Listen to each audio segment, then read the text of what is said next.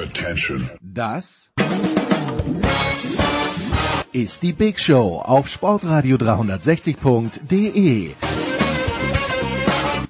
Der feuchtfröhliche Sportwanderzirkus, der jede noch so tiefgelegte Latte problemlos unterläuft.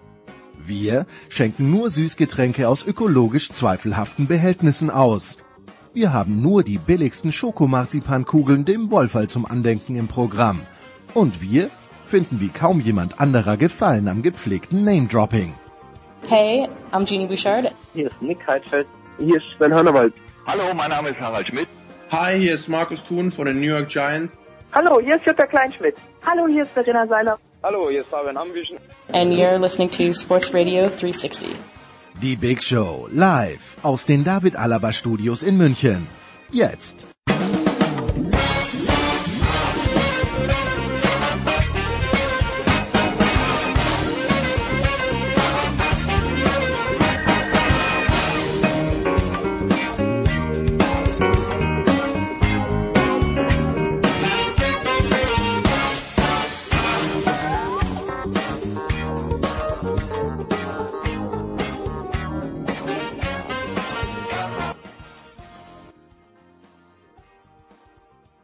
Und also geht's los in der Big Show 537 mit dem Fußball in einer sehr großen Runde. Ich freue mich sehr, dass äh, viele Leute auch sehr kurzfristig Zeit gehabt haben.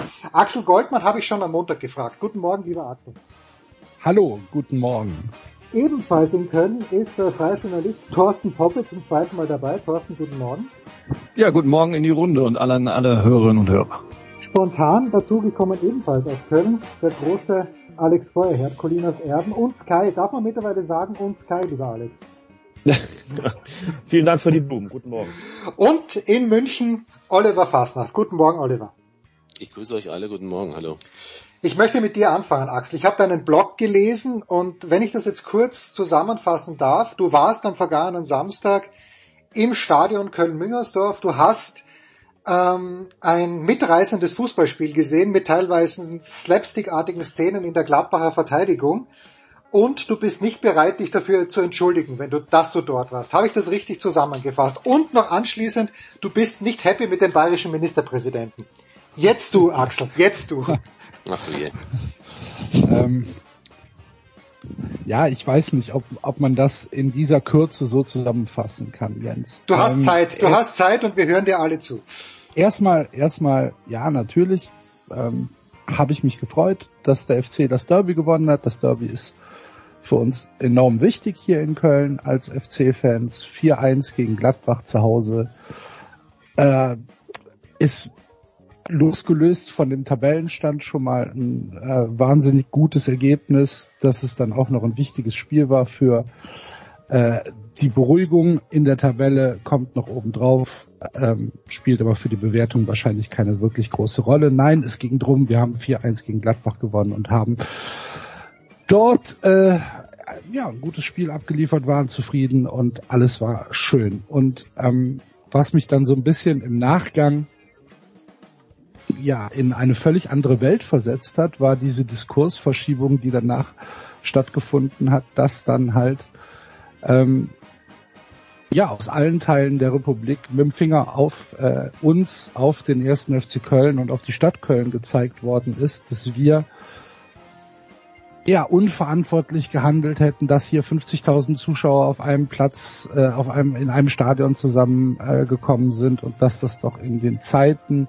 der vierten Welle, in den Zeiten der Pandemie einfach nicht gehen würde und dass wir hier, ich weiß nicht, die Bild, auch wenn man die Bild vielleicht nicht lesen sollte und vielleicht die Kolumne des äh, des des des Herrn da erst recht nicht lesen sollte, schrieb vom Stadion des Todes und ähm, das kommt halt, ja, es kommt halt an, es multipliziert sich und dann geht's auf den sozialen Medien weiter und auf einmal merken die Politiker, ach guck mal, da haben wir doch ein schönes Narrativ, was wir setzen können. Äh, sowas, sowas geht nicht und das sind, äh, das sind Pandemietreiber und bla und bla und bla. Und wenn ich mir dann anschaue, was der 1. FC Köln und jeder, der mich schon mal gehört hat, und du weißt es ganz sicherlich, äh, äh, Jens, Alex weiß es auch, Thorsten weiß es auch, ich bin kein Mensch, der ohne zu überlegen, alle Entscheidungen seines Vereins oder seiner Stadt abfeiert, sondern ich mache mir schon meine eigenen Gedanken darüber. Aber in dem Fall ist es so, alles, was der 1. FC Köln in dieser Pandemie bisher gemacht hat, war nicht falsch. Ähm, es gibt Impfangebote vom FC organisiert, es gibt ähm, Testangebote vom FC organisiert. Der FC setzt sich ähm, sehr stark für die Bekämpfung der Pandemie ein. Das Hygienekonzept, was ausgearbeitet worden ist im Zusammenhang mit der Sportstätten GmbH hier in Köln, funktioniert. Es wird streng kontrolliert. Ähm, jeder jeder QR-Code wird gescannt, es wird ein Abgleich mit, Personal, mit dem Personalausweis durchgeführt, es gibt eigene Eingänge für nicht digitale Impfpässe, ähm, wo wirklich jeder Impfpass äh, kontrolliert wird. Und wir haben unter 2G-Bedingungen die, die gesamte Saison schon diese Spiele durchgeführt. Und ich verstehe halt nicht, und das ist keine Bewertung, ob es falsch oder richtig ist. Und es ist auch keine Bewertung, dass ich jetzt, ähm, dass ich hier eine eine Entscheidung, die eventuell von der Politik getroffen wird, in Frage stelle, sondern ich verstehe nicht, warum diese Diskursverschiebung stattgefunden hat, warum jetzt ein Stadion, wo unter 2G-Bedingungen, unter wirklich strengen Maßnahmen ähm, ein, ein Fußballspiel stattgefunden hat, derart im Fokus steht. Ähm, und ja, das habe ich geschrieben. Ähm, Alex, jetzt, jetzt mische ich mich doch gleich früh ein. Äh, ich bin da komplett hin und her gerissen, weil dieser Schwung auf Social Media hat mich da auch ein bisschen mitgerissen, von dem Axel gesprochen hat. Ich habe mir dann zwischenzeitlich auch gedacht, ja Wahnsinn, habe für mich selbst überlegt, würde ich, hätte es mir Spaß gemacht, dahin zu gehen. Und für mich persönlich, ich bin geimpft, ähm, ich, ich hätte mich, hätte mich irgendwie unwohl gefühlt. Das muss ja jeder für sich selbst entscheiden. Ähm, und ich habe mich dann aber gefragt, naja, jetzt haben wir uns impfen lassen. Ähm, Axel hat diese, diese Vorkehr, die Vorkehrungen, die Maßnahmen beschrieben, die da getroffen wurden. Für was soll denn das Impfen gut gewesen sein, wenn wir dieses, dieses Recht dann nicht auch noch äh, ja, geltend machen können? Es wird kontrolliert, wir sind geimpft, wir sind vielleicht sogar 2G plus getestet, jetzt dürfen wir doch hingehen. Also ich wäre nicht hingegangen, weil ich mich vielleicht ein kleines bisschen mulmig und unwohl gefühlt hätte, aber eigentlich ähm, nähere ich mich Alex ein kleines bisschen der Seite von Axel wieder an. Dann wird es heute wahrscheinlich nicht allzu kontrovers hier zugehen, denn es geht mir sehr ähnlich. Hätte ich eine Karte gehabt oder die Möglichkeit gehabt, dahin zu gehen, hätte ich es wahrscheinlich nicht getan, aus den Gründen wie du. Das äh, hat allerdings jetzt erstmal nichts damit zu tun, wie man die Sache sagen wir mal, politisch bewertet, die anschließend passiert ist. Und was mich stört an dieser Diskussion, und Axel hat es auch schon angesprochen, ist, dass die ganze Diskussion, das jetzt so in den Mittelpunkt zu rücken, natürlich einfach auch ablenkt von einer Problematik, die von der Politik verursacht worden ist. Und jetzt kann man sozusagen die, die Fußballfans, die ja gerne herhalten müssen, als, als die großen Deppen, die unverantwortlich handeln, die nur an sich denken, die rücksichtslos handeln, was übrigens für die gesamte Pandemie überhaupt nicht stimmt. Gerade für die Ultragruppen stimmt es überhaupt nicht. Das ist das, das Kurzzeitgedächtnis ist auch immer sehr schlecht, wenn man überlegt, wie viele von den, von den Ultragruppen gerade am Anfang der Pandemie sich sehr eigenverantwortlich verhalten haben, vor allen Dingen auch deutlich gemacht haben, dass sie nicht diejenigen sein werden, die an die Stadien ziehen, um sich dazu zu versammeln und andere zu gefährden, sondern das Gegenteil ist passiert. So und das muss man ja noch mal sich ins Gedächtnis rufen, wenn es jetzt wieder darum geht, dass da 50.000 angeblich völlig unverantwortliche Menschen zugegen gewesen sind, die für ganz furchtbare Bilder gesorgt haben. Und äh, was mich, was mich wirklich ärgert, ist nicht das. Auch da ist mir unwohl dabei, aber das ist meine persönliche Empfindung und ich hätte es nicht gemacht, aber das ist, äh, das bedeutet nicht, dass andere, die den vollständigen Impfschutz haben, die sich verantwortungsvoll verhalten, die zu den leider nur zwei Dritteln der Bevölkerung gehören, die vollständig geimpft sind. Also wenn ich da nicht hingehe, dann ist das meine eigene Entscheidung, aber ich werfe es anderen nicht vor. Was ich allerdings wirklich katastrophal finde, ist ein nordrhein-westfälischer Ministerpräsident und ich bin wirklich weit von irgendeinem Politiker-Bashing entfernt, aber wenn der gute Mann erst sagt, nach allem, was wir wissen, kann man die Leute da so reinlassen? Ist das, äh, ist das zulässig? Ist das verantwortungsvoll? Ist das in Ordnung?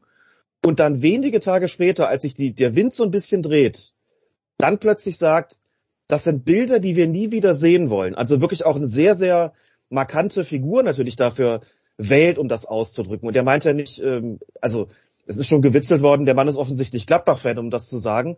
Aber nehmen wir das wirklich mal kurz ernst. Er sagt erst alles okay und sagt dann, das sind Bilder, die wir nie wieder sehen wollen.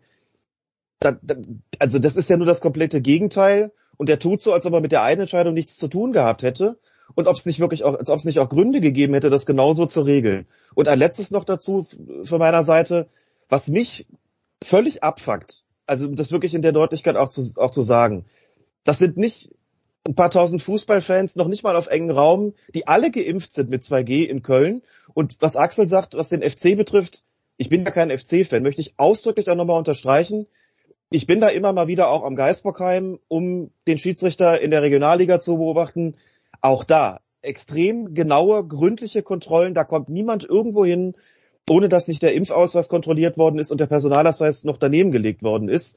Was mich wirklich stört, in Sachsen lässt man diese ganzen ungeimpften Covidioten trotz eines Verbotes und trotz einer extrem vierstelligen Inzidenz, da lässt man die vor die Krankenhäuser ziehen, da lässt man die vor den Krankenhäusern demonstrieren und sagt noch, ja, das dient alles der Deeskalation. Da äußern noch Politiker in diesem Bundesland Verständnis. Aber dann müssen es die Fußballfans sein, die sozusagen wieder das Horrorszenario abgeben. Nochmal, das sind Bilder, bei denen kann einem unwohl sein. Man kann auch sagen, okay, das passt jetzt gerade nicht rein, wir haben eine vierte Welle, das können wir so künftig nicht mehr machen. Alles okay, dann sollen sie es auf ein Drittel reduzieren oder über Geisterspiele diskutieren, was auch immer da angemessen ist. Aber so zu tun, als ob da 50.000 Gewissenlose sich auf engstem Raum versammelt hätten, da sind wir ja noch gar nicht bei der emotionalen Bedeutung, über die Axel ja auch noch gar nicht so gesprochen hat das geht mir deutlich zu weit und das kann ich so nicht teilen und da bin ich dann auch bei euch. Also wenn ich da direkt einhaken ähm, darf und jetzt mal von meiner äh, journalistischen äh, auch äh, komme, um mit ein paar Zahlen das zu äh, unterfüttern oder auch mit ein paar Vorgängen äh, herzuleiten, was dann die Argumentation von Alex und Axel auch äh, stützen wird, weil wir haben ja hier nun eine äh, Corona-Schutzverordnung auch in Nordrhein-Westfalen, ähm, die äh, ja maßgeblich von denjenigen entwickelt worden ist, die letztendlich das kritisiert haben, also Ministerpräsident Wüst. Und äh, dort war das ausdr äh, ausdrücklich ja erlaubt. Der FC hat ja da nichts falsch gemacht, sondern er hat sich ja an alle geltenden Regeln gehalten. So und das geht in der Diskussion äh, vollkommen unter. Und jetzt haben wir das schwarze Peter-Spiel, was wir ja sehr oft in der Pandemie haben, und dass dann halt ein Schuldiger gesucht wird. Und dieser äh, Schuldige äh, hat, hat es jetzt den ersten FC Köln getroffen. Die Frage, die im, im, um die es ja im Kern immer geht, ne, die Vernünftige, die immunisiert sind, müssen Rücksicht nehmen auf äh, Unvernünftige, die sich selbst irgendwie ja äh, solidarisch mit äh, zeigen. Und das kann natürlich nie gut gehen. Und in diesem Dilemma stecken wir jetzt. Und das ermöglicht natürlich der Politik dann auch viel Populismus. Wir haben das mit Markus Söder erlebt der hatte bei Augsburg gegen Bayern auch das Stadion fast voll, hatte eine Inzidenz zu diesem Zeitpunkt von über 500 in der Stadt Augsburg, über 500. Und äh, wenn ich richtig liege, war es jetzt am Samstag beim äh, Spiel beim Derby FC gegen Gladbach äh, noch unter 300. Das heißt also, Herr Söder hätte, wenn er die hohen Maßstäbe an sich selber ähm, ja, umgesetzt hätte, da schon längst reagieren müssen, kommt aber jetzt äh, um die Ecke und kann äh, das Scheinwerferlicht wieder darauf äh, rücken, wo ähm, ja äh, wo abgelenkt wird äh, von vielleicht auch eigenen äh, Versäumnissen. Und ich möchte auch nochmal darauf hinweisen, wir hatten ja auch die Diskussion hier in Köln über den 11.11. .11. Jens, da äh, waren wir zuletzt zusammen in der, in der Big Show äh, beim Karneval. Und da wurde ja auch sehr, sehr mit dem Finger auf die Stadt äh, Köln gezeigt. Das Gesundheitsamt der Stadt Köln hat danach auch sehr eng begleitet und geschaut, gab es äh, dadurch daraus resultierende Infektionsherde? Ist dort etwas äh, entstanden? Weil da ist ja auch alles unter 2G äh, damals äh, gelaufen ist. So schwierig das zu kontrollieren war, das muss man natürlich äh, hinzufügen. Aber es konnte es nicht feststellen. Das sind ja dann äh, eben auch die Fakten, die wir äh, einfach berücksichtigen müssen in dieser immer sehr, sehr emotional äh, geführten äh, Situation äh, die wir da haben. Und ähm, das ist halt so ein Ergebnis dieser Prozesse ne, in Politik, in der Gesellschaft, auch mit uns Medien die in den vergangenen Monaten vielleicht dann auch den, den Unvernünftigen viel zu viel Raum äh, gegeben haben und jetzt erst äh, nach der Bundestagswahl, äh, wo sie vielleicht auch jemandem wieder wehtun können, zu anderen Schlüssen kommen, als sie vorher geherrscht haben. Bloß ich möchte nochmal zum Anfang äh, meines Monologes kommen. In NRW galt eine Corona-Schutzverordnung, die das erlaubt hat und die Politiker hätten die auch ändern können Und äh, zum Beispiel die Kollegen vom Deutschlandfunk äh, haben ja mit dem gesundheitspolitischen Sprecher der CDU darüber gesprochen und äh, der hatte im Interview dann äh, erst ein Unverständnis über äh, dieses Spiel gezeigt und dass da so viele Leute sind. Und dann hat äh, mein Kollege Rieger ihn darauf angesprochen, dass er ja selber da hätte was äh, ändern können. Äh, und dann ist er äh, vollkommen ins Schwimmen geraten und da ist ihm äh, auch klar geworden, äh, dass er mit diesen populistischen Aussagen äh, nicht durchkommt und musste eben eingestehen, ja, da hätte man was machen können. Oliver, Stichwort äh, zum einen Markus Söder, zum anderen auch das, was Axel gesagt hat, so ein bisschen, äh, ja, das, die, dieses Image der Sündenböcke, der Fußballfans, die dafür herhalten müssen, dass die Politik versagt hat, was Söder halt macht, wenn ich das kurz vorausschicken darf, ist das, was mich an die Landeshauptleute aus meiner Heimat, äh, Oberösterreich und Salzburg erinnert, die dann zähneknirschend gesagt haben, okay, unser Bundesland, wir haben komplett versagt, haben sie nicht gesagt, aber das ist offensichtlich, äh, wir gehen jetzt alle in den Lockdown, aber wir sorgen dafür, dass der Rest der Republik auch in den Lockdown muss. Das versprechen wir unseren Wählern. Und ein kleines bisschen kommt mir der Söder auch so vor. Ein kleines bisschen, Oliver. Ja, Baden-Württemberg, Bayern. Und dann können wir natürlich auch noch sagen, dass äh, Lauterbach, weil wir gerade so schön gehört haben, es geht nicht um parteipolitische Einstellungen, das mag alles sein, aber es trifft irgendwie immer den gleichen. Mag ja auch richtig sein, dass, äh, dass zu viel auf die, auf die Fußballfans projiziert wird von der Politik, aber ich möchte nochmal zu bedenken geben, die Geschichte mit dem Gesundheitsamt, ihr habt das ja alles sehr schön recherchiert und auch richtig gesagt, aber nicht richtig gesagt wurde oder noch gar nicht gesagt wurde, aber korrigiert mich, wenn es falsch ist, dass das Gesundheitsamt auch eine sehr seltsame Rolle in, bei dieser Geschichte Köln gegen Gladbach gespielt hat und äh, auch relativ kurzfristig eine sozusagen nochmal auf, äh, ein paar Dinge hingewiesen hat, die vorher aber eigentlich als okay gegalten haben. Also es sind äh, ist nicht nur der Ministerpräsident gewesen, auch die Stadt Köln, sprich Gesundheitsamt, hat sich schon auch nicht gerade ideal verhalten. Das wird gerne mal unter den Tisch gekehrt.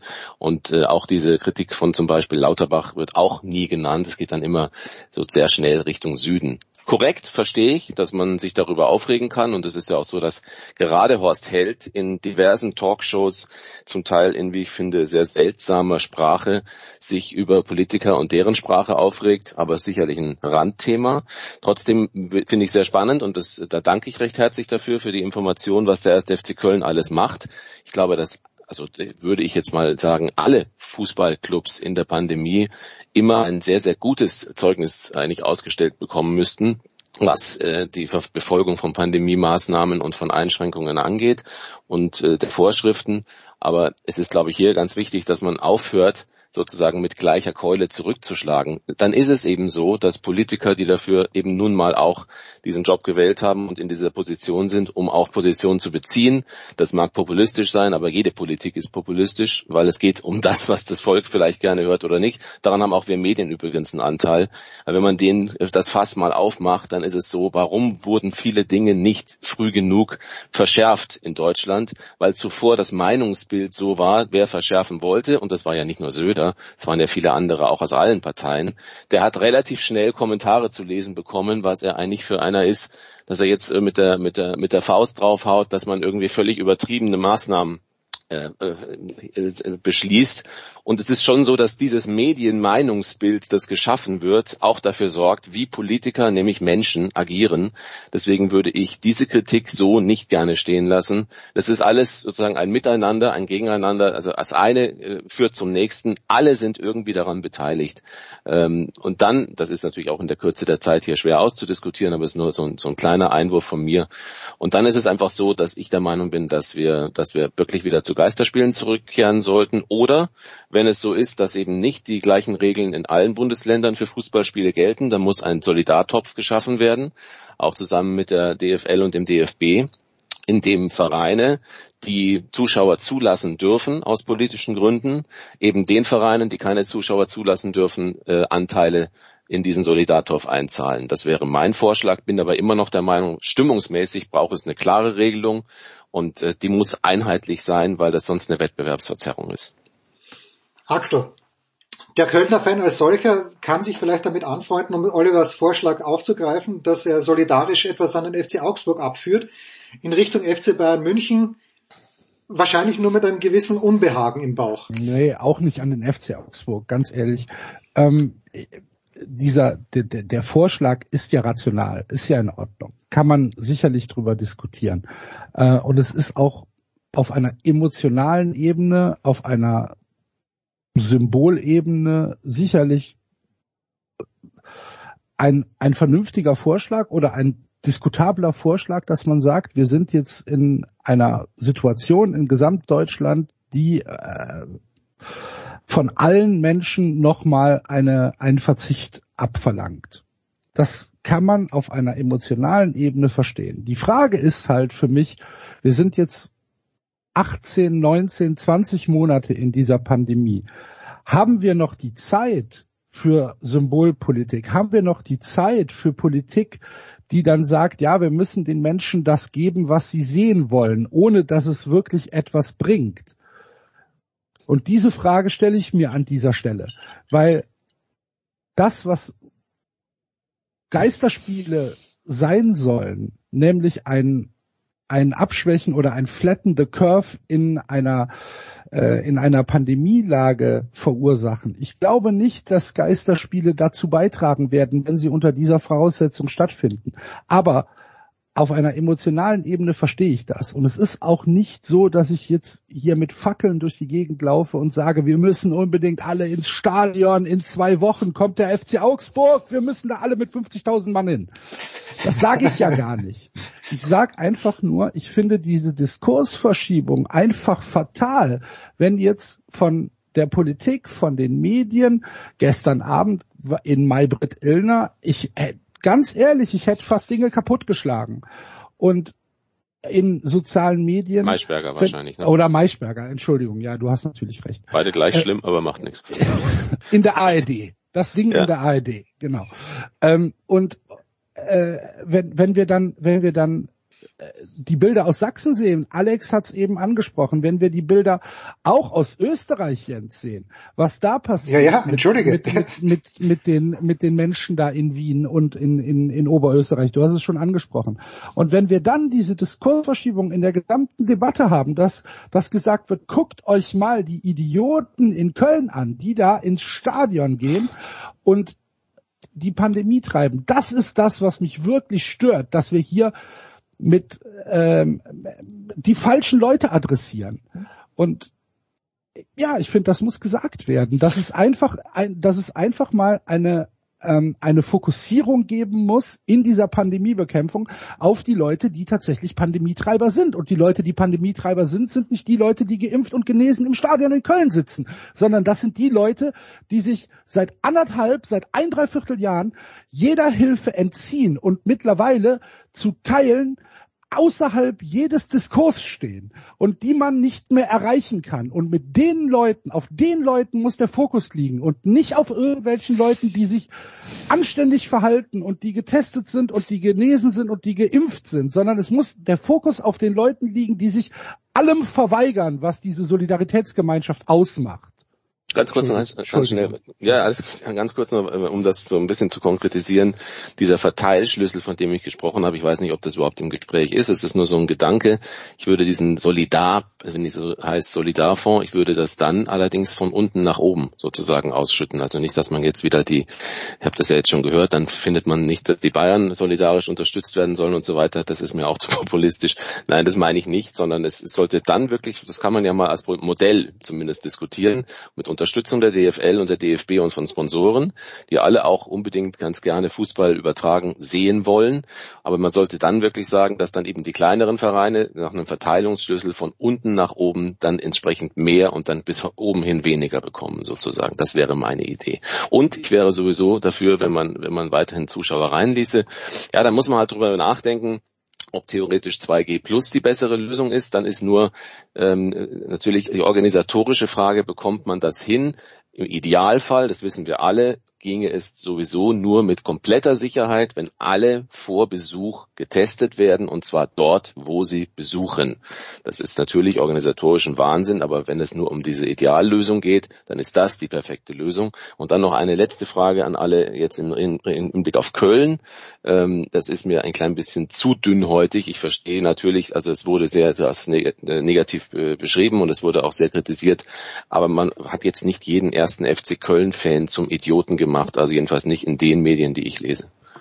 Wenn Alex. ich da noch einhaken ja, äh, darf, äh, Oliver, um das ähm, aufzunehmen, äh, deine Idee mit dem äh, Topf. Mhm. Also laut meinen Informationen ähm, und äh, die auch die Kollegen von der von der Sportschau äh, vorhin schon veröffentlicht haben, soll jetzt äh, das Zuschauerkontingent auf 10.000 Fans pro Stadion maximal gelistet werden. Dann mhm. hätten wir äh, von einer Bund-Länder-Kommission, äh, die da heute Nachmittag am Donnerstag tagt, ähm, sage ich wenigstens ein einheitliches Bild, ja, dass äh, so viele dann reinkommen äh, und, äh, sage ich mal, da keine Ungleichbehandlung in Anführungszeichen entsteht. Ob so kommt, äh, wissen wir nicht, ähm, aber äh, diese Informationen sind schon mal so ein wenig nach draußen äh, mhm.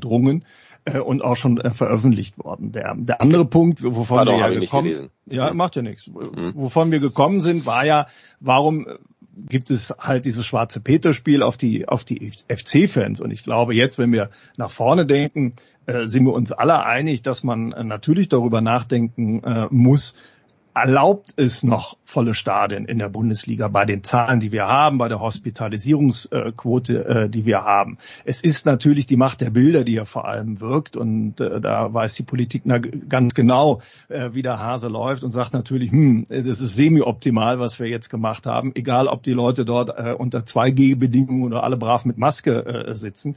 Ähm, das, das wollen wir so nicht. Da muss sich die Bundesliga mit auseinandersetzen. Was ich interessant finde in dieser ähm, Diskussion. Es ist ja nie bisher in irgendeiner Form darüber diskutiert worden, dass die Bundesliga überhaupt weiterspielt. Ich glaube, nur der Brems Innensenator hat das mal ins Spiel gebracht. Clubs und alle anderen ähm, müssen dann wieder schließen, weil die ja innenraummäßig sind. Ja, die sind dann äh, viel, viel geknebelter. Aber da hat die Bundesliga noch überhaupt ähm, äh, keine ähm, Meriten lassen müssen. Und wenn ich mir gestern dann wieder die vollen Stadien in England in der Premier League angucke, da ist das ja überhaupt kein Thema. Die kennen ja gar nicht diese Modelle, die wir haben, 3G, 2G, 2G plus, sondern die hatten im Freedom Day und seitdem laufen die. Dass die ähnlich hohe Infektionszahlen zwischen 30 und 50.000 täglich haben, dass die eine ähnlich äh, hohe ähm, Inzidenz haben von irgendwas zwischen 4 und 500 seit, seit Wochen, spielt da überhaupt äh, äh, keine Rolle. Das finde ich dann immer so interessant, weil dort ist halt die Politik gegangen und hat äh, sozusagen ihre Verantwortung mit dem Free Day im Day abgegeben und gesagt, jetzt äh, ist alles gut äh, und jetzt lassen wir es laufen. Da bin ich natürlich äh, auch froh, dass dann unsere Politik sage ich mal, äh, das anders sieht und Verantwortung übernimmt und sagt, na ja, wir müssen das schon im Blick halten und wir müssen manchmal vielleicht auch die Leute äh, vor sich selber schützen und dann irgendwann auch mal die Reißleine ziehen. Ich denke, das ist auch das, äh, was äh, Axel sagen wollte, dass wir das im Blick äh, behalten müssen, auf wen wir denn ähm, in dieser äh, Pandemie vor allem unseren Blick richten äh, sollten. Und da ist ein volles 2G-Stadion äh, erstmal bildstark aber führt natürlich am Kern der Diskussion vorbei, die ich vorhin genannt hatte, eben Geimpfte versus Ungeimpfte. Alex, Abschluss erster Teil. A, ist Köln zu dünnhäutig und B, ist es, ist, ist es gut, dass, ich habe gestern Abend auch, ich habe gesehen, uh, Watford gegen Chelsea, volles Stadion, dann äh, Everton gegen Liverpool, natürlich volles Stadion, niemand mit Maske drinnen. Äh, also A, Köln zu dünnhäutig, B, äh, stimmst du mit Thorsten überein, dass es gut ist, dass in Deutschland doch Politiker da sind, die noch sowas wie Verantwortung übernehmen wollen, trotz allem? Na, zu dünnhäutig weiß ich nicht. Ich meine, dass, äh, dass das so eine Diskussion gegeben hat um das Spiel, hängt sicherlich auch damit zusammen, es ist ja auch schon angesprochen worden, dass es da den 11.11. .11. gegeben hat in Köln. Die Bilder vom Straßenkarneval, der ja auch unter 2G-Bedingungen stattgefunden hat, nur ist da natürlich bekannt geworden, anders als beim FC, dass die Kontrollen da nicht so wirklich streng waren. Ähm, und wenn sowas kurz nacheinander passiert, innerhalb von gerade mal knapp zwei Wochen oder ein bisschen mehr, dann ist es klar, dass die Leute natürlich mit dem Finger darauf zeigen und sagen, guck mal, was, was sind da eigentlich für Leute, die sich da an nichts halten. Aber ich glaube, das ist ja nun auch schon hinreichend jetzt argumentiert worden, was die, ähm, sagen wir mal, gesetzlichen Bestimmungen betrifft und die Verordnungen und wie sich drum gekümmert wurde. Also muss ich aber nochmal sagen, dünnhäutig nein, das, das ähm, ist für mich an der Stelle nicht der, nicht der Punkt, sondern eben, dass man die Frage stellen muss, wie weit ist das noch tragfähig? das wird jetzt auch nicht mehr natürlich nicht mehr passieren in den, in den nächsten Wochen, ob nur mit reduzierter Zuschauerzahl oder mit Geisterspielen, das, das werden wir jetzt sehen und äh, Vorschläge sind ja auch gemacht worden, wie man das Ganze regeln könnte. Ähm, aber es spielt natürlich auch eine Rolle, wenn man sagt, man macht das unter 2G-Bedingungen und das wird auch entsprechend gut geheißen, dann passiert das Ganze natürlich so auch, weil es dann eben Leute gibt, die sagen, für mich ist das so in Ordnung, es ist zulässig, ich kann es auch mit meinem eigenen Gewissen verurteilen, äh, verurteilen, sag ich schon, verbinden. Ähm, ich gehe da hin und muss das dann entsprechend nicht verurteilen. Das waren, glaube ich, die, die, die Grundvoraussetzungen und wie es weitergeht, wird man sehen. Und das ja, zu deiner anderen Frage, naja, also wir leben in Deutschland, wir kriegen mit, wie es hier ist. Wir verfolgen sicherlich auch zumindest teilweise die Diskussionen in anderen Ländern, machen uns Gedanken dazu, wie wir das irgendwie finden, wie da mit der Pandemie umgegangen wird. Es ist ja nun auch schon einiges, einiges dazu gesagt worden. Es hat hier natürlich Versäumnisse gegeben in der Politik, die dann auch gerne abgewälzt werden, eben auf bestimmte Bevölkerungsgruppen, die sich angeblich unverantwortlich verhalten. Nur interessanterweise lediglich in einem, wie ich finde, doch sehr, sehr geringen Ausmaß, viel zu geringen Ausmaß, äh, wird auf diejenigen gezeigt, die sich tatsächlich unverantwortlich verhalten. Axel hat es vorhin ja auch nochmal ausgeführt, wenn man dann die Bilder aus Sachsen sieht und sich fragt, was sind das denn eigentlich für Leute und äh, welcher, welch, welches, welchen Begriff von Verantwortlichkeit und von Verantwortungsgefühl und von Solidarität haben die denn eigentlich? Und warum wird auf die so viel Rücksicht genommen? Das sollte eigentlich im, im Zentrum stehen. Da muss ich auch nicht nach England gucken, mir darüber Gedanken machen, da kehre ich vor der eigenen Haustür und gucke mir an, wie es hier ist und hier lebe ich und hier kann ich mitdiskutieren und hoffentlich auch ein bisschen mitentscheiden, wie es hier zu laufen hätte und hier kann ich meine Kritik äußern und ich glaube, da, äh, da habe ich genug zu tun. Wenn sie woanders besser damit klarkommen oder anders damit klarkommen, kann ich das zur Kenntnis nehmen, aber erstmal ist mir tatsächlich wichtig, was hier vor der eigenen Haustür läuft und ich glaube, da gibt's äh, eine ganze Menge zu tun und da verstehe ich eben nicht, warum da so viel Rücksicht genommen wird auf einen, einen Bevölkerungsteil, der sich wirklich jeglicher Solidarität, wie Axel das schon gesagt hat, verweigert und warum es dafür so viel Verständnis gibt. Und daran sehe ich wirklich auch ein zentrales Problem.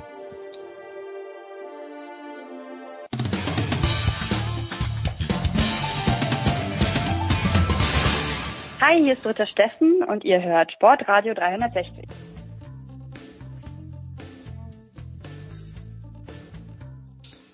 Weiter geht's in der Big Show 537 mit Alex Feuerherd, mit Axel Goldmann, mit Thorsten Poppe, mit Oliver Fasnacht.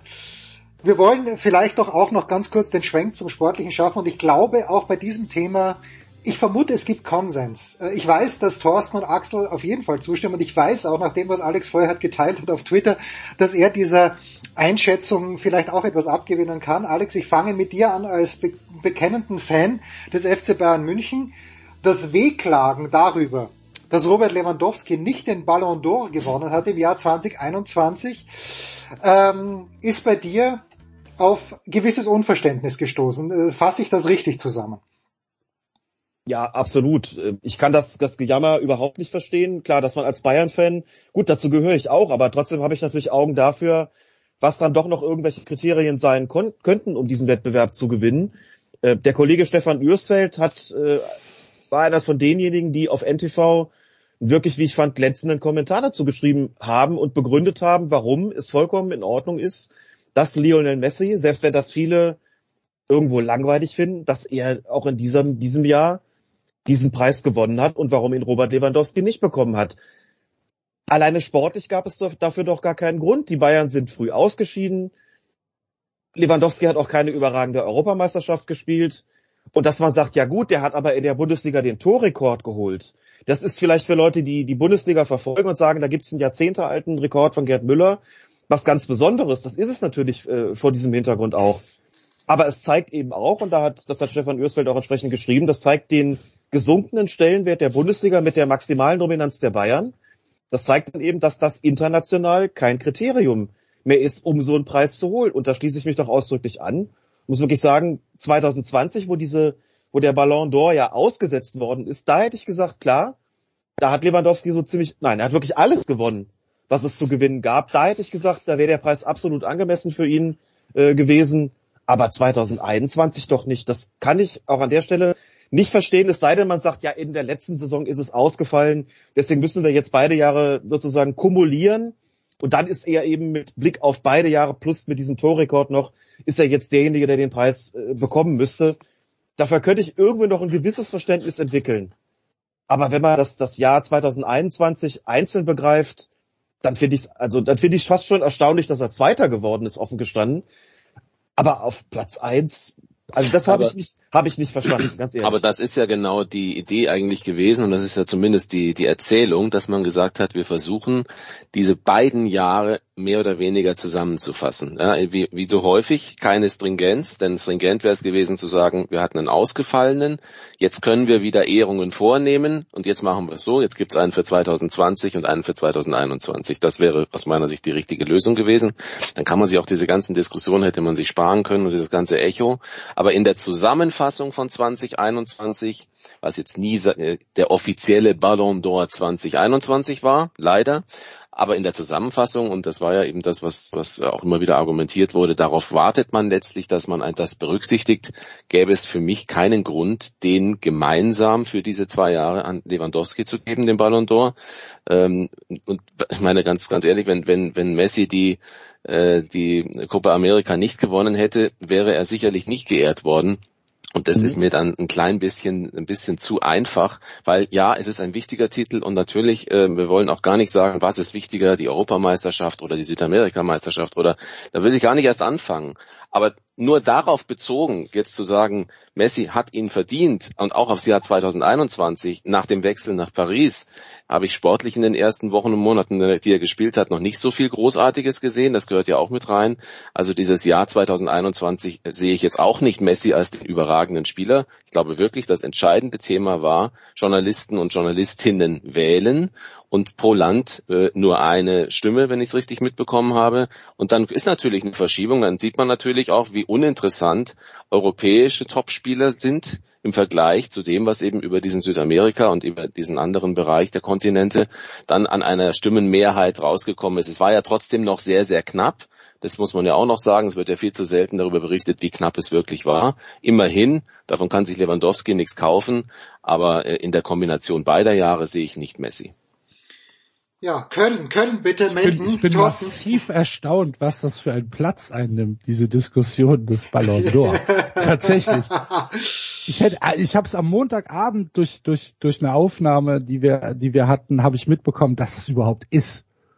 Kommt ist überhaupt nicht auf meinem auf meinem Bildschirm. Ich verstehe gar nicht, warum warum das so eine Diskussion ist. Aber gut, das ist dann vielleicht meine meine Old Grumpy Man Attitude dass, dass ich da überhaupt keinen Diskussionsbedarf sehe. Also ist halt einer, ist halt einer Weltfußballer geworden und der andere nicht. Ja, und? Also ja, nichtsdestotrotz darf ich da einhaken. Ja, bitte, Thorsten. Bayern äh, nicht der äh, Verlierer der Woche, äh, um im Maischberger Thema äh, zu werden, die ja schon Anfang äh, dieser Sendung eine Rolle gespielt hat, weil äh, beim FC Bayern fand ich ja äh, viel dringender äh, die Eskalation auf der äh, Hauptversammlung, die ja äh, erwartbar gewesen ist. Also alles, was dort passiert ist, war ja quasi erwartbar. Was nicht erwartbar war, war die grenzenlose Verwunderung äh, von Herbert Heiner darüber, dass er aus dem Auditorium äh, gewisse Reaktionen negativer Art bekommen hat, wie Buhrufe, aufgrund ähm, ja der rudimentären Führung dieser Veranstaltung. Ich fand, ähm, dass der FC Bayern da wunderbar dokumentiert hat, wie sehr entrückt mittlerweile der Profifußball sich von äh, seiner Basis, von den Fans äh, entfernt hat. Das haben wir immer wieder, äh, erleben wir das auch bei anderen äh, Vereinen. Jetzt hat es mal den FC Bayern als unser Marktführer äh, erwischt und da sind ja die Themen äh, glücklicherweise auch wieder äh, hochgekocht. Wie geht man um, gerade als größter äh, Verein der Welt mit seinen äh, Mitgliedern, mit seinen knapp 300.000? Wie geht man damit um, wenn ähm, es Stimmen gibt, die vielleicht nicht auf Linie des Vorstands äh, liegen? Und dort hat man gesehen, wie äh, fatal ähm, ein Verein reagieren kann und so viel kaputt machen kann. Da hilft jetzt auch im Nachhinein äh, überhaupt kein äh, Brief mehr. Das ist ein Thema, da können wir jetzt drei Stunden ähm, drüber diskutieren. Also da habe ich mich auch zum Beispiel dran äh, erinnert. Wir hatten vor ein paar Jahren ja auch eine Initiative beim ersten FC Köln hier. Die haben ja auch nicht wenige äh, Mitglieder, über 100.000, äh, äh, glaube ich. Axel weiß das äh, besser. Und die mussten, glaube ich, sogar 5.000 Unterschriften äh, anbringen um einen Antrag einreichen zu dürfen auf der Mitgliederversammlung. Das haben sie gemacht, haben dafür aber nur Hohn und Spott seitens des Vorstands äh, äh, geerntet. Ähm, das hat damals regional oder lokal große äh, Kreise gezogen, aber eben nicht bundesweit, weil äh, es halt nur der erste FC Köln und nicht der FC Bayern München war.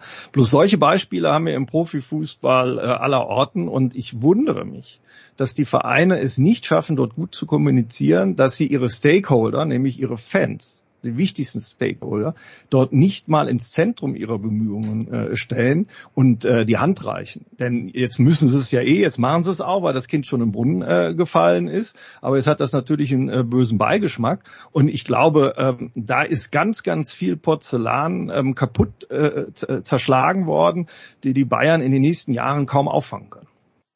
Das ist doch ein Thema, Axel, das dich abholt.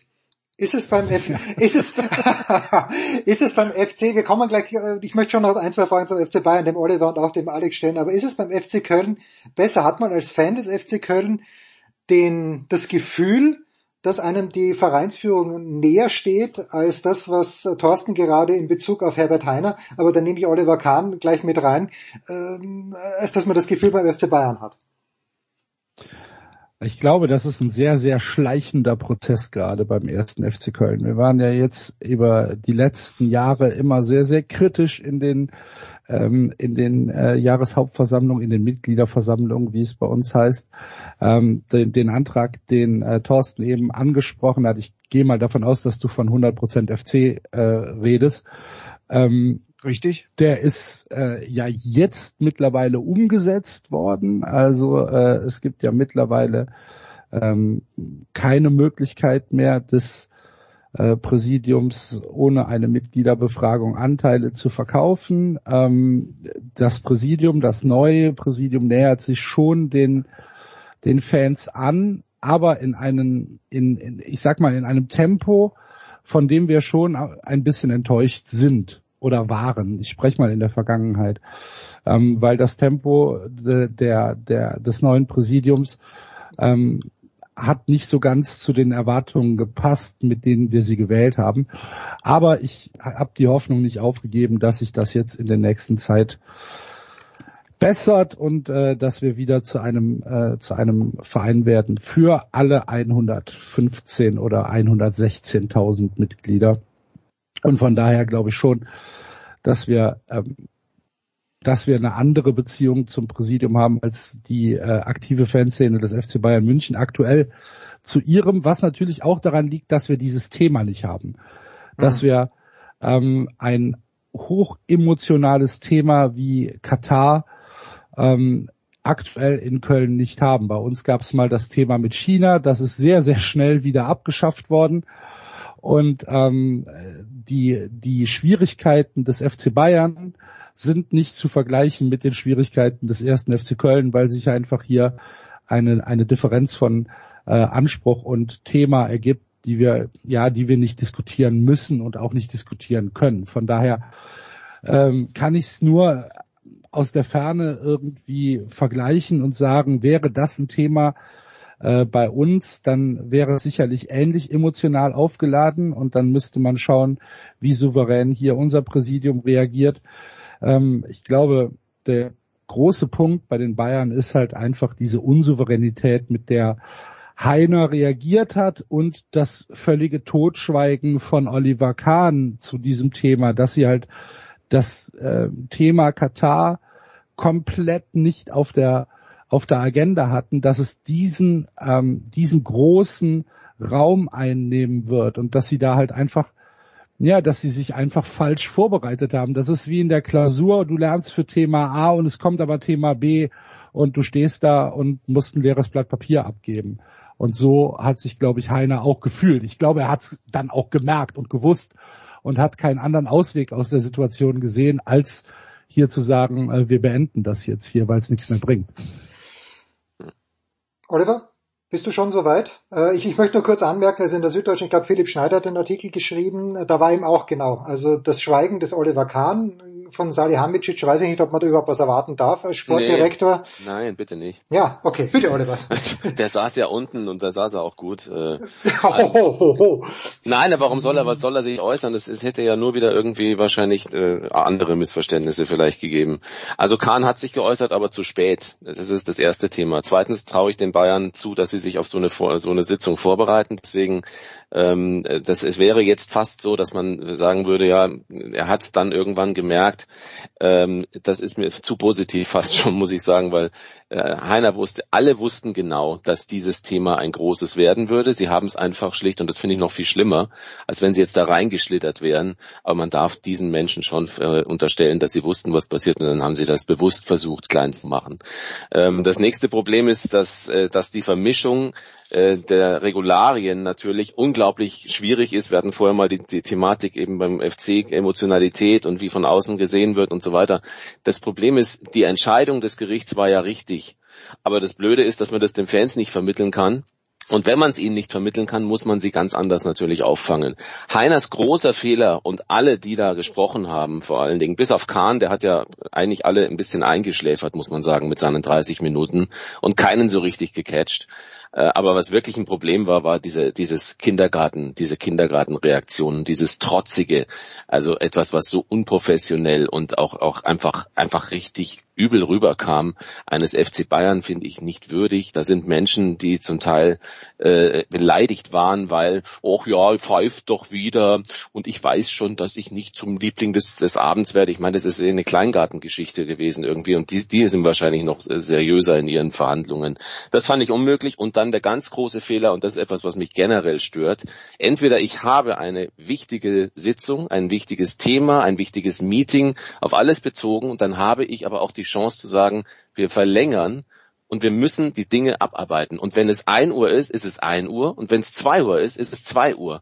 Aber um 0 Uhr 15 zu sagen, wir wollen alle nach Hause, ist mit das unprofessionellste und das, das eskalierendste das Eskalation förderndste, was man in dem Moment tun konnte, wären schon einer von denen, die über Katar sprechen wollten, weil es ja hieß, am Schluss werden wir das dann alles besprechen. Dann will einer seinen Beitrag bringen, ist auf dem Weg zum Pult und wird wieder rüber nach Hause geschickt sozusagen und wieder weggeschickt. Also unsouveräner und unprofessioneller hätte das Heiner nicht machen können. Und das ist für mich der eigentliche Schock gewesen, dass er in der ersten Situation, in der es mal wirklich darauf ankommt, Managementqualitäten zu zeigen, dass er die beim FC Bayern in dieser J Jahreshauptversammlung definitiv nicht gezeigt hat.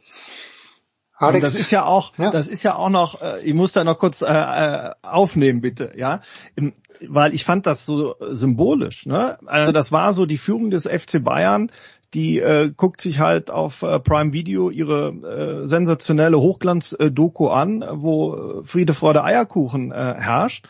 Ähm, aber wo äh, Themen wie zum äh, Beispiel der Rassismusskandal äh, am Nachwuchscampus, äh, den äh, mein äh, Sport Insight Kollege Wolf äh, ja seit anderthalb Jahren sehr eng äh, begleitet, werden keine Aussagen gemacht. Da, das wird auch totgeschwiegen.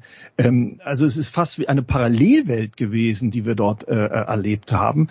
Und äh, da kann ich dem äh, Kollegen Fasnacht nur ähm, zustimmen.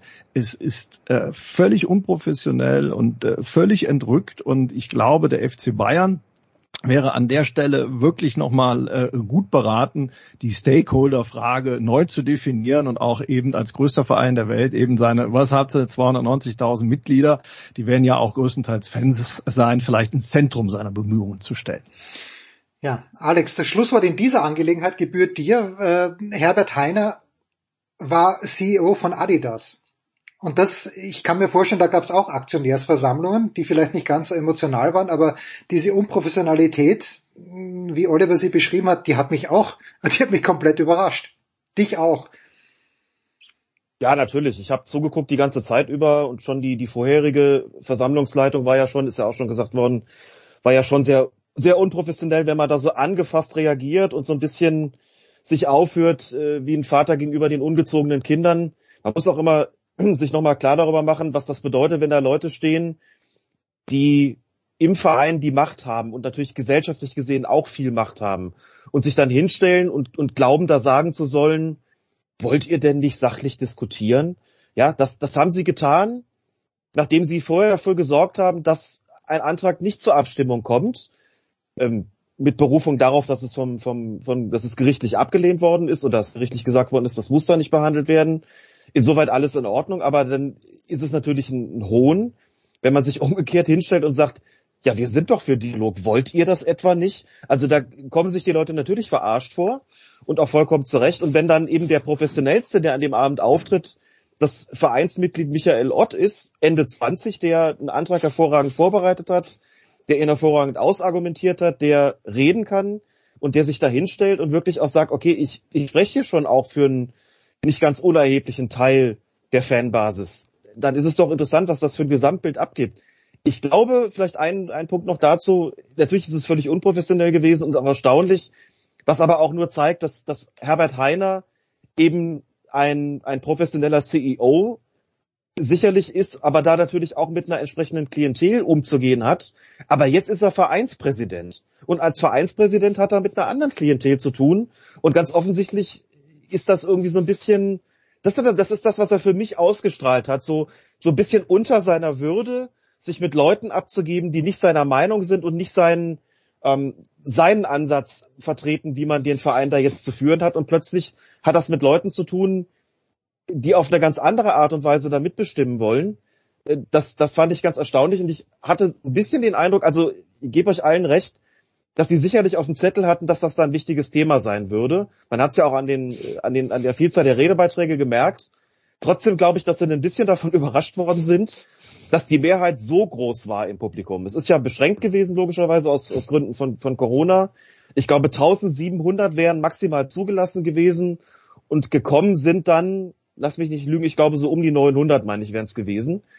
Und da gab es dann plötzlich Mehrheiten, schon auch teilweise jenseits der Dreiviertelmarke. Ich glaube, das hat sie schon überrascht, ähm, dass die Mobilisierungsfähigkeit des Teils der Fanszene, denen das auch eben ganz besonders wichtig ist, dass der so groß ist. Denn klar kann man darüber diskutieren, was wäre eigentlich passiert, wenn da fünf oder sechstausend Leute gewesen wären.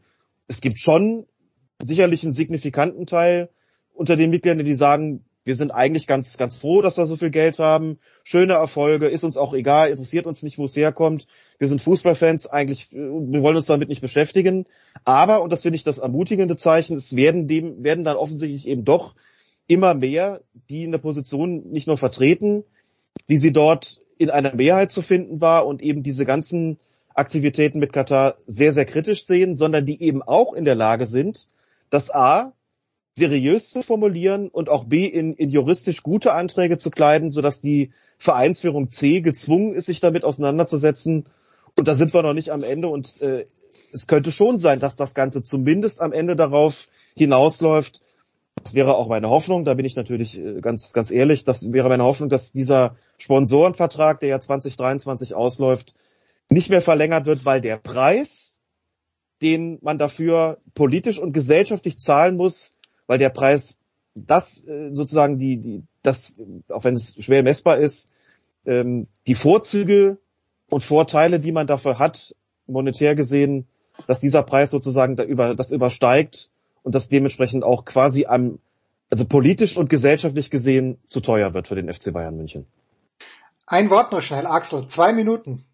Go! Topspiel am Wochenende, Arminia Bielefeld gegen den ersten FC Köln. Let's do it! Was willst du von mir hören? Ja, Auswärtssieg möchte ich hören. Ja, Auswärtssieg. Auswärtssieg äh, auf der Alm vor 10.000 Zuschauern. Äh, hoffentlich ein Doppelpack von äh, Toni Modest und äh, 21 Punkte. Und dann sind wir, wenn alles vor uns verliert, auf einem äh, fünften Platz, der zur Teilnahme an der Europa League Alles ist gut. Möchtest du das hören? Genau, Saisonabbruch am 5. Dezember. Wenn, wenn, nach dem 14. Spieltag 21 Punkte, der 1. FC Köln auf Platz 5 fantastisch. Hm, großer Sport. Ja, danke. Wundert mich, dass er nicht erst nach vier abbrechen möchtest. dass du nicht sagst, komm, wir machen noch zwei. Saisonabbruch auf Platz vier. Äh, Wenn schon, denn schon. Champions League spielt jeder. Europa, League, Europa League ist besser. Das ist wahr. Danke, danke herzlich. Eine, eine fantastische Stunde. Danke, Thorsten Poppe. Danke, Axel Goldmann. Danke, Alex Feuer. Danke, Oliver Fasnacht.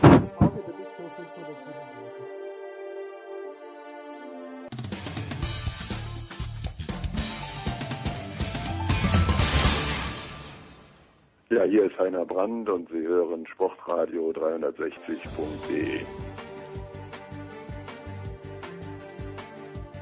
Herrschaften, weiter geht's in der Big Show 537 und im Zwei-Wochen-Rhythmus. Ihr wechselt euch ab. Der Körny wusste das nicht, dass ihr beide euch abwechseln. Götzi. Markus Götz von Sky, wusstest du, dass du der Alternativkörner bist? Äh, habe die Ehre, guten Tag. ja. äh, ich, bin der, ich bin der Alternativkörner. Ja, ich wusste das. Ähm, ich habe, ich kann dir sagen, warum ich wusste, weil du es gesagt hast. Ah, okay, okay, dann ist ja gut. Götze, es gibt ja in diesen Tagen, ähm, es gibt ja Leute, die sagen, ja, das ist nicht mehr mein Davis Cup. Du bist ein alter Tennisfan. Es gibt dann einen ausführlichen, ausführlichen Tennisteil, aber äh, ist dir das wurscht, wie das äh, als Tennisfan nämlich, welches Etikett da drauf klebt und würd, schaust du dir das trotzdem an oder muss für dich der Davis Cup wie damals Hartford, wann war Hartford nochmal, was 86 oder 87? 87, 87, 87 glaube ich, 87, ja, ja, 87, ja. Muss es Hartford sein für dich? Nee, ich habe jetzt tatsächlich noch überhaupt nichts gesehen, äh, hat aber auch damit zu tun, dass ich gerade einen Haufen anderes Zeug um die Ohren habe habe aber natürlich mitgekriegt, dass die Jungs das Halbfinale erreicht haben und, und dann bin ich dann auch sofort wieder zwiegespalten. Das freut mich total, logisch, ja. weil ich glaube, dass das echt, dass das echt eine gute Bande ist und dass, es, dass sie das auch ohne Sascha Zverev äh, geschafft haben, umso bemerkenswerter. Ähm, nee, ich bin auch kein Fan von, äh, von diesem Modus, überhaupt keine Frage. Ich meine, aber das ist ja jetzt auch wirklich nichts Neues diese, diese Davis Cup Schlachten, die haben von dieser Heimspielatmosphäre gelebt. Das weiß jeder, der es miterlebt hat. Äh, das ist hier mit Perdu und wie sie das jetzt übrigens machen wollen in Madrid ohne die Spanier. Ja, es ist großartig, aber es wird dann noch besser. Bisschen, bisschen blöd gelaufen. Es, es wird dann noch besser, weil ab nächsten Jahr wollen sie es in Abu Dhabi machen und ich gehe davon aus, dass Abu Dhabi keine Heimmannschaft stellen wird. Also es wird. Ja, ich, äh, ich, ich, ich, kann es ja nicht sagen. Und es ist natürlich extrem spät im Jahr und äh, einige sind nicht mit dabei. Also nee, es ist es ist alles andere als optimal und und apropos Hartford. Äh, das war wirklich so, wie alt war ich damals? 14 oder irgendwas? Nein, 13 warst du, wenn ich richtig nein, rechne. Nein, nein, nein 14. 14. Ich bin, ich bin ja, 73. 73. Okay, ja, ja, ich glaube, okay. glaub, es war 87. Ja. Ich bin ins Bett und bin wieder aufgestanden und die haben immer noch gespielt. Das ist meine Erinnerung an, an Hartford 87. Boris Becker gegen John McEnroe, wer es nicht mehr, wer es nicht mehr auf dem Zettel hat. Ja, das war natürlich legendär. Also für mich der Davis Cup, ich war im Praterstadion damals 1990, als Österreich gegen die USA dann verloren hat, nur am ersten Tag. Damals gab es noch Einzeltagestickets und habe Muster gegen Chang gesehen und Agassi gegen Skoff. Das sind natürlich auch Erinnerungen, die immer, ja, da, klar, immer da sein werden. Wahnsinn. Ja. Absolut. Ja, schön. Das waren glorreiche Zeiten, Götzi, wo man sich keine Sorgen über irgendwelche Tests, über irgendwelche Infektionen machen mussten. In Flensburg, äh, die Spieler kommen schon langsam zurück, aber jetzt, wie ich höre, wie du mir erzählt hast, vielmehr, war das Trainergespann außen vor. Äh, ja. wie, wie funktioniert das dann? Wenn, wenn der ganze Trainerstab weg ist, wer übernimmt dann die Ansagen? Sind es die Spieler schon selbst? Na, ich kann dir nur sagen, wie sie es jetzt im Falle von, von Flensburg gelöst haben. Also Mike Machulla, der Cheftrainer, genauso wie Marc Bulz, sein Assistent, waren Corona-positiv ähm, und sind jetzt schon ja, eine gute Woche raus.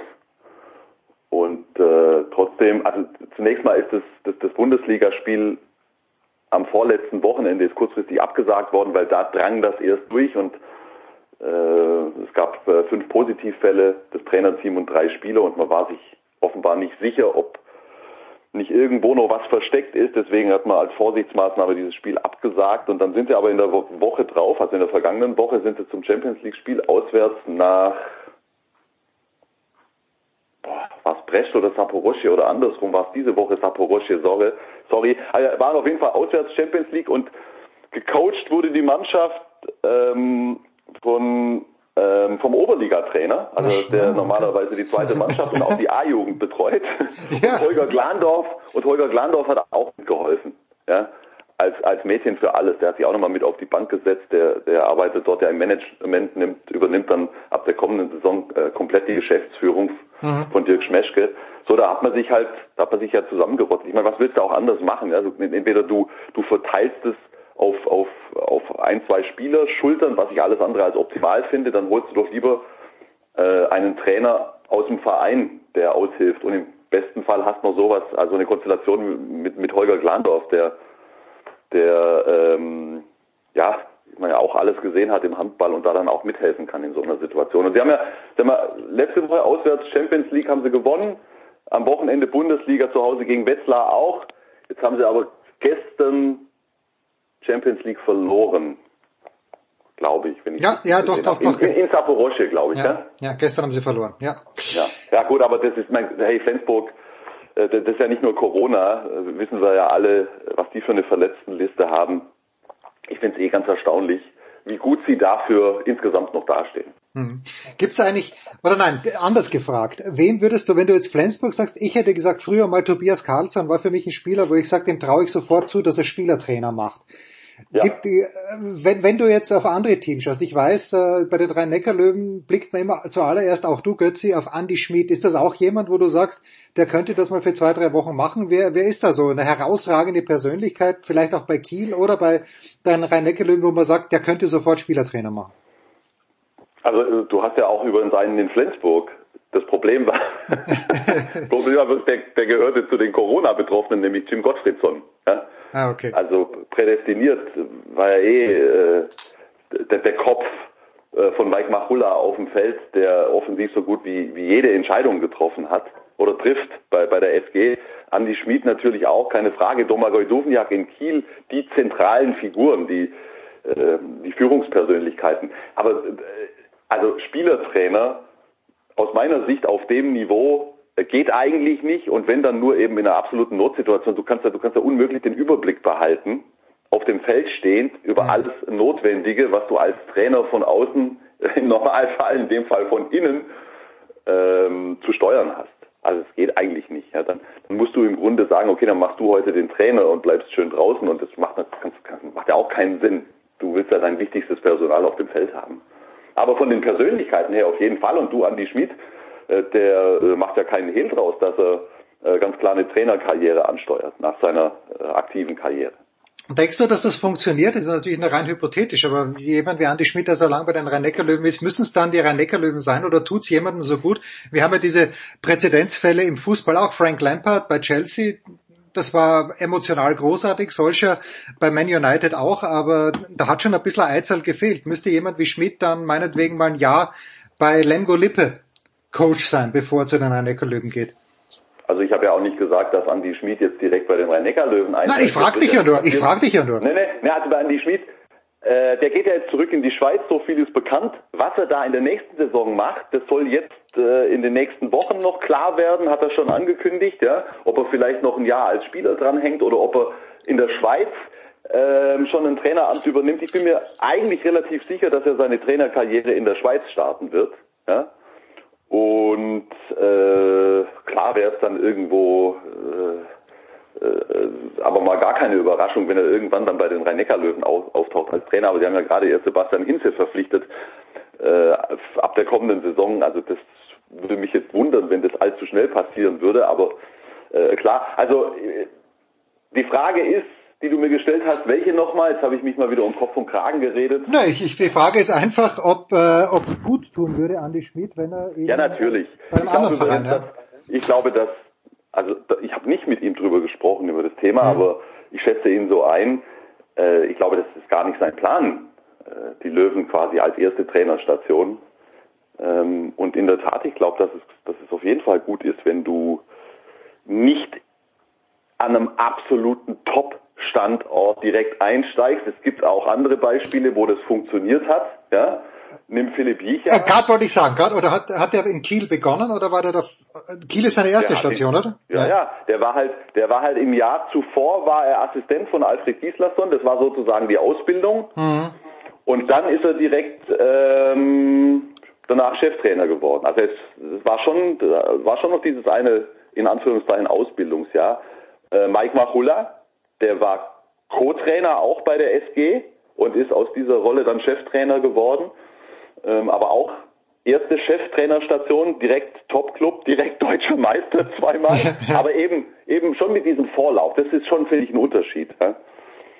Ähm, und und äh, grundsätzlich, also die Frage ist ja auch immer, bist du automatisch ein guter Trainer, wenn du ein äh, kluger Handballspieler warst, also gerade was, was die, die Strategen äh, tun sich da häufig hervor. Nee, bist du nicht, natürlich. Also es gibt so viel andere Skills, die du mitbringen musst als Trainer über das Handballverständnis hinaus.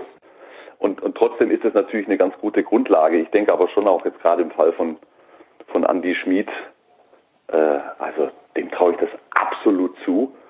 Aber auch er wird viel zu lernen haben. Und ich schätze ihn so ein, dass er, dass er das weiß, dass er das reflektiert. Und äh, der wird seinen Weg finden. Bin total gespannt, wie der ablaufen wird. Naja, dieses legendäre Playbook, glaube ich, von Alfred Gislason. Dominik Kleiner vor, vor vielen, vielen Jahren hier bei Sportradar 360 mal erzählt. Das muss, es muss ein, eine, den Umfang einer Enzyklopädie haben, was da alles drinsteht bei Alfred. Götze, weil wir jetzt... Weiß, ob, er da, auch noch irgendwie seine Fischerlebnisse und ja, das äh, kann auch sein. Übrigens, äh, ah, von Alfred äh, gibt's ja, glaube ich, ein großes Interview bei, äh, bei Sky und da sitzt er so da in diesem Stuhl, ein kleines bisschen zusammengesackt mit Sakko und äh, es sieht so aus, als ob er die Hände in den Hosentaschen eingesteckt hat, hat er aber nicht. Das ist das nur, das ist nur meine Beobachtung nebenbei. Jetzt haben wir so viel über die Rhein-Neckar-Löwen gesprochen. Götze, die spielen Samstagabend 20.30 Uhr gegen die Füchse Berlin. Was werden wir aus diesem Spiel lernen? Mit, oder anders gefragt, äh, sind die Füchse auf so einem Niveau, dass du sagst, die fahren dort als Favorit hin oder ist eben Mannheim immer noch Mannheim? Nein, das weißt du doch, dass Mannheim nicht mehr Mannheim ist im Moment. Du siehst ja, wo sie stehen in der Tabelle. Und die Füchse sind ja jetzt wieder ähm, beinahe komplett. Drucks und Wiede sind zurück. Äh, Wiede ist schon weiter als Paul Drucks. Hm. Das, dann ist das ja auch schon, schon wieder eine ganz andere Situation und die Füchse sind ja vorne mit drin äh, im Spitzenfeld, also unter den drei Verfolgern des SC Magdeburg, Kiel, Flensburg und die Füchse jeweils sechs Minuspunkte. So, das ist das Feld, das sich um diesen zweiten Champions League Platz battelt im Moment. Äh, ob äh, ob, ob äh, irgendein Team von diesen drei noch in die äh, Meisterschaft äh, eingreifen kann, das entscheidet der SC Magdeburg. Ja, ich meine, die müssen erst erst dreimal verlieren, bis man wieder auf Augenhöhe wäre. Ähm, die Berliner fahren für mich als Favorit nach äh, Mannheim, auf jeden Fall. Und äh, es würde mich ehrlich gesagt wundern, wenn die Löwen das gewinnen sollten. Aber dass die Mannschaft grundsätzlich mehr in sich hat, als sie bislang gezeigt hat, das ist auch klar, als einfach nur von, den, von der Qualität der einzelnen Spieler. Aber sie kriegen es nicht äh, vernünftig auf die Platte. Da gibt es zu viele äh, Defizite in zu vielen Bereichen. Es gibt zu viele Spezialisten, also weißt, die entweder gute Angriffs- oder mhm. Abwehrspieler sind, aber das Paket passt nicht. Das hat dann wieder Einfluss auf das ganze Gegenstoßverhalten. Äh, Torhüter-Performance deutlich, deutlich Unterschnitt. Riesenproblem aus meiner Sicht. Ähm, sie spielen nur phasenweise guten Handball, haben ja zuletzt auch, ich weiß, hast du das gesehen? Also das, also diese letzten beiden Spiele der Löwen, wie die gelaufen sind, Leider also, sind, sind an mir vorübergegangen, aber erzähl ganz man, kurz. Das muss man sich reinziehen. Ich glaube, das gibt's auch noch auf der Sky Sport App irgendwo. Ähm, letzte Woche Dienstag zu Hause gegen Leipzig. Da haben sie den Ball ja, und führen mit einem. Und haben den letzten Angriff quasi oder den gedacht letzten Angriff und äh, Leipzig stellt die Schussfalle, also sie lassen äh, einen völlig offen, hm. den Außen, den Helander und zwar glaube ich echt noch in dem Moment vier Sekunden. Der wirft, Severus hält und wich aus der Bewegung raus. Das hätte, wäre nicht anders möglich gewesen. Schleudert der den Ball einfach nach vorne und Wiesmach nimmt ihn aus der Luft an und versenkt den Camper eine Hundertstel vor der Sirene, bringt Kemper übers ganze Feld. Das Ding ist drin, unentschieden. So, dann nach dem Spiel, Jannik Kohlbacher gibt's überhaupt nicht, sagt er, sowas erlebst du nur einmal in zehn Jahren. Naja. Lass mich raten, drei Tage später. Zwei Tage, zwei Tage später. In Melsungen, unentschieden, die Löwen in Ballbesitz, nehmen eine Auszeit, ich glaube 15, 14, 15 Sekunden und äh, ich habe noch die Worte von Klaus Gärtner in den Ohren. So, unentschieden haben wir sicher, sagte, äh, jetzt holen wir uns noch den Sieg. Ja? Und äh, was wir nicht machen, sagte er, ist, ist äh, ein Fehlpass.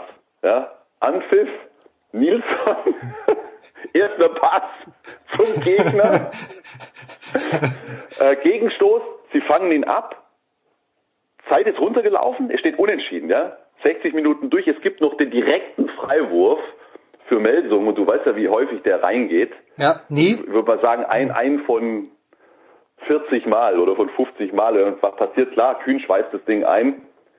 Und äh, so, so sind die letzten Spiele. Also es ist auch echt mehrfach saudumm gelaufen für die Löwen. Es ist jetzt nicht gerade so, dass, dass die im Lauf wären.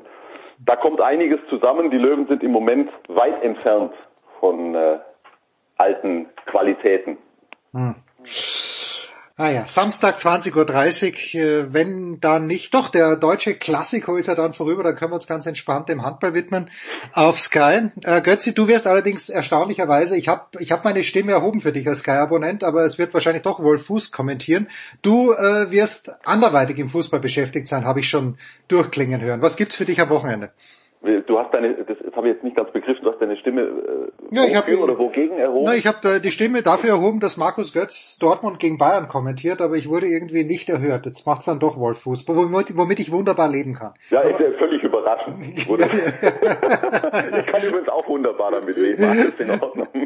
Ah, äh, ich, bin, ich bin am Samstag in einer Konferenz, in einer Bundesliga-Konferenz und äh, äh, kümmere mich um Leverkusen gegen Fürth. Jetzt nur, wer, wer, wer wird da wohl gewinnen? Also äh, jetzt pass mal auf, aber so ein Spiel, bereitest du dich schon darauf vor, auf den, auf den äh, ewig jungen Schlager, wo du sagst, irgendwann musste die Serie von Fürth mal reißen und heute gewinnen sie in Leverkusen, wovon ich zu 0,01 Prozent maximal ausgehe. Also vorbereiten tue ich mich äh, völlig unabhängig vom Ergebnis. Ja? Das macht total Sinn. Äh, ich, ich muss wissen, wer da spielt, ich muss wissen, was da los ist und äh, das stelle ich, das stelle ich sicher, dass das so ist. Und dann gucken wir, was passiert. Ja klar, ich meine, das, äh, sollten die was holen in Leverkusen, das wäre ein Wahnsinn. Auf der anderen Seite, äh, Leverkusen war ja schon auch für die eine oder andere Spezialaktion gut in der Vergangenheit. Ich erinnere nur mal ans Pokalhaus aus zu Hause gegen den KSC in ja. dieser Saison. Aber wäre eine riesen Überraschung. Aber nochmal zurück, du, ich, äh, wie gesagt, Bundesliga-Konferenz, das ist echt fast wurscht, welches Spiel du da kommentierst. So geht's mir zumindest. Das ist eins meiner absoluten Lieblingsformate, obwohl es, weißt, obwohl es, es gibt seit, seit über 20 Jahren und es ist im Grunde unverändert und ich, ich sehe auch gar keinen Grund äh, für Veränderung. Das Ding ist einfach in sich schlüssig ja. und geil und ich habe da mega Spaß dran. Kein Zweifel. Wo geht's heute Abend noch hin? Lass mich raten. Erlangen gegen Wetzlar. So ist es. Wann kommst du mit jetzt eigentlich mal? Wir reden, glaube ich, seit 27 ja. Jahren. Ja, heute hätte ich Zeit. Heute hätte ich Zeit. jetzt, wo du es sagst. Ja. Aber ich brauche einen Test. Ich, ich brauche, bräuchte einen Test. Ja, ja, 2G Plus. Also ja. auch für, logischerweise dann auch für, für das äh, arbeitende Personal in der Halle. Also auch für die Reporter. Äh, ich brauche auch noch einen Test, muss ich jetzt gleich erledigen. Und eben, also 2G Plus und äh, ich glaube, das sparst dir heute am besten. Guckst einfach ein bisschen Sky. Mach ich, mach ich. Die, die Erlanger spielen übrigens, also äh, sorry, äh, ungefragt, äh, aber äh, man muss es, man muss es auch mal echt ansprechen, wie es ist. Die spielen zum Teil echt keinen guten Handball. Also das, äh, äh, das ist mit, mitunter ist es schwere Kost haben aber schon zwölf Punkte, was äh, für den Klassenerhalt, so, was für den Klassenerhalt reichen wird. Ja, ja gut, aber das ist ja nicht das Thema in Erlangen. Die nehmen einen Haufen Geld in die Hand. Die wollen den Anschluss äh, zum ersten Drittel herstellen. Ja, die wollen äh, Richtung Europapokal äh, sich entwickeln und das höre ich jetzt schon seit ein paar Jahren und in der vergangenen Saison hatten sie wirklich sehr, sehr viel Verletzungspech und mhm. da war das auch nachvollziehbar, dass das nicht äh, umsetzbar war, aber äh, die haben jetzt ein paar Spiele verloren. Die haben, die haben zu Hause gegen Hannover, Lemgo und Stuttgart verloren. Das geht nicht. Also das kannst du nicht machen, wenn du, wenn du wirklich äh, da in diesem ersten Drittel mitfunken willst. Das ist nicht überzeugend. Also ich glaube nicht, dass die zufrieden sind mit dem Status quo. Ich wünsche dir trotzdem eine fantastische Anreise, ein großartiges Spiel und eine sichere Heimkehr, mein lieber Götze. Ich danke herzlich. Big Show 537, Pause.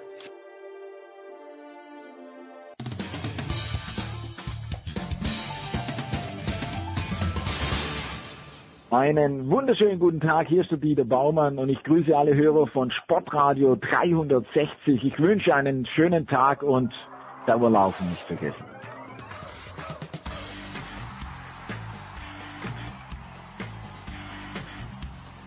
Es geht weiter in der Big Show 537 mit Football und wie jede Woche mit am Start von GFL TV und Radio und von äh, dem, ist es der NFL Game Pass? Ja, es ist es. Nicola Mattei. Grüß dich, Nicola. Hallo zusammen. Und heute ebenfalls äh, sehr, sehr oft zum Glück dabei von der Zone Franz Büchner. Servus Franz. Hallo, grüß euch. Bisschen zähes Wochenende, Burschen, wenn ich da drauf schaue, was da alles passiert. Also so richtig das Topspiel habe ich eigentlich nicht gesehen, aber ihr werdet sicherlich ein paar Leckerlis finden. Am ehesten noch, Nicola, der, der Auftritt von den Broncos bei den Chiefs. Oder sehe ich da was falsch? Naja, also es, es sind halt also das Ding ist halt, die Liga ist so eng, dass im Grunde genommen jedes Spiel zählt, weil wenn du dir das anschaust, ich weiß nicht, ob es Franz auch schon aufgefallen ist, wenn wenn NFC wenn NFC-Tabellen eingeblendet werden, es ist eigentlich die komplette NFC in der Hand und äh, also außer Seattle und Detroit, alles ansonsten 14 Teams sind gerade im Playoff-Rennen. Das heißt, du kannst nicht wirklich sagen, da ist ein Spiel attraktiver als das andere, weil jeder Sieg hält dich im Rennen und jede Niederlage äh, haut dich theoretisch raus und dann sind andere Teams näher dran. Also das, das ist, weil, weil halt die Teams keine Konstanz haben, weil kaum jemand über zwei, drei, also außer die Patriots, weil kaum jemand außer zwei, drei Spieler am Stück wirklich gut aussieht, ähm, hast du halt diese komplett zusammengeschobenen Tabellen und dementsprechend hast du halt gut klingende Namen, wie zum Beispiel Kansas City gegen Denver, aber eigentlich jedes Wochenende ähm, außer vielleicht wenn Jets, Lions und auch in gewissem Maßen Seattle beteiligt sind, halt auch die wichtigsten Duelle, also Houston. Hm. Ähm, von daher finde ich schwer jetzt zu sagen, also Kansas City gegen Denver strahlt da über dem Rest, ja, von, von den Bilanzen ein bisschen schon, von den Namen auch, aber also ganz ehrlich, Cincinnati gegen die Chargers oder selbst Vegas gegen Washington ist nicht ganz irrelevant. Ja, sprech da bitte gleich drüber, aber Franz, die Frage vielleicht an dich und dann bin ich auch wirklich raus. Aber mein Sohn rennt ja gerne mit dem Trikot von Russell Wilson durch die Gegend. Äh, ist diese Zeit vorbei? Und muss man sich ein kleines bisschen Sorgen um den Coach machen? Ist da vielleicht mal ein, Headcoach-Wechsel angebracht? Wie, warum läuft es bei Seattle die letzten Jahre eigentlich schon nicht mehr so brillant, wie es eben damals, als sie Super Bowl und ein Jahr später Super Bowl vergeigt haben? Puh. Also äh, ja, man, man darf sich, glaube ich, tatsächlich äh, zumindest in dieser Saison ein bisschen Sorgen machen um äh, die Seahawks und auch um Russell Wilson, der ich habe mir jetzt tatsächlich auch ein paar Mal natürlich gesehen in der Saison und jetzt auch erst letzten Montag wieder. Ähm, natürlich verletzt war und man weiß nicht genau, wie sehr ihn das noch beeinträchtigt, aber da teilweise Entscheidungen auch trifft, die jetzt unabhängig von irgendeiner Verletzung sehr, sehr eigenartig wirken. Also eigentlich das, was er gut beherrscht, nämlich die Übersicht zu behalten, das äh, ganze Spielfeld im Blick zu behalten, das irgendwie ist ihm scheinbar ein bisschen abhanden gekommen in dieser Saison. Und das ist das Eigentliche, was mich verwundert. Dass der ein oder andere Wurf vielleicht mal schief geht, wenn die Fingerverletzung ihn auch noch beeinträchtigt, ja. Aber die Entscheidungsfindung ist äh, teilweise sehr, sehr seltsam. Ne? Und ähm, man ist durchaus ja erfolgsverwöhnt unter äh, Pete Carroll. Also die haben ja nur zweimal die Playoffs verpasst unter Carroll, ähm, in den letzten Jahren ja überhaupt nicht mehr eigentlich. Da haben wir ja letzte Saison auch noch ihre Division gewonnen, ne? wollen wir mal nicht vergessen. Und ähm, das ist jetzt äh, so ein bisschen Neuland. Ne? Da leidet natürlich auch äh, der, der Coach so ein bisschen drunter. Also irgendeine Veränderung sehe ich schon in der, also jetzt Richtung nächste Saison, auf welcher Position ist äh, aber noch relativ offen. Das kann ich noch nicht so ganz ein einordnen. Schau, ich zum Beispiel habe vergessen, dass die letzte Serie Division gewonnen haben. Egal, Nikola, du übernimmst, ich lausche. Ja, bei den Seahawks darf man nicht vergessen, das Ganze, also ich habe sie gegen die Cardinals gehabt, das, also dieses, diese Angst vor dem Big Play, dass man bei, die man bei Seattle immer haben musste, Franz, die ist irgendwie komplett weg. Also weiß nicht, diese, diese Offense strahlt ist Augenblick keine wirkliche Gefahr aus. Überhaupt nicht. Also ganz, ganz komisch auch, ähm, das hat sich ja dann auch so fortgesetzt. Ne? Also du sagst ja, das Spiel gegen Arizona, jetzt auch das Spiel am Montag gegen Washington. Ich meine, die hatten den Ball überhaupt nicht gegen die, gegen das Footballteam. Ich glaube, die hatten ja 20 Minuten, wenn es hochkommt, überhaupt nur Ballbesitz. Äh, absurde Entscheidungen bei dritten Versuchen und äh, ähm, wenn man halt auf Metcalf erst anfängt, ähm, drei Minuten vor Ende überhaupt mal einen Pass zu werfen, ja, dann äh, vergeht einem tatsächlich ganz schnell die Angst vor dem Big Play.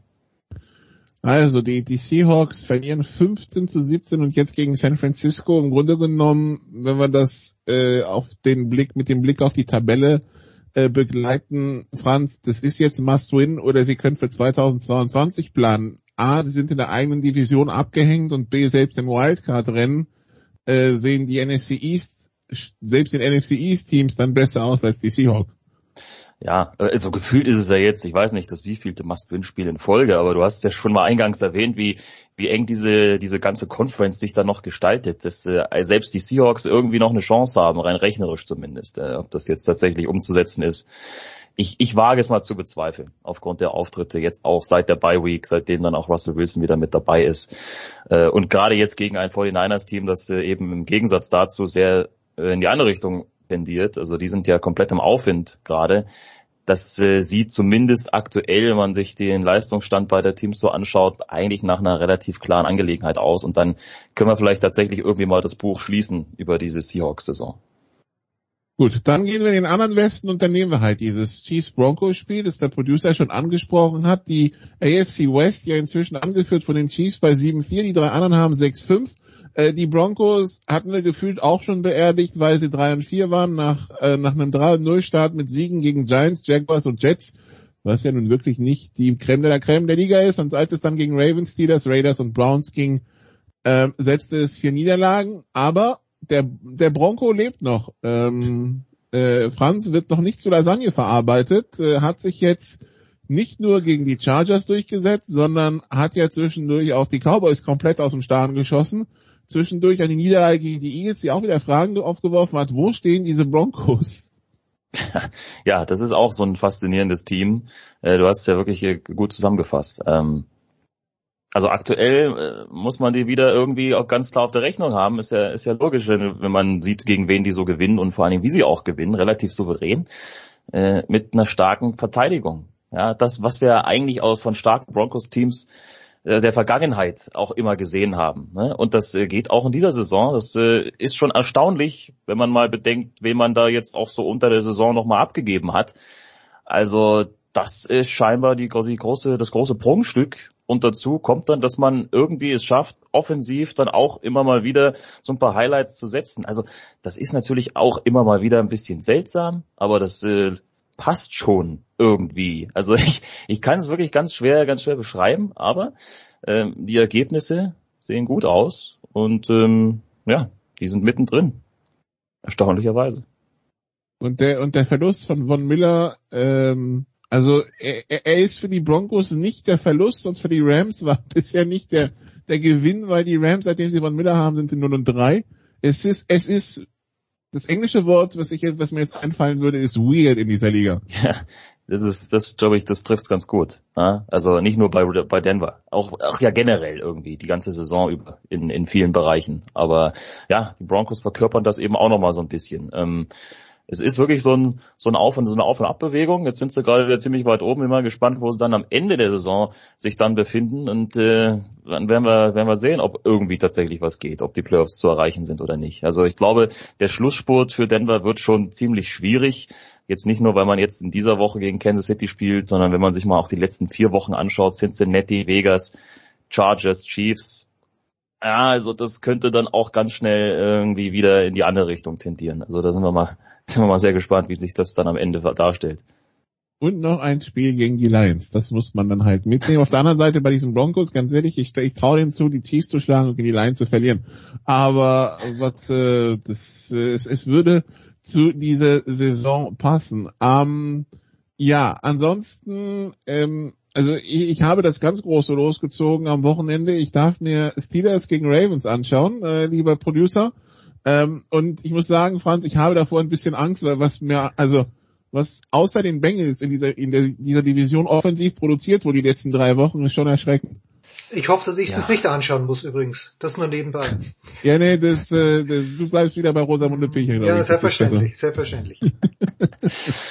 äh, ja. Dann gibt's äh, wenigstens Happy End gab ja auch ein, ein fantastisches Sunday Night Spiel letzte Woche mit den Ja, den ich, ähm, ich äh, kann berichten. Das ist ähm, also, also das Ding ist halt nicht, du sitzt halt hier, du sitzt halt hier um vier Uhr morgens, ja. Also man muss dazu sagen, dieses dieses Kommentieren beim Game Pass, man sitzt halt wirklich alleine vorm PC und irgendwie der, der, der Producer sitzt in Neuseeland, der macht den Soundcheck mit dir vorm Spiel und sagt dir, es war gut nach dem Spiel, zwischendurch hörst du aber nichts von dem. Und ich höre die amerikanischen Kollegen nicht. Das heißt, du sitzt hier wirklich komplett alleine nachts um vier und denkst so, Alter, wollt ihr mich verarschen? Und ähm, also ich hatte hier, seitdem ich NFL kommentiere, ich hatte noch nie so strenge Marburg-Mannheim-Vibes bei der NFL, wie seitdem ich den Kram kommentiere. Und äh, dieses Spiel zwischen Baltimore und, und, und Cleveland, die letzten fünf Minuten der ersten Halbzeit, sind eine Frechheit, ja. Ähm, also das, das, das ist ein Turnover, wo du deinen Kopf fasst. Und irgendwann, tatsächlich am nächsten Tag habe ich dann mal beim, beim Kommentar von äh, Andreas und Arik bei, bei der Sohn reingehört, einfach mal um für mich eine Bestätigung zu bekommen, dass es wirklich totale Grütze war, was sie gespielt haben und habe dann gemerkt, die beiden waren dann auch wenig angetan von dem, was sie gesehen haben. Aber du sitzt dann hier und hast wirklich keinen, mit dem du über dieses Spiel sprechen kannst. Ich meine, Franz, du hast ja mit deinem Co-Kommentator mhm. oder wenn ich im Stadion der GFL bin, es gibt ja immer Leute, selbst wenn ich alleine bin, es gibt ja immer Leute, mit denen man über dieses Spiel dann reden kann in der Halbzeit, ja. Ähm, aber hier sitzt du halt und denkst so, meine Güte, ist das schlecht. Und willst es ja so nicht über den Ether hauen, ja, aber es war einfach nicht gut.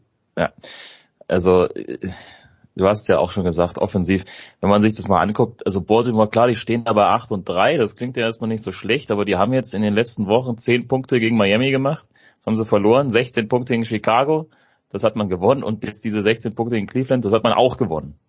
Mit also, vier Picks. Ja, genau, mit vier Picks. Also im Prinzip sind das alles Spiele, die du eigentlich gar nicht gewinnst normalerweise. Ähm, und dann würden wir jetzt über ein 6 und 5 Team sprechen und dann wären die auch irgendwo da mittendrin in diesem ganzen Konglomerat an, an Teams, das sich da um irgendwelche Wildcard-Spots äh, prügelt. Ja, äh, ich weiß es nicht. Ich weiß wirklich nicht genau, was, was wir von diesem Spiel jetzt halten wollen, weil jetzt ja auch äh, die Steelers sich wieder in die falsche Richtung entwickeln. Es ist ja, es ist ja ähnlich wie, ich weiß nicht, wie bei Denver, immer so ein Auf und Ab, schlechter Start. Jetzt sind sie, waren sie ziemlich gut mal eine Zeit lang mit mit vier Siegen am Stück. Dann kommt dieses komische Unentschieden gegen Detroit. Und jetzt sind es wieder zwei Niederlagen nacheinander. Ähm, Gerade jetzt das letzte Spiel gegen Cincinnati war, äh, wie, wie, wie formuliert man es jetzt schön? Also Nein, es war, das kann man nicht schön formulieren. Äh, das können wir da nicht schön formulieren. Okay, ja, also das klingt jetzt nach diesen letzten Eindrücken mh, nach einer großen Herausforderung. Das tut mir sehr leid, Nicola. Für den Zuschauer, nicht für die Teams, für den Zuschauer, ja. ja. Ähm, das, äh, das, also ich, ich, ich verstehe es auch nicht, wieso, also vor allem, wenn man sich diese Interceptions anschaut von, von Lamar Jackson, ich meine, bei, bei Big Ben gibt es immer die Debatte, ist er, ist er jetzt zu alt, ist er durch. Ja, aber bei Lamar Jackson, ich meine, der ist ja der Blüte seines Alters.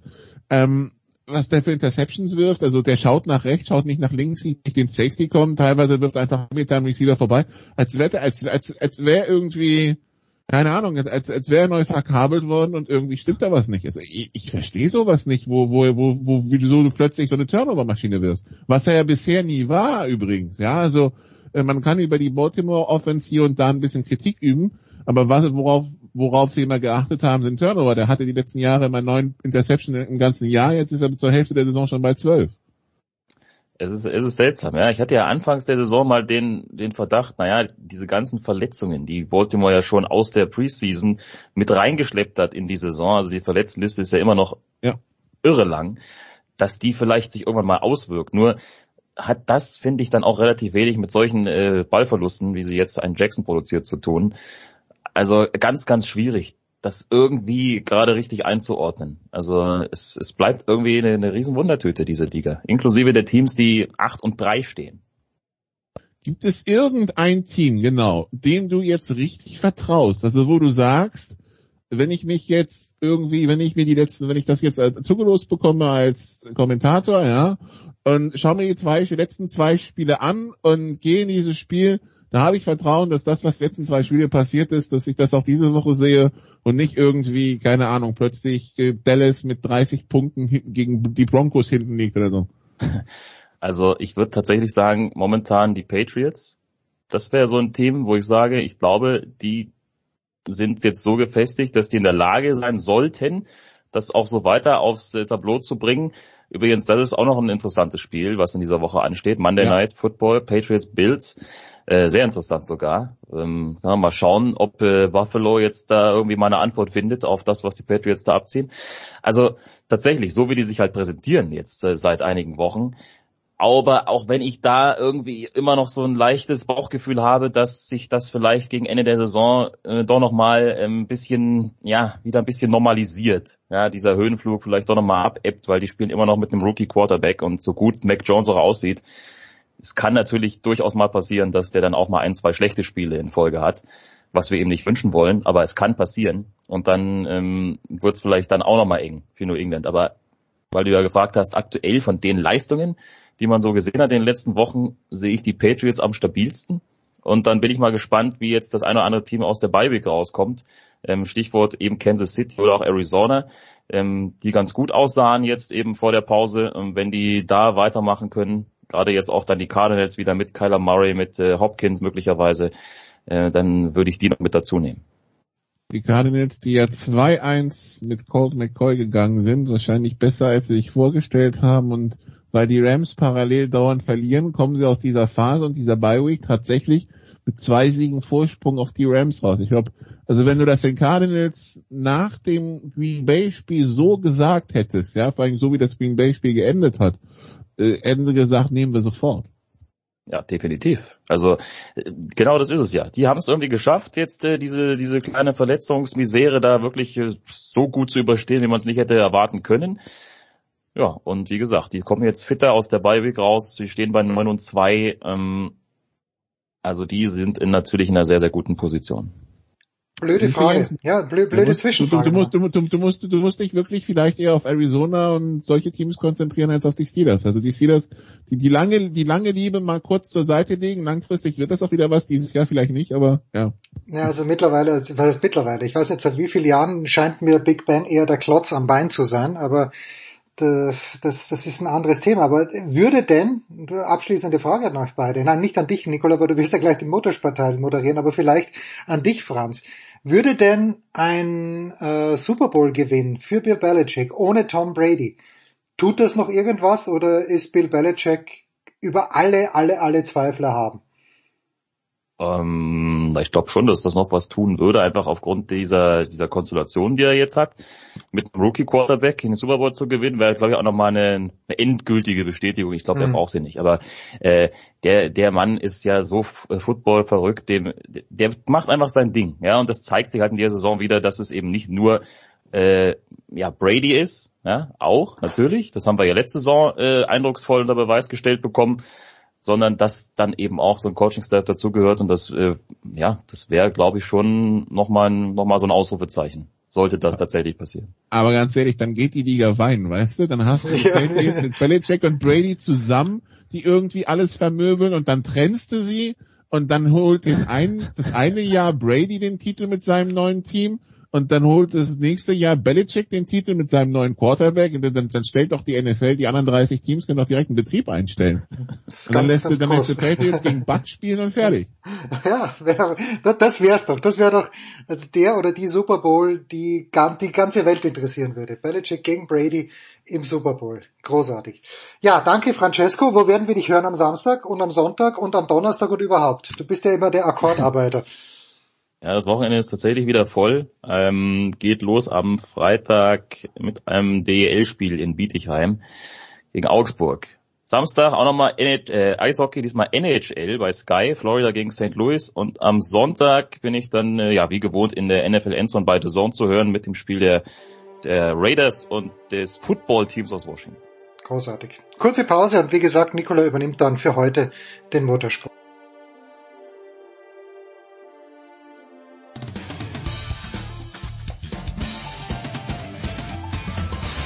Hallo, Sie hören Christoph Daum, Sportradio 360.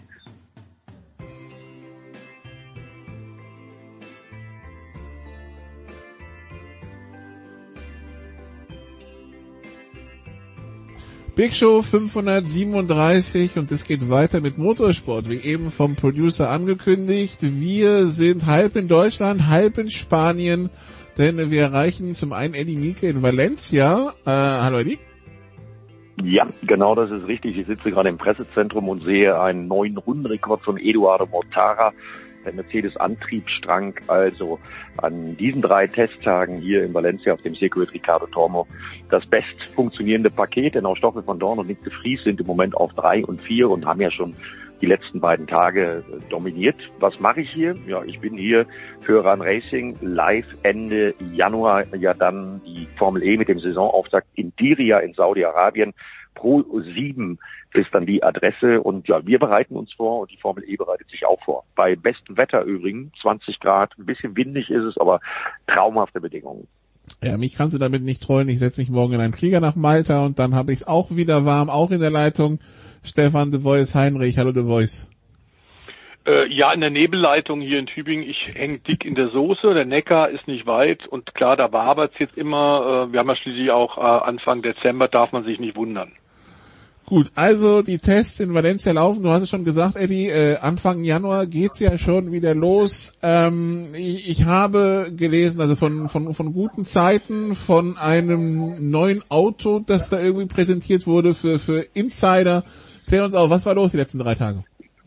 Ja, das ist richtig. Unser Geschäftsführer zum Beispiel durfte sich das neue Gen 3 Auto dann für die Saison 2023 anschauen und das ist ein richtiger Schritt vorwärts. Auto sieht sehr, sehr aggressiv aus. Ich persönlich habe es noch nicht gesehen. Das war nur ein sehr, sehr erlaubter Kreis, der dieses Fahrzeug sich anschauen dürfte. Aber die Eckdaten versprechen noch mehr Spektakel, noch mehr Spannung, denn als Topspeed wird zum Beispiel 320 kmh angegeben für das neue Gen 3 Auto was ja dann nach der Saison 2022 die Gen 2 Fahrzeuge ablösen wird. Äh, aber vorher freuen wir uns erstmal auf die Saison 2022. Auch da gibt's Veränderungen. Es dürfen mehr Reifen gefahren werden. Es wird ein neues äh, Qualifikationssystem gefahren werden, was hier äh, unter Leitung des Rennleiters Scott Elkins ausprobiert worden ist und was sich sehr, sehr bewährt hat. Da darf sich der Zuschauer schon mal auf viel, viel Spannung freuen. Ja, und von daher schauen wir mal, was die Saison 2022 mit sich bringt. Wie gesagt, ich habe es da schon erwähnt, mm, es sind ja vier Mercedes äh, angetriebene Fahrzeuge mit dabei, Rocket Venturi, das Team von Susi Wolf mit Eduardo Motara und Lukas Di Grassi und dann eben die beiden offiziellen Werks-Mercedes, Stoffel van Dorn und Nick de Vries. Das haben die drei Tage hier gezeigt. Der Mercedes-Antriebsstrang funktioniert und ist anscheinend im Moment ja, knapp sechs Wochen vor dem Saisonstart in Syria in Saudi-Arabien das best funktionierendste Paket und äh, schauen wir mal, ob die diese Favoritenrolle dann in Saudi-Arabien bestätigen können. The Voice, die, die Formel E, also mit Regeländerungen genau zum Qualifying auch, es gibt so eine Art Verlängerung, wenn zu viele, wenn viele Runden mhm. unter äh, Safety Car oder beschränkt gefahren werden, da wird dann nicht mehr Energie abgezogen und alles bleibt stehen am Ende, sondern es wird dann einfach länger gefahren. Die Formel E wird langsam, wird dann langsam erwachsen oder wie, wie werten wir das?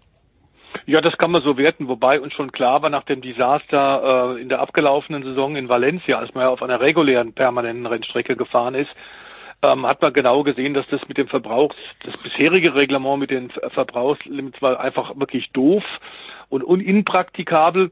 Aber das ist ein Lernprozess und in der Tat, äh, man kann sagen, die Formel E wird erwachsen. Äh, die Veränderungen, die man Jahr für Jahr vornimmt, das sind minimale Veränderungen, aber es soll nie eine äh, Revolution sein, sondern eine Evolution und das zeigt schon, dass man jetzt wirklich gesettelt ist. Auch wenn äh, der eine oder andere Hersteller ja sich zurückgezogen hat, sieht das Feld noch sehr dicht aus. Also der Sport hat darunter nicht gelitten.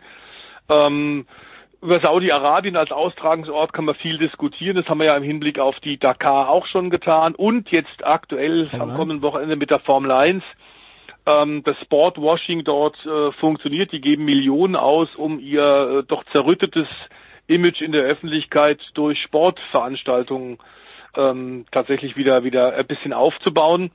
Und für die Formel E ist es ein guter Auftakt, eben schon zu einem Zeitpunkt, wo andere Rennserien, Rundstreckenrennserien noch überhaupt nicht dran denken können, äh, aufmerksam PR, Aufmerksamkeit äh, zu bekommen. Das ist sehr clever. Ähm, wir haben im Grunde im, im Januar und Februar eigentlich nur die Dakar ähm, plus, das ist aber eine Offroad-Veranstaltung, Rallye-Veranstaltung plus dann Anfang äh, Februar die Rallye Monte Carlo, aber das sind auch die Offroad-Freaks. Also für Rundstrecke ist das schon ein sehr guter Zeitpunkt, gleich früh im Jahr loszulegen. Es geht los mit zwei Rennen in Riyadh, dann Mexiko, Kapstadt, China unter Umständen im März und dann geht's nach Europa ab April Rom, Monte Carlo, Berlin, 14. Mai für die, die sich das aufschreiben wollen und dann kommt ein USA, also ein Amerika-Stretch und die letzten beiden Rennwochenenden London Ende Juli und äh, äh, Seoul Mitte August, äh, natürlich wahrscheinlich immer mit, äh, mit Fragezeichen versehen, rund um den Verlauf der Corona-Pandemie. Ähm, ja, Eddie, wie, wie, wird denn, wie ist denn die Stimmung? Wir wissen ja, die deutschen Hersteller sind raus. Hat das jetzt irgend, gab es dazu irgendwelche Aussagen jetzt äh, während der Trainingstage? Wie, wie sehr werden sie vermisst oder hat die Formel E das einfach geschluckt? Ach, die Formel E hat das, glaube ich, gepackt, weil es gibt genügend, die Schlange stehen, die sich bewerben, um hier mitzufahren. Wir werden jetzt 22 Autos haben in der Saison 2022. Wobei ich dich, was den Kalender angeht, dann ein bisschen korrigieren muss, denn Echt? Kapstadt okay. ist schon ist vor längerer was? Zeit gestrichen okay. worden. Äh, China, das wurde jetzt hier in den Tagen bekannt, wird auch nicht stattfinden. Alles Covid-mäßig eben halt auch ein bisschen vorgegeben. Aber man wird reagieren. Also ich weiß aus zuverlässiger Quelle, dass zum Beispiel Berlin zu einem Doubleheader wird. Also es wird wieder zwei Rennen in Berlin-Tempelhof geben, samstags und sonntags äh, live auf Pro7 dann natürlich bei uns zu sehen. Das ist schon mal so die erste Reaktion. Bis es dann aber einen offiziellen äh, Kalender geben wird, erwartet man erstmal die nächste offizielle Sitzung der FIA ab. Die ist, glaube ich, äh, Mitte Dezember. Und dann mhm. wird man sicherlich einen neuen, äh, wieder äh, korrigierten Kalender bekannt geben. Aber wie gesagt, Kapstadt und China finden nicht statt. Ja, und zu den Herstellern, natürlich wird da viel drüber diskutiert, auch bei den Fahrern. Das ist ja nicht so, dass jetzt äh, alle Audi-Fahrzeuge äh, verschwunden sind oder alle BMWs. Bei äh, Andretti fährt man ja immer noch mit Jake Dennis und einem BMW-Antriebsstrang. Bei Envision Racing fährt man immer noch mit dem Audi-Antriebsstrang. Und äh, also die sind schon noch da. Äh, Porsche wollen wir ja auch nicht vergessen. Die sind ebenfalls ja noch da. Und Mercedes ist auch noch noch da. Und äh, entscheidend wird dann sein, wie die nächste Saison verläuft und wer sich dann für die Gen 3-Fahrzeuge einschreibt. Da gibt es einige, die haben sich schon klar committed, wie zum Beispiel der indische Riesenkonzern Mahindra. Ähm, warten wir da einfach mal ab. Auch aus dem Mercedes-Lager zum Beispiel ist zu hören, dass Ian James, der Teamchef, überlegt, wie er mit Mercedes-Technologie dann quasi als Privatteam weitermacht. Also man muss das nicht äh, alles so schwarz sehen, äh, nur weil die Hersteller sich da jetzt umstrukturiert haben. Ich bin mir relativ sicher, hm, und das wollen wir ja auch nicht vergessen, die Formel E ist ja noch eine sehr, sehr junge Meisterschaft. Man geht jetzt erst in die achte Saison. Ähm, und das ist halt ein Lernprozess, wie Stefan es gerade richtig gesagt hat, sowohl was das Reglement angeht, als auch was die Technik angeht. Und ich glaube persönlich schon, dass die Gen 3 Fahrzeuge, wenn die wirklich diese Eckdaten halten, äh, mit 40 Prozent Rekuperationsmöglichkeiten, also 40 Prozent Energierückgewinnung mit über 300 äh, kmh, äh, wie es zu hören war, mit diesem aggressiven Design, dann glaube ich, hat die Formel E auch weiterhin eine Zukunft, auch wenn der eine oder andere Hersteller sich das mal anders überlegt hat. Und die Ausrichtung generell eher Stadtkurse als Rennkurse zu fahren, die bleibt auch die bleibt natürlich auch. Also man will den Motorsport zu den Fans in die Städte bringen, neue, äh, ein neues Klientel generieren und ich glaube, da ist man auf einem guten Weg. Und wir haben ja letztes Jahr, wer das Rennen in Monte Carlo in Monaco gesehen hat, auf dem Formel 1 Kurs, das war so ein Paradebeispiel. Das war ja wirklich äh, sehr spektakulärer Rennsport, wie er sein soll. Viel äh, besser als die Formel 1. Ja, ich glaube schon, dass die Verantwortlichen clever genug sind, da die richtigen Stellschrauben zu drehen. Gut. Dann äh, freuen wir uns auf die MotoGP-Saison, die dann in äh, etwas weniger als zwei Monaten losgeht, äh, äh auf die Formel E-Saison, äh, die dann etwas losgeht. Äh, wir schauen auf die MotoGP, äh, The Voice. Äh, es gibt äh, Neuverpflichtungen, beziehungsweise äh, ja, in Kaderplanung kann man das nicht nennen, Rennfahrerplanungen, die, veröffentlicht, die veröffentlicht wurden. Naja, es ist, was wir ja schon mal hier bei dir gesagt haben oder bei euch bei Sportradio, ähm, ist, dass Ducati tatsächlich äh, aufrüstet. Ähm, die haben ja in der zweiten Saisonhälfte, wir haben es äh, vor einer Woche bereits äh, bei Sportradio deutlich unterstrichen, ähm, hervorragend abgeschnitten, aber haben eben den Fahrertitel verpasst, der völlig zu Recht und absolut verdient an Fabio Quattararo auf der Yamaha gegangen ist, der da ganz alleine an äh, die Yamaha-Spitze äh, wirklich verteidigt hat. Aber im nächsten Jahr haben wir dann eben acht von diesen äh, Ducatis da und das wird dann für die Konkurrenz schon schwer, wenn die die Form auch nur einigermaßen halten können. Wir haben es bei den MotoGP-Tests ja auch gesehen, dass Pecco Bagnaia die Bombenform der letzten Rennen auch bei den Tests mit den neuen Maschinen äh, fortgesetzt hat. Also dann acht Ducati gegen vier Honda, gegen vier Yamaha, vier KTM, dazu die zwei Suzuki und die zwei Aprilia. Es sind 24 Motorräder, aber das wird äh, schwer gegen die roten Renner aus Bologna, ist überhaupt gar keine Frage, zumal die ja auch ein paar von den jungen Starfahrern haben, die tatsächlich äh, ähm, wirklich äh, unglaublich schnell lernen und mit diesen sehr vielen technischen neuen Hilfsmitteln hervorragend umzugehen verstehen. Ich bin mal tatsächlich auch gespannt, wie, wie der Aufstieg ähm, im Tech 3 Team äh, funktionieren wird mit dem äh, dem ersten und dem zweiten aus der Moto 2, wie schnell die sich daran äh, zoomen an die Spitze Und wie gesagt, die Konkurrenz muss sich gegen Ducati was einfallen lassen, denn das war schon in der zweiten Saisonhälfte 2021 Eddie extrem eindrucksvoll. Ja, das war wirklich extrem eindrucksvoll. Ich war ja vor zwei Wochen oder vor etwas mehr als zwei Wochen auch schon hier in Valencia und habe einfach mal als MotoGP-Tourist hier im Fahrerlager äh, mal wieder MotoGP-Luft schnuppern dürfen. Äh, danke an die Dorna, dass ich überhaupt ein Ticket bekommen habe und ich habe das meiste des Wochenendes auf der Service Road äh, verbracht und mir die Ducatis mal genau angeguckt. Äh, ich gebe mal einen Tipp ab, achtet mal alle auf Jorge Martin in, in der nächsten Saison. Wenn der verletzungsfrei bleibt und nicht verletzt ist, dann wird das auch ein ganz heißer Kandidat. Aber Stefan hat völlig recht. Ducati hat die Hausaufgaben am besten gemacht. Und das führt dann eben auch zu Reaktionen bei den anderen. So hat Fabio Quattararo zum Beispiel mehrfach schon verlauten lassen, dass es nicht an der Yamaha lag, dass er Weltmeister geworden ist und dass er auch ein bisschen über die Vertragsverlängerung, die irgendwann dann demnächst auch mal anstehen müsste eigentlich zwischen Yamaha und Fabio Quattararo nachdenkt. Also der überlegt schon, ob die Yamaha in Zukunft weiterhin siegfähig ist. Ja, und eben auch die Umstrukturierung bei KTM. Daran sieht man auch, äh, wenn man dann eben äh, Mike Leitner in eine andere Position im Unternehmen äh, verfrachtet und Guidotti, den Italiener, zurückholt als MotoGP-Teammanager. Äh, man versucht also auch in Mattikofen alles, um irgendwas gegen die Ducatis auszurichten. Aber Stefan hat das schon völlig ein, gut eingeschätzt äh, mit den beiden Motorrädern, die für VR46 aus dem Hause Ducati dazukommen, mit den jungen Fahrern. Ist ja nicht nur Pecco Bagnaia, Meier, es ist ja auch Jack Miller oder der schon angesprochene Jorge Martin. Das wird ganz, ganz, ganz schwer für die Konkurrenz.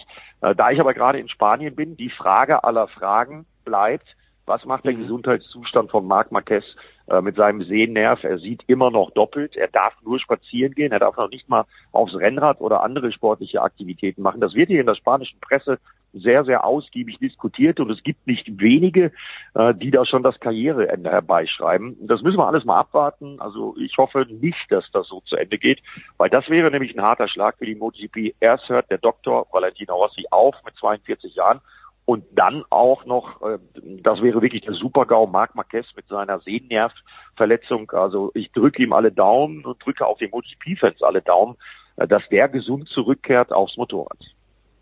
Da, da geht's aber außer abwarten, ob diese Verdopplung weggeht, anscheinend wenig zu tun, oder? Nee, da kann man überhaupt nichts machen. Er hat ja die gleiche Verletzung schon 2011 gehabt und hat durch diese Verletzung unter anderem auch damals den Moto2-Titel gegen Stefan Bradl äh, verloren. Auch damals hat er doppelt gesehen und man kann da tatsächlich wirklich nur abwarten. Und die Ärzte haben ihm jetzt erstmal sechs Wochen komplettes Trainingsverbot äh, verabreicht. Damit wackeln dann auch schon die ersten Testtermine für das HR200-Team und für Marc Marquez. Also da muss man wirklich abwarten und äh, wie gesagt, da kann man nur Daumen drücken, weil das wäre ja wirklich sehr, sehr bitter, wenn so eine großartige Karriere so endet. Klingt aber erstmal nicht falsch, ihn von zu großen G-Kräften fernzuhalten, damit sich, der, damit sich der Körper erholen kann. Äh, ab, ab, genau. äh, weil wir ja Formel E hatten, äh, The Voice, wo ist der Stand mit Moto E? Ähm, Moto E gibt's auch. Äh, in der Tat äh, haben die jetzt auch neuen äh, Auslieferer von Motorrädern. Das ist jetzt Ducati, die da offensichtlich merklich sich ins Zeug legen.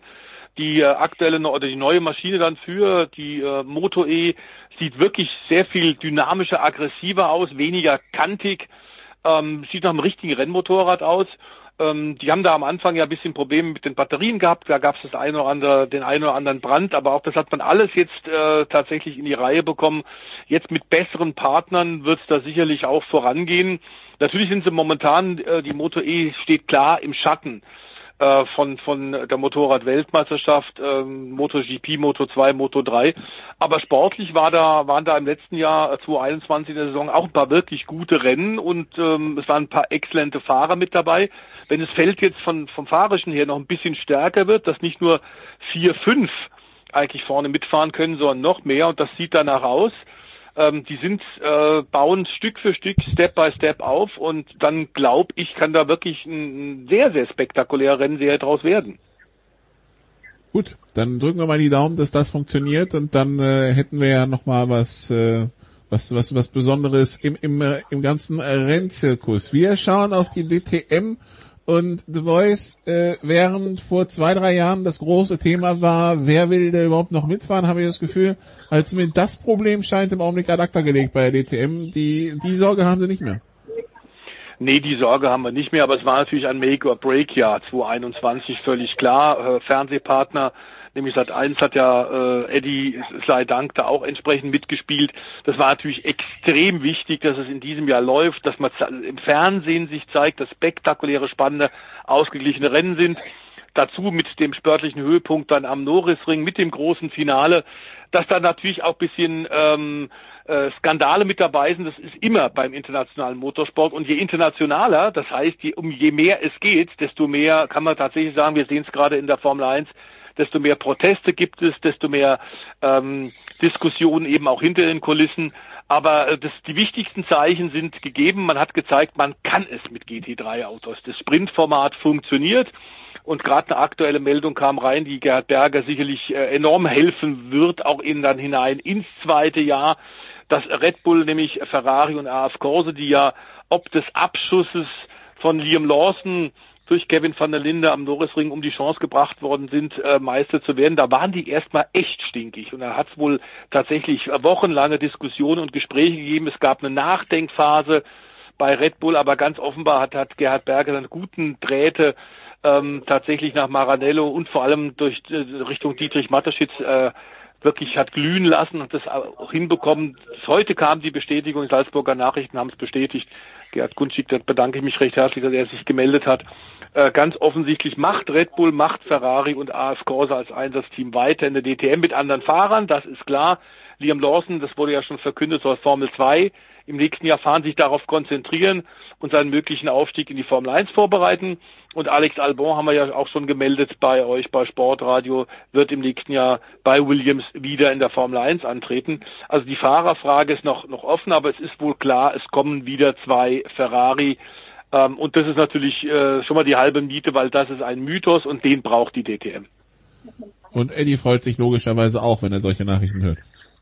Ja, natürlich freue ich mich darüber, wenn AF Korse in der DTM weiterfährt. Das kann man alles übrigens äh, auch schön verfolgen auf ran.de. Die Kollegin Veronika Mittermüller und Lisa Hofmann, die sitzen gerade hier neben mir im Pressezentrum in Valencia, die bestücken da die Kanäle und auch unter anderem den RAN Doppel-Unterstrich Racing-Kanal permanent mit Material. Ich habe mich neulich schon total gefreut, als Grasser Racing Team bekannt gegeben hat, dass sie mit vier Lambos in die DTM kommen. Ja, jetzt noch zwei von AF Corse, Ferrari klingt alles sehr, sehr gut und äh, kann ich euch sagen, die DTM ist hier auch ein großes Thema im Formel-E-Fahrerlager. Also man schaut da schon hin.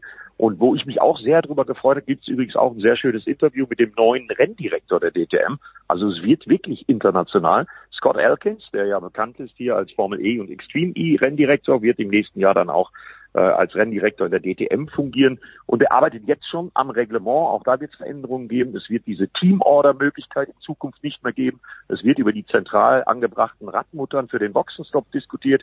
Scott Elkins hatte einiges vor. Also die Weichen sehen deutlich freundlicher aus als noch vor einem Jahr. Die, diese Stallorder-Geschichte, The Voice, ist das das dringendste Problem der DTM? Ja, auf jeden Fall, denn das ist bei den Fans überhaupt nicht gut angekommen. Wir haben es aber auch, äh, glaube ich, aus verschiedenen Perspektiven schon beleuchtet, äh, Eddie und ich, als wir da direkt nach dem Norrisring-Finale drüber geredet haben. Ähm, äh, klar ist nur, dass unter anderem sich jetzt auch BMW äh, committed hat. Sie hatten ja im letzten Jahr, ähm, insofern war ihr, ihr, Ihre Unterstützung für die DTM überschaubar. Mit im letzten Jahr des M6 eh eine Übergangsphase, hatten eine Brückensaison haben jetzt also den M4 auf Kiel gelegt. Das erste Auto ist vor paar Tagen tatsächlich von Thorsten Schubert persönlich aus der äh, M-Sporthalle rausgefahren worden, dass die Auslieferung beginnt und der M4 ist ein Bombenauto. Was wir da alles hören von der Nürburgring Nordschleife, von den Testfahrten, von Zwischenzeiten, das scheint ein Riesenkugel geworden zu sein. Also der wird die Tourenwagenwelt wieder richtig aufrütteln. Ist für BMW allerdings auch mal Zeit, denn die seligen M3-Zeiten sind eine ganze Weile schon her. Und in den letzten Jahren gab es doch immer wieder nur sehr krude Ergebnisse. Das hing mit den jeweiligen Sportgeräten zusammen. Jetzt wird man sich, glaube ich, bisschen mehr committen, aber noch ist nicht ganz klar, äh, denn auch da bei BMW hat man natürlich mitbekommen, was beim äh, Norrisring-Finale passiert ist. Und Mike Krack, der ja lange auch äh, Formel 1 äh, bei Sauber war, jetzt aktuell den Motorsport bei BMW leitet, hat da ziemlich deutlich auch gesagt, also sowas äh, wollen wir gar nicht, ähm, weil wenn wir genau sowas wieder haben, und das wieder regelmäßig passiert, fallen wir zurück in die alten DTM-Schwierigkeiten, die es gab und die am Ende für die Auflösung der DTM gesorgt haben. Das können wir eigentlich nicht brauchen. Das werden wir auch auf jeden Fall nicht unterstützen. Und wir müssen uns intern jetzt erst nochmal ein bisschen beraten, äh, auch ein bisschen abwarten, was äh, Gerhard Berger, die ITR, was Scott Elkins jetzt austüfteln an Reglement. Aber klar ist in der Tat, dass es äh, diese Stallorder in der Form wie von Mercedes praktiziert äh, in Nürnberg nicht mehr geben wird. Da will man äh, dramatisch eingreifen und mit, mit harten Strafen drohen.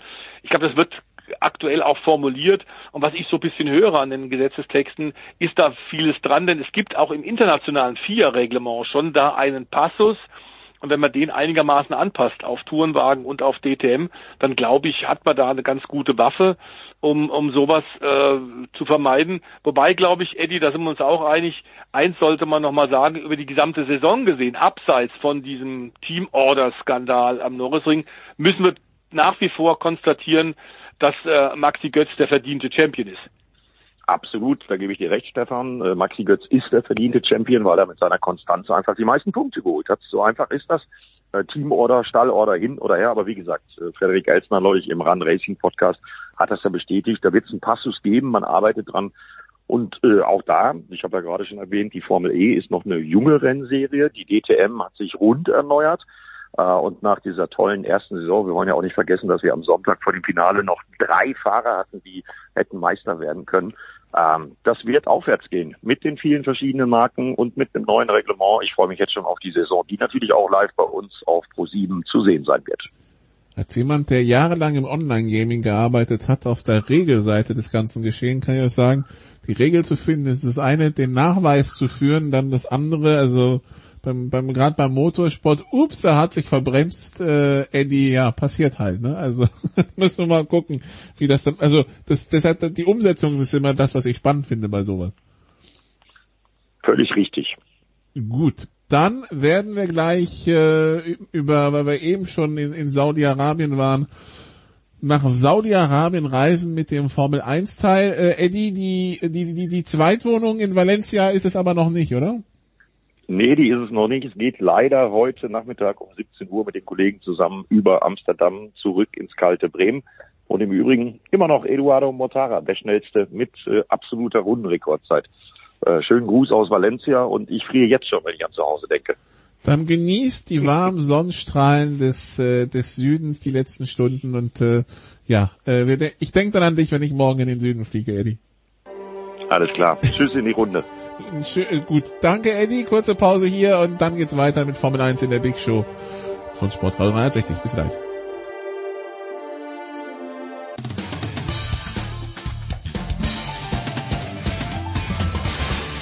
Hi, hier ist David Wolf und ihr hört Sportradio 360.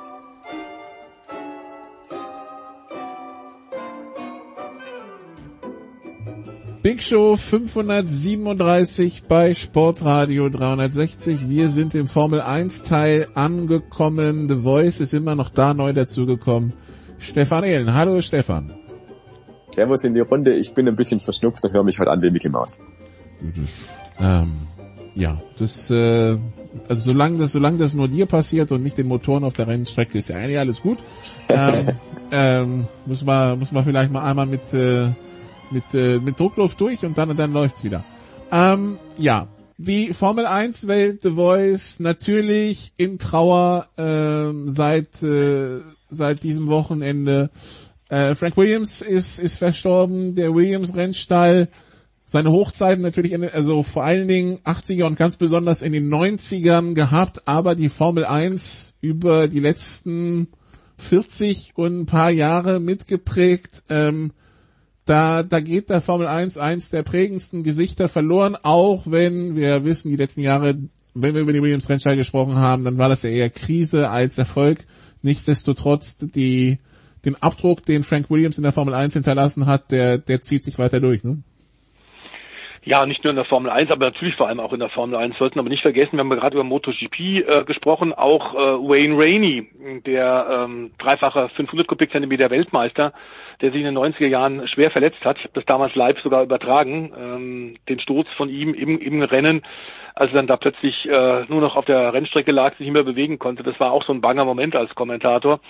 Ähm, dann war er tatsächlich vom Hals abwärts gelähmt ähm, und vergleichbares Schicksal wie Frank Williams und Frank hat den tatsächlich im Krankenhaus besucht. Denn Rainey, hat gesagt, okay, im Rollstuhl, ich fliege da trotzdem hin, ich will dem Mut machen, dem Amerikaner. Und Wayne Rainey hat sich da gerade ähm, in einem, einem tollen Artikel bei den englischen Kollegen von Autosport geäußert und gesagt, ähm, ich äh, habe ein wunderbares Leben jetzt nach meinem äh, schweren Unfall. Ich bin Manager der Motor America, ähm, also kümmert sich um den amerikanischen Motorsportnachwuchs, äh, organisiert die US Superbike Meisterschaft. Ähm, das alles eben auch aus dem Rollstuhl. Das ist alles nur passiert, weil Frank Williams mich damals besucht hat und mir Mut gemacht hat und mir klar gesagt hat, dein Leben ist nicht vorbei. Das guck dir mich an, ich leite ein Formel 1 Team, das kann man machen. Du musst jetzt einfach nach vorne sehen und das Beste draus machen. Pack das Leben mit beiden Händen und leg los. Also er war da in der Tat auch für andere Leute, nicht nur in der Formel 1 ein großes Vorbild, aber ähm, dieser Lebenswille ist schon schon atemberaubend. Wir haben Vergleichbares ja tatsächlich auch ähm, schon schon äh, paar Mal bei Alex Zanardi erzählt. Ähm, der eiserne General hat äh, tatsächlich eine irre Disziplin gehabt, die er von sich auch gefordert hat, aber auch von seinen Mitarbeitern. Was wir ja aus der Formel 1 auch wissen, und da kann sicherlich der Stefan auch noch was dazu sagen, ist ja einer der Statistiker, der sich mit der Geschichte der Formel 1 beschäftigt hat. Es gab nicht viele Teamchefs, die tatsächlich Formel 1 Weltmeister auch mal aus ihrem Stall, aus ihrem Rennteam gefeuert haben, wie Nigel Mansell. Äh, da kannte eben auch nichts der Frank Williams. Wenn ihm da was nicht gepasst hat, dann hat er eben auch mal einen Champion entlassen. Ähm, so kann es gehen und so hat er im Grunde immer äh, seine klare Linie gehabt. So hat er im Übrigen seine große Passion ja auch umgesetzt. War selbst Fahrer, so ähnlich wie viele andere Garagisten. Ken Tyrell, der knochige Holzhändler, der später das Tyrell Formel 1 Team äh, organisiert und, und aufgebaut hat. Auch äh, nicht unvergessen, Bernie Ecclestone war früher Rennfahrer, bis die gemerkt haben, dass ihre Talente auf der Rennstrecke vielleicht nicht ganz so dementsprechend ähm, was sie sich eigentlich selbst vorgestellt haben und haben dann Fähigkeiten entwickelt auf der anderen Seite der Boxenmauer. Und ganz klar ist Sir Frank Williams ähm, eine der, der entscheidenden Figuren, wenn auch immer wieder spöttisch bemitleidet von einigen, die gesagt haben, ja, er ist ein Garagist. Wir wissen aber, äh, Stefan und ich, die sich lange mit dem Motorsport beschäftigen, wie wichtig diese Leute gewesen sind. Denn äh, wir wissen auch, dass die tatsächlich von der Hand in den Mund gelebt haben am Anfang, nur um überhaupt Rennsport betreiben zu können. Die haben alles gemacht.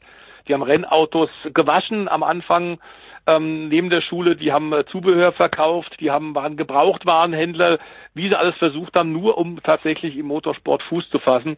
Und es ist einmal wieder toll zu sehen, wie sie es auch geschafft haben. Ich erinnere mich auch an Giancarlo Minardi, auch einer von diesen äh, äh, Fahrern oder Ex-Fahrern, die dann Teamchef wurden. Der hatte eine kleine Tankstelle in Italien an der Ecke und ist da mehr schlecht als recht über die Runden gekommen und hat aber gesagt, ich will trotzdem Motorsport machen. Und dass die dann am Ende tatsächlich auch nicht nur weltberühmt geworden sind, sondern auch reich, ist völlig in Ordnung. Allerdings möglicherweise diese modernen, diese moderne Zusammenarbeit zwischen diesen hemdsärmeligen Selfmade-Leuten und den großen Konzernen, den großen Herstellern, die eine völlig andere Art der Organisation äh, der Funktion auch haben und eine völlig andere Art von Vorstellung, wie man Motorsport betreibt. Das konnte nicht gut gehen. Das haben wir zwischen Frank Williams und BMW ja auch gesehen. Gell, Stefan?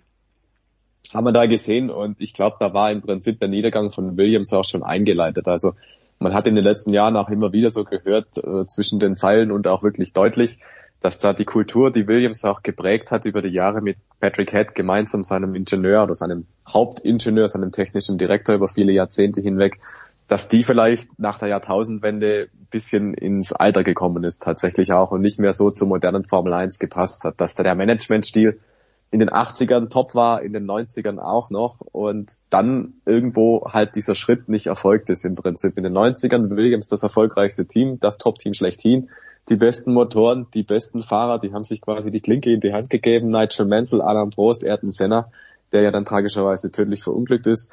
Damon Hill, du hast es gesagt, auch Damon Hill ist ein Weltmeister, der rausgeflogen ist. Bei Williams, Jacques Villeneuve ist dann noch gefahren zum Beispiel. Den hat man dann auch irgendwann mal ziehen lassen. Und ja, dann war es irgendwie so, dass die Struktur bei Williams in den 90ern perfekt gesessen hat. Aber dann, als auch die Werke wieder gekommen sind, BMW als Ferrari zum ersten Mal konzentriert richtig gepusht hat, als auch Giganten eingestiegen sind wie Toyota, die quasi nur mit Geld um sich geworfen haben. Da war irgendwann ein Punkt erreicht, wo für Williams als Privatteam, als Team, dessen Wurzeln wirklich im Bodenständigen waren, da war einfach eine Schallmauer erreicht. Da konnte das Team schlichtweg nicht mehr so mitarbeiten. Nicht unter der aktuellen Führung. die es damals gab. Und da war, glaube ich, schon irgendwo dieser alte Spirit bei Williams immer noch vorhanden. So nach dem Motto, wir haben klein angefangen in dem alten Teppichlager. Das war die erste Williams-Fabrik, das erste Williams-Werk. Und das hat halt dieser Spirit ähm, von wegen, wir sind ein kleines Team, wir boxen auf sehr hohem Niveau, das hat dann einfach nicht mehr ausgereicht. Auch die finanziellen Mittel waren dann nicht mehr so da, Sponsoren und so weiter. Und äh, dann ging es halt in den Niedergang und der Niedergang hat dann wirklich ja auch fast 20 Jahre lang angehalten. Ich glaube 2020 war die erste Saison von Williams, in der sie null Punkte geholt haben. Und das zeigt schon ein bisschen, auf welch hohem Niveau die mal unterwegs waren. Die haben von 1979 bis 1997 einschließlich, ich glaube, fast 20 Jahre jedes Mal mindestens einen Saisonsieg geholt. Nur 88 nicht. Da hat ja McLaren dominiert. Also das zeigt schon, dieses Team war ungeheuer erfolgreich. Das war the place to be in der Formel 1 und das ist das, was Frank Williams geschaffen hat. Der hat teilweise sich das Geld vom Mund abgespart und musste Geschäftstelefonate aus der Telefonzelle führen, weil er die, die Rechnungen nicht bezahlen konnte. Bernie Ecclestone hat später mal gesagt, der Frank Williams kam am Montag und hat gesagt, du kannst mir nicht helfen, ich bräuchte 5000 Dollar oder 5000 Pfund für, für den Motor, damit ich mir den kaufen kann. Und der Ecclestone, damals ja selber Teambesitzer in den 70er, 80er Jahren, der hat dann gesagt, ja, kein Problem, können wir machen, kannst das Geld kriegen. Und der Frank Williams hat dann gesagt, okay, am Donnerstag hast du das Geld zurück. Und am Donnerstag kam er tatsächlich wieder, hat ihm das Geld zurückgebracht. Bernie sagt Danke. Und der Frank Williams sagt, du, ähm, jetzt bräuchte ich nochmal 8000, kannst du mir das wieder geben? Und so ging das halt hin und her. Und ähm, der, der Eckerson hat dann gesagt, ich habe dem immer gern geholfen, dem Frank Williams, ähm, weil das war damals einfach ein Geben und Nehmen unter Garagisten, unter Gleichgesinnten tatsächlich, unter Männern vom gleichen Schlag. Und er sagt, der Frank Williams ist einer der wenigen im Formel 1 Zirkus, den man beim Wort nehmen konnte. Der, wenn er gesagt hat, ich hole dich um fünf nach zwei an der Box ab, dann war der um fünf nach zwei an der Box. Und der hat, wenn er gesagt hat, dieses Geld hast du am Donnerstag zurück, dann hatte der Ecclestone dieses Geld am Donnerstag zurück. Also diese Ehrlichkeit, ähm, diese, diese besondere Form der Geschäftsführung, dieses ja zum Wort stehen, das hat Ecclestone schwer beeindruckt und die ganze Person Frank Williams, glaube ich, ringt einem nur sehr, sehr großen Respekt ab. Also muss man sich auch nur mal vor Augen führen, der war fast vier Jahrzehnte Teamchef in der Formel 1 und hat in der Zeit im Prinzip alles gesehen. Von den größten Erfolgen, die es gibt, bis zu den schwärzesten Stunden. Wir haben schon öfter über Imola 1994 gesprochen, über den Tod von Ayrton Senna und was alles in diese Zeit gefallen ist, auch an großen Veränderungen politischer Natur und technischer Natur in der Formel 1. Ähm, das alles hat Frank Williams vom Kommandostand aus begleitet. Und das muss man sich schon nochmal vor Augen führen. Das ist über die Hälfte der Formel 1 Historie insgesamt. Und also da, da gibt gar keine Worte, die man, die man da finden könnte, um, um das Lebenswerk von Frank Williams zu beschreiben. Also das ist ein ganz, ganz, ganz großer Verlust für die Formel 1 und für, für alle Motorsportbegeisterten überhaupt. Ja, also ich, ich muss zugeben, ich wurde ja dann in der Zeit Williams Renault sozialisiert quasi mit, mit, mit Formel 1 Motorsport. Ähm, äh, The Voice, das, das war, das war damals schon, also die Kombi zwischen beiden hat wunderbar funktioniert irgendwie. Ja, das war das, was jetzt im Grunde Mercedes äh, gerade aufführt. Äh, die waren die absolute Messlatte und äh, haben im Grunde äh, die Konkurrenz permanent abgewatscht. Äh, äh, links und rechts fahren die Backe und dann bis auf zum nächsten Rennen. Ähm, und in der Tat, das war aber doch die Zeit, wo auch die Teamgrößen halt, auch wenn tatsächlich Renault als Werks Werkshersteller, als Motorenlieferant schon dabei war, äh, die hatten damals nicht äh, 700, 800, 900, 1000 Leute, 1000 Mitarbeiter, wie das modernes Formel 1 Team zwingend braucht, um vorne mitzufahren. Und dieser Wechsel, Stefan hat es ja gerade schon gesagt, äh, eben auch der, der anderen Kultur den Hersteller reinbringen. Die haben eine völlig andere Art der Qualitätskontrolle, die haben eine völlig andere Art von Verständnis von Marketing. Frank Williams hat immer gesagt, wie Marketing? Ich brauche keinen Marketing-Spezialisten. Wenn ich irgendwie Geld brauche, rufe ich einen Sponsor an und sage, äh, ich bin das, ich bin der, der Chef vom äh, Williams-Team wir haben so und so viel Weltmeisterschaften, äh, Fahrertitel, Herstellertitel äh, geholt, wollte bei mir sponsoren. Äh, so kannst du es natürlich so hemsärmlich äh, tatsächlich schon seit einiger Zeit nicht mehr machen. Dazu ist klar die Formel 1 eine absolute Schlangengrube geworden. Also wenn du heute nicht mit, mit fünf Rechtsanwälten an die Rennstrecke kommst, hast du eh schon verloren. Und das war, glaube ich, in der Tat nicht mehr die Zeit äh, für, für Frank Williams, der aber, man muss es tatsächlich sagen, ähm, sich in den Geschichtsbüchern absolut verewigt hat, genau wie in Colin Chapman. Er war nicht ganz so genial wie Colin Chapman, dafür hat er aber, Stefan hat es gerade schon gesagt, den genialen Patrick Head gehabt, die sich fantastisch verstanden haben. Ich nämlich vor vielen, vielen Zeiten, das war Ende der 90er Jahre, äh, war ich beim, beim äh, England Grand Prix in Silverstone und habe da in einem kleinen Hotel neben einem Pub übernachtet so ungefähr zehn Kilometer von der Rennstrecke weg. Wir saßen da gerade abends äh, in der Kneipe an der Bar und dann kam plötzlich der Patrick Head rein mit einer äh, Ducati war er vorgefahren, einer alten Monster Ducati, die er immer schon seit Jahrzehnten auch gefahren ist. Und äh, mit uraltem äh, alter Lederjacke kam dann, setzte sich zu uns. Und da waren wir sehr überrascht. Und dann haben wir mit dem gesprochen, dann hat er angefangen mit uns zu diskutieren, A über Formel 1, aber dann wurde der Abend dann doch sehr, sehr lange und wir haben über die Qualitäten verschiedener schottischen Whiskys diskutiert und er war fantastisch. Was der über Whisky wusste, ist absolut unvergessen. Solche Typen, ähm, in diesem Jahr also der kongeniale Partner von Frank Williams, die, die mit denen da einfach dann mal einen ganzen Abend verbringst, während ein, ein, ein Formel 1 Wochenende läuft. Das war, glaube ich, am Freitagabend. Das ist unglaublich, unfassbar, äh, kann man sich heute gar nicht mehr vorstellen, aber solche Leute haben natürlich die Formel 1 nachhaltig geprägt. Ohne die wird die Formel 1, die kommerzielle, aktuelle Formel 1 als, als Weltunterhaltungsbranche, als Weltgeschäft in der Form nicht geben, denn die waren die Steigbügelhalter, die mit wahnsinnig viel Herzblut, mit, mit unglaublicher Leidenschaft und ohne auf die ganz große Kohle zu gucken, sondern nur wegen ihrer Passion tatsächlich die Formel 1 zu dem gemacht haben, was sie heute ist, ist ein Riesengeschäft. Gut, wie kriegen wir die Kurve zum Renngeschehen am Wochenende? Ähm da ist das Stichwort gerade gefallen, Nicola. Nämlich äh, ein großes Geschäft. Ich glaube, daran kann man anknüpfen. ja, gut. Äh, die erste Frage, Stefan, wäre, ist, ist die Rennstrecke denn fertig oder läuft, fahren die, müssen die zwischendurch äh, an der Baustelle mit 80 vorbei, weil dann doch nicht was fertig, etwas nicht fertig geworden ist? Das war ja so gefühlt die größte Sorge der letzten Wochen. Also Macau behält seinen Stadius oder seinen Status als einzige Rennstrecke mit kontrollierter Gelbphase, mit Speedlimit sozusagen. Ähm, nee, es ist fertig, tatsächlich die Rennstrecke ist bereit. Es ist natürlich links und rechts vielleicht nicht alles ganz so schnieke, wie man sich vorgestellt hat oder wie man sich in den tollen Zeichnungen dann ähm, ja, nach außen hin dargestellt hat, dass es da begrünt ist und alles drum und dran, aber die pinseln auch gerade noch die Randsteine an und dergleichen mehr. Da ist alles fertig, das Pressezentrum steht, die Brücken über die Rennstrecke, alles ist da bereit und vor allem halt die Fahrbahn, die Banden und auf was es alles ankommt, sicherheitstechnisch. Die Lichter, es wird ja unter Flutlicht gefahren, auch das ist alles bereit. Also dieses Rennen kann und wird stattfinden, ganz normal.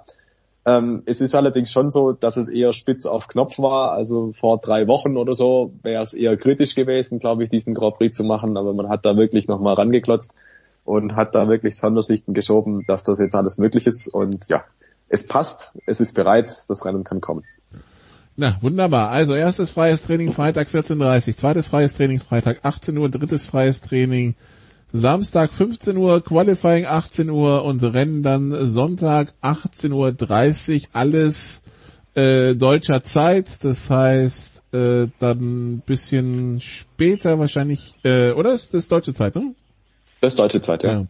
Ähm, das heißt, alles dann ein bisschen später in Saudi-Arabien auf einer Strecke, die, wenn ich es richtig verstanden habe, auch nur ein Jahr genutzt wird. Es soll weiterhin in Saudi-Arabien gefahren werden, äh, dann aber mehr in der Nähe von Riyadh. Und die Formel 1 hat schon gesagt, bei vier Nahostrennen äh, ist jetzt auch Schluss, mehr sollen es nicht werden und der wird der ein oder andere wahrscheinlich aufatmen, The Voice.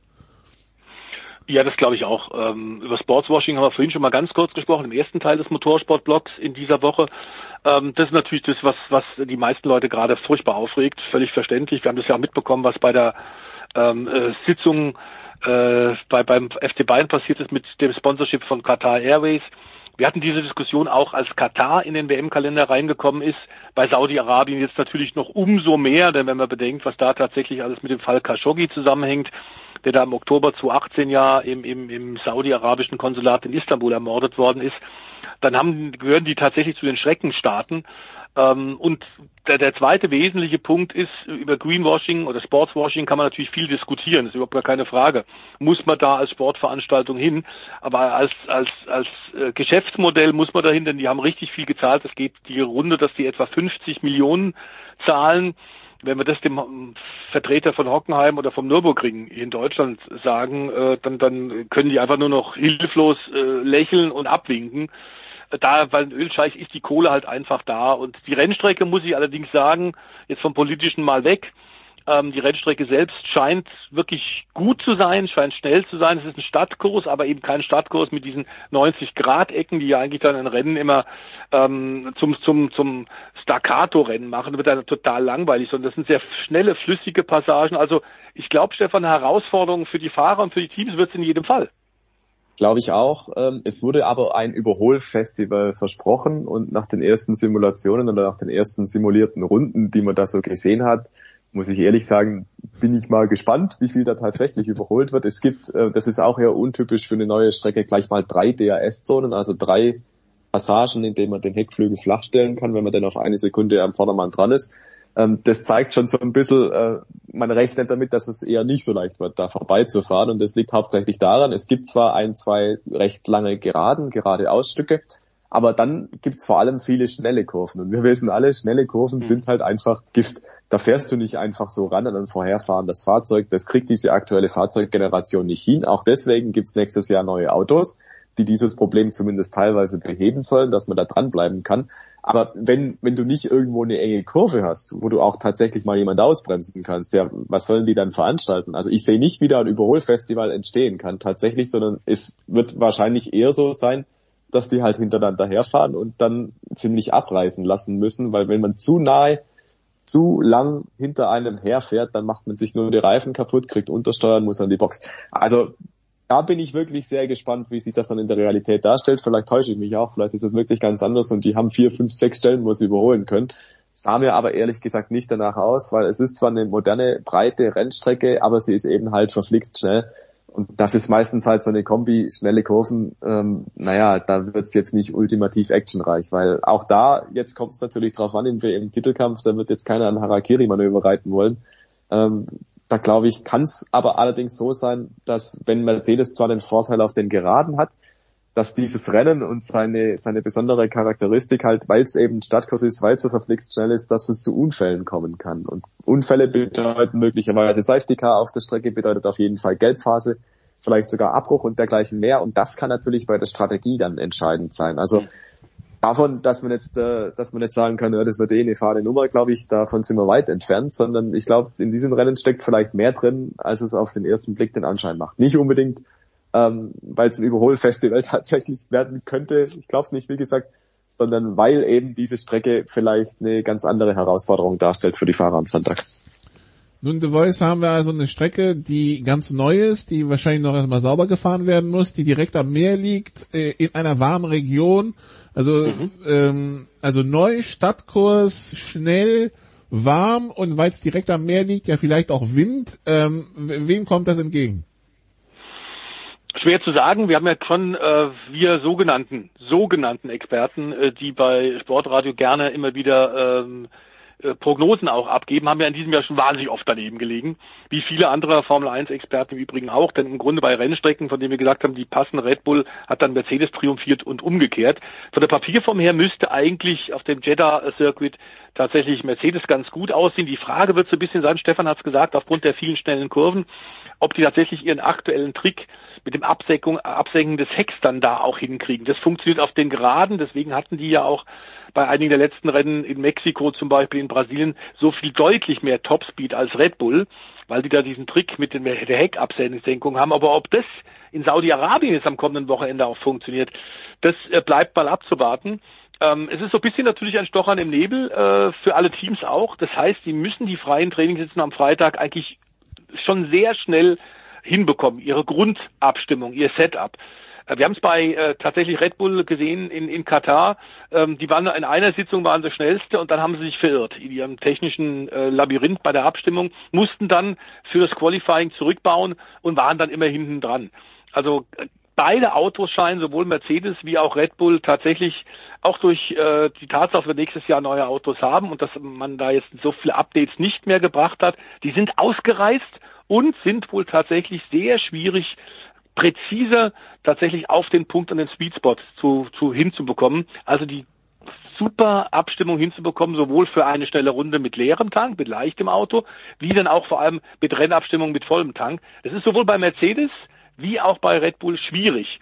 Und ähm, bisher hat zumindest in Katar Mercedes am schnellsten reagiert auf etwaige Probleme und haben am schnellsten sich einstellen können auf die neue Herausforderung. Ob das in Saudi-Arabien auch so sein wird, ist äh, nicht abzusehen. Klar ist aber, dass die klimatischen Bedingungen auf jeden Fall, das hast du gerade gesagt, Nikolas, die sind keine Ausrede. Äh, und ich lese, äh, Stefan, von Problemen mit dem Red Bull Heckflügel. Was ist da los? Ja, das ist so ein Thema, das zieht sich schon durch die vergangenen Wochen. Ich glaube, in Mexiko war es, da hat man dann im Qualifying festgestellt, dass dann diese Heckflügelplatten Risse gekriegt haben. Man hat dann notdürftig geflickt mit Klebeband und so weiter. Und äh, auch in Katar war das, genau, Panzertape ist immer gut, Motorsportklassiker. In Brasilien hat dann, äh, nicht in Brasilien, in Katar hat der Flügel dann bei geöffnetem DRS auch so ein bisschen geflattert. Also normal ist das nicht. Und das sind halt so die Themen. Da waren die Red Bull Autos im freien Training teilweise, ich glaube Max Verstappen auf jeden Fall lange in der Box für knapp 20 Minuten oder so mal. Und das war auch ungewöhnlich, dass dann die Mechaniker davor quasi eine Menschenwand gebaut haben, damit man bloß nicht reingucken kann. Also die haben schon irgendwo ein Thema am Heckflügel, dass die offenbar nicht so haltbar sind. Der Stefan hat es gerade gesagt, jetzt wird dann immer sehr viel entwickelt und gemacht in den Fahrzeugen, schon lange immer im Prinzip seit dem Sommer nicht mehr. Und das sind dann halt vielleicht solche Baustellen, die hätte man unter normalen Umständen der normalen Saison vielleicht mit einem kleinen Update irgendwo behoben oder hätte halt noch mehr Teile produziert oder was auch immer. Und dieses Jahr spart man sich halt solche Sachen einfach, weil man mit Blick auf 2022 alle Ressourcen halt ins nächstjährige Auto legt. Also das sind jetzt solche Gebrechen und solche Baustellen, die hätte man wahrscheinlich in jeder normalen Situation locker abstellen können mit halt eben einer kleinen Verbesserung oder einer Weiterentwicklung die dann dieses Teil ersetzt hätte, aber dieses Teil gibt's halt eben nicht. Und dann ist dann halt die Konsequenz, dass man dann solche technischen Probleme auch mal hat. Und Red Bull tatsächlich hat da einfach ein Thema. Das hat sich jetzt über mehrere Wochen halt hingezogen. Und das ist möglicherweise halt was, was man immer im Hinterkopf dann hat. So nach dem Motto, hey, so ganz, so ganz lupen rein funktioniert halt die Technik am RB16B nicht. Und auch in einer Phase, wo es um Psychologie geht, um psychologische Kriegsführung in Anführungszeichen, ja, also da kommt es jetzt wirklich auf jedes Detail an und wenn du halt weißt, so ganz sitzt die Technik nicht, ja, Max Verstappen ist es wahrscheinlich egal, aber die Herrschaften am Kommandostand, Christian Horter, Adrian Newey, die werden schon mal ein bisschen mit den Füßen zappeln, das kann ich mir gut vorstellen. Ja gut, das Lustige ist ja in der Tat, Stefan, über die mentale Verfassung und die Bombenform sowohl von Max wie aber auch von Lewis Hamilton, der diese Herausforderung von Red Bull tatsächlich in den letzten Rennen extrem angenommen hat und hat ihn extrem, extrem mal angestachelt. Es ist ja lustig, dass im Grunde die Herren auf dem Kommandostand permanent die Nerven verlieren. Äh, auch ein Tote Wolf hat da plötzlich um sich gekeilt in Brasilien ähm, da hast du dann schon gedacht, also Leute, ähm, wir kennen ihn aus der Formel, aus, aus der DTM, der ist eigentlich ein ganz ruhiger. Du merkst, dass da tatsächlich in dieser entscheidenden Phase der Weltmeisterschaften, wir sollten nicht vergessen, in 14 Tagen kennen wir den Champion, den Formel 1 Weltmeister. So schnell geht es jetzt nach einer langen Saison. Jetzt kommt es tatsächlich auf alles drauf an. Und ich hoffe nur, dass wir, nachdem wir ja schon äh, Strafen wegen abgeschnallten Rennfahrern hatten, äh, beleidigte Streckenposten zuletzt, Strafen für Herrn Horner, äh, verdächtig verkratzte Heckflügel und so weiter, dass wir einfach jetzt vielleicht tatsächlich äh, in Saudi-Arabien sich auf den Sport konzentrieren, da und beim Saisonfinale tatsächlich äh, möglichst den Besten der Besten rausfinden in diesem faszinierenden Zweikampf an der Spitze. Ähm, und äh, dass wir da nicht jetzt mit mit äh, Entscheidung noch am grünen Tisch und mit mit langen Sitzungen der Sportkommissare die halbe Nacht durch und mit entsprechenden Strafen agieren müssen, das würde leider die eine, eine, eine grandiose Saison ähm, unnötig verhageln. Die genau, also Stefan, wir könnten dieses Wochenende einen Weltmeister Verstappen haben. Wir können aber frühestens nächstes Wochenende, äh, übernächstes Wochenende einen Weltmeister Hamilton haben, richtig? Das ist richtig. Verstappen ist der aktuelle Tabellenführer, der hat, glaube ich, acht Punkte Vorsprung. Mhm. Das heißt, rein rechnerisch kann er den Titel hier klar machen, im Prinzip, wenn er das Rennen gewinnt. Und der Hamilton halt, äh, ich weiß nicht, Platz sieben oder sowas macht. Die genauen äh, Punkte-Szenarien, die kenne ich jetzt ehrlich gesagt nicht auswendig, aber im Prinzip braucht er halt einfach 25 Punkte Vorsprung, weil 25 Punkte, nee, stimmt nicht, er 26. braucht 26 Punkte 26, Vorsprung, genau. genau, dann ist er definitiv durch, weil er hat mehr Siege, dann könnte Hamilton nur noch gleichziehen. Und das wäre also das Szenario, mit dem er rausgehen müsste aus diesem Wochenende. Also sprich, fällt der Hamilton aus und der Verstappen gewinnt das Ding, ist die Nummer durch. Oder ähm, wenn der Hamilton keine Punkte holt und der Verstappen Zweiter wird zum Beispiel, dann reicht's auch. Aber, Entschuldigung, alleine durch die Tatsache, dass es da diesen Bonuspunkt gibt für die schnellste Runde, ähm, kann das teilweise dann doch nochmal kippen hin oder her. Also wie wahrscheinlich ist es zum Beispiel, dass es an diesem Wochenende passiert, rein statistisch, rein rechnerisch von dem, was wir bisher gesehen haben, die waren halt meistens Erster oder Zweiter. Entweder hat der eine gewonnen oder der andere und die jeweils andere war halt Zweiter. So war es oft in dieser Saison. Dass mal wirklich einer so viele Punkte auf den anderen gut gemacht hätte, das war die Ausnahme. Das war zum Beispiel Silverstone, als der Hamilton gewonnen hat und der Verstappen null Punkte gemacht hat im Hauptrennen. Das lag aber an der Kollision zum Beispiel. Ne? Das war jetzt nicht, weil sie sich gegenseitig irgendwie so dermaßen deklassiert hätten. Also es sieht eigentlich auf dem Papier danach aus, selbst wenn es jetzt eine Mercedes-Strecke ist, dann wird der Verstappen wahrscheinlich halt auch aufs Podium fahren. Und dann geht's halt beim Finale um alles. Also es kann passieren, aber die höhere Wahrscheinlichkeit liegt, glaube ich, drauf, dass es nächste Woche in Abu Dhabi passiert. Und äh, ja, wir hoffen natürlich, dass es auf der Strecke passiert und äh, nicht wie Damon Hill befürchtet, äh, The Voice ein Crash wird. Ja, genau so ist es. Ähm, wobei natürlich die Formel 1 äh, über die Jahrzehnte auch deswegen so populär geworden ist, weil natürlich viel Spektakel äh, neben der Rennstrecke auch war und weil es Kollisionen gab. Wir, wir reden heute noch über Senna und, und, und Prost, beide bei McLaren. Ähm, ist klar, aber ich wünsche mir einfach, und ich glaube, da kann ich tatsächlich für den Stefan auch mitsprechen und für den Christian, der ab und zu mal uns ja hier hilft, auch Christian Nimmervoll, was Formel 1 angeht. Äh, ich glaube, die meisten Experten sind sich einig, ähm, nachdem wir so eine tolle sportliche Saison bisher hatten und tatsächlich zwei Ausnahmekönner auf dem Höhepunkt ihres Könnens beobachten durften, wäre schön, wenn es dabei bliebe und nicht irgendwie ein, eine unsportliche Aktion, eine Stallorder, wie auch immer da reinspielt. Das mag vielleicht ein bisschen naiv sein. Äh, Gott sei Dank haben wir es aber hier nicht wie in der DTM, dass wir sechs Mercedes haben ähm, und dann an Maxi Götz am Ende Champion wird. Ich, ich glaube tatsächlich, dass die auch fahrisch, ähm, wir haben es bei Perez gesehen, wir haben es bei Bottas gesehen, die kommen da jetzt einfach überhaupt nicht mehr mit. Die Wasserträger, auch die einigen Nummer zwei Fahrer. Ähm, das heißt, Verstappen und, und Hamilton haben sich so hochgeschaukelt, ähm, in, in, in Bereiche, in denen sie vorher sicherlich nicht gefahren sind. Und der Hamilton musste noch nie so schnell fahren wie jetzt, weil er so einen kongenialen Gegner hat. Äh, ich hoffe, die machen es tatsächlich auf der Rennstrecke aus. Gut, dann freuen wir uns drauf. Äh, dann äh, danke The Voice, danke Stefan. Hier geht's nach einer kurzen Pause dann weiter mit dem Producer der Big Show 537. Ähm, ja, Jens Röber, übernehmen Sie.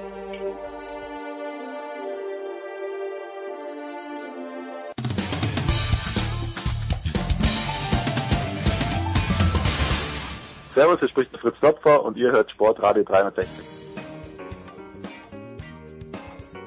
Es geht weiter in der Big Show 537 mit dem alpinen Skisport. Er war schon längere Zeit nicht mehr bei unserem Start, seit die Baseball-Saison vorbei ist. Jetzt ist er wieder da. Er war in den USA und er, Tom Heberlein von, vom SID. Servus Tom. Servus. Und mit ihm den Mann, den ich am Freitag, letzten Freitag in Innsbruck gesehen habe, das ist Roman Stelzl von der Tiroler Tageszeitung. Servus Roman. Servus, hallo. Roman, pass mal auf. Ich habe Samstag geweint und Sonntag geweint, als ich die Rennen in Killington angeschaut habe. Warum habe ich Samstag geweint? Weil der erste Durchgang von Michaela Schifrin in diesem Riesentorlauf eine absolute Katastrophe war. Und Sonntag habe ich geweint, weil Schifrin dann den Slalom gewonnen hat. Vor lauter Freude nämlich. Aber dieser Fehler, den Vlhova gemacht hat, das hat bei mir ein bisschen so ausgeschaut, Roman. Äh, glaubst du, die hatte den Sieg geschenkt, einfach weil sie eine nette Frau ist, die Vlhova, weil die macht doch so einen Fehler normalerweise gerade an einer Stelle, wo man keinen Fehler machen darf. Naja, zeigt auch, dass sie menschlich ist, hätte ich gesagt, oder?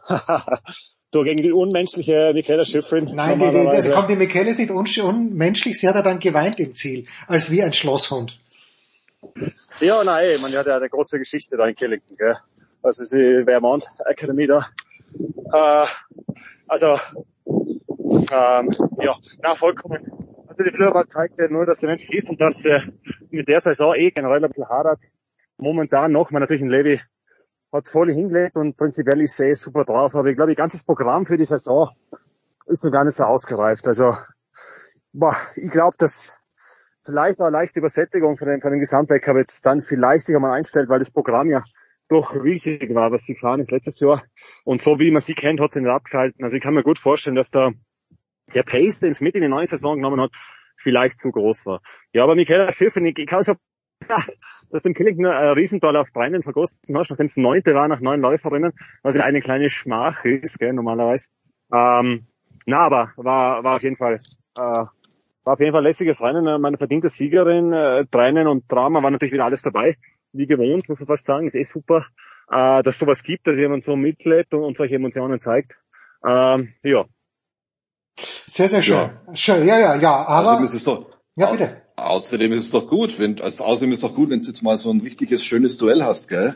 Ich meine, ähm, zwei Mädels, die richtig gut Skifahren, die sich jetzt auf höchstem Niveau da betteln, ist doch ganz großartig. Und wie gesagt, Frau Schifferin ist ja auch nicht ohne Fehler geblieben. Also man muss jetzt ja nicht, äh, man muss jetzt ja nicht nur, weil die Vlhova da so einen Fehler gemacht hat, dann gleich äh, glauben, dass das immer so weitergeht. Gell?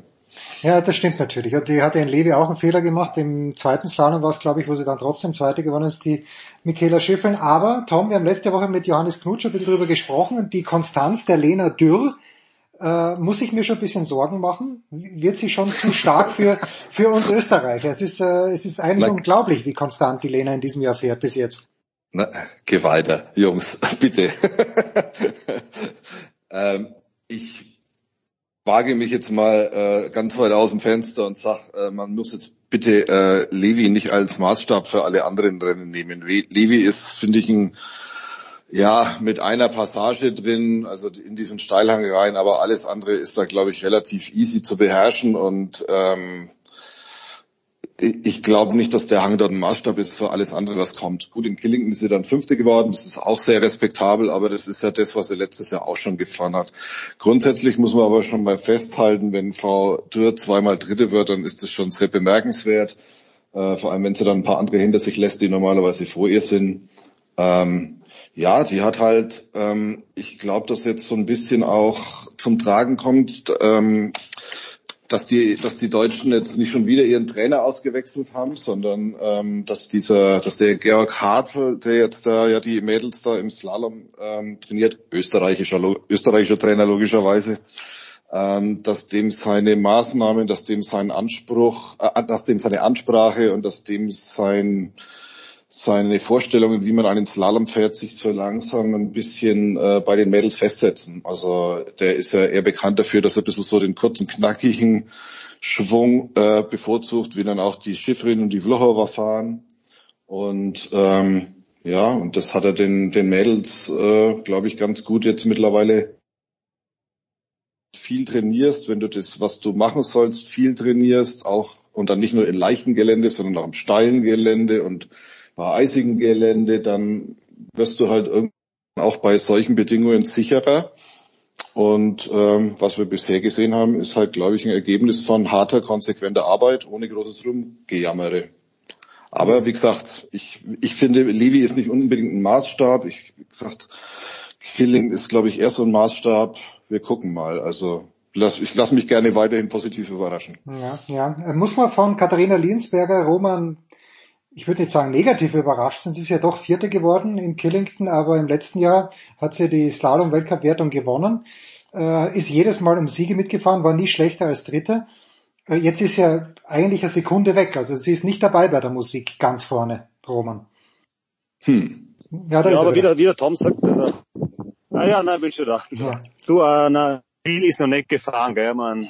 Also es ist noch nicht viel passiert. Das ist ja Linsberger Causa, äh, man, ihr werdet es ja wissen, in diesem Slalom-Team und, und Sla Riesendorlauf-Team, also dieses ganze Gefüge ist immer sehr, sehr fein. Gell? Und bei der Katharina Linsberg hat es natürlich jetzt mit dieser Impfgeschichte, glaube ich, vielleicht eventuell ein bisschen Risse bekommen, weil sie sich ja doch dann schlussendlich anscheinend, wer will ja anscheinend dann ja keiner richtig drüber reden, aber anscheinend dann doch Anfang November dann entschieden hat, sich impfen zu lassen.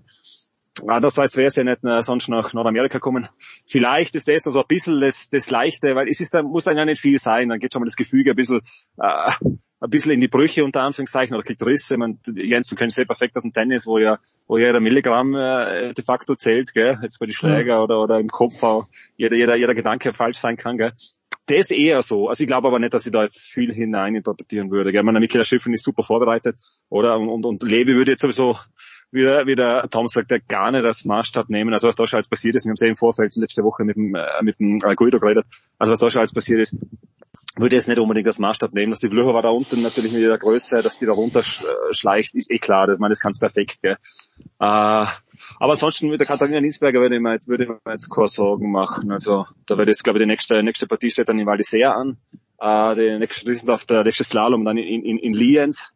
Ähm, na, die Valiser sind die, die äh, Herren im, im ja, Technik. Herren, ja. Nein, in Lienz dann der nächste Riesendorlauf und, und, und äh, Courchevel ist ein Riesendorlauf, Entschuldigung, und Lienz, äh, ist zwei sogar, Courchevel, Entschuldigung, äh, und, und Lienz Slalom, also da wird man dann sicher sehen, äh, Lienz ist, liegt der super, da hat der, äh, wenn ich jetzt nicht richtig bin, ich glaube, in einzigen Bestplatz rausgeholt im Riesendorlauf als dritte einmal. Also, ähm, das liegt ja und jetzt, es ist einmal eine lange Pause, jetzt ist einmal ein bisschen was passiert.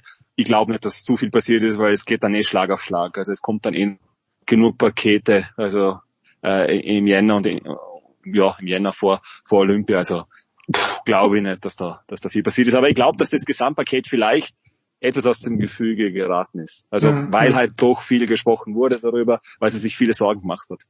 Okay. Tom, es geht weiter für die Männer. In Beaver Creek, mhm. äh, in Lake Louise mhm. war ja dann nicht so viel los. Drei Rennen waren angesetzt. Eines konnte nur gefahren werden. Jetzt fahren sie in Beaver Creek Donnerstag Super G, Freitag Super G, Samstag, Sonntag jeweils Abfahrt.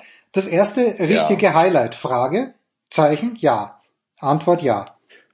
Antwort ja, weil ich denke, dass was wir gerade über Levi für die Frauen gesagt haben im Slalom ist Lake Louise ein bisschen für die Männer. Ja, Moment, Moment. Also Hans Knaus, Hans Knaus im ORF, Hans Knaus im ORF hat sich überschlagen vor lauter Freude, weil die ein paar, paar Rippen eingebaut haben und das, also so geschlagig war es schon lange nicht mehr und eine richtige Freude Lake Louise, aber ich gebe dir natürlich recht in dieser Hinsicht. Ich bin kein wir Fan von Lake Louise wir reden über Abfahrtsrennen, oder? Also Hans Knaus war, hat er keine, keine Ahnung, hat er ein bisschen was abgekriegt von irgendwo, oder?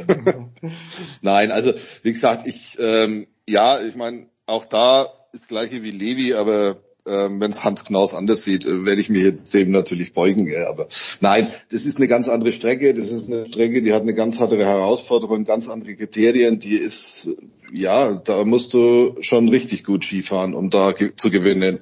Was auf der Abfahrt die Österreicher übrigens seit na, 14 Jahren, 15 Jahren nicht mehr gemacht haben, gell?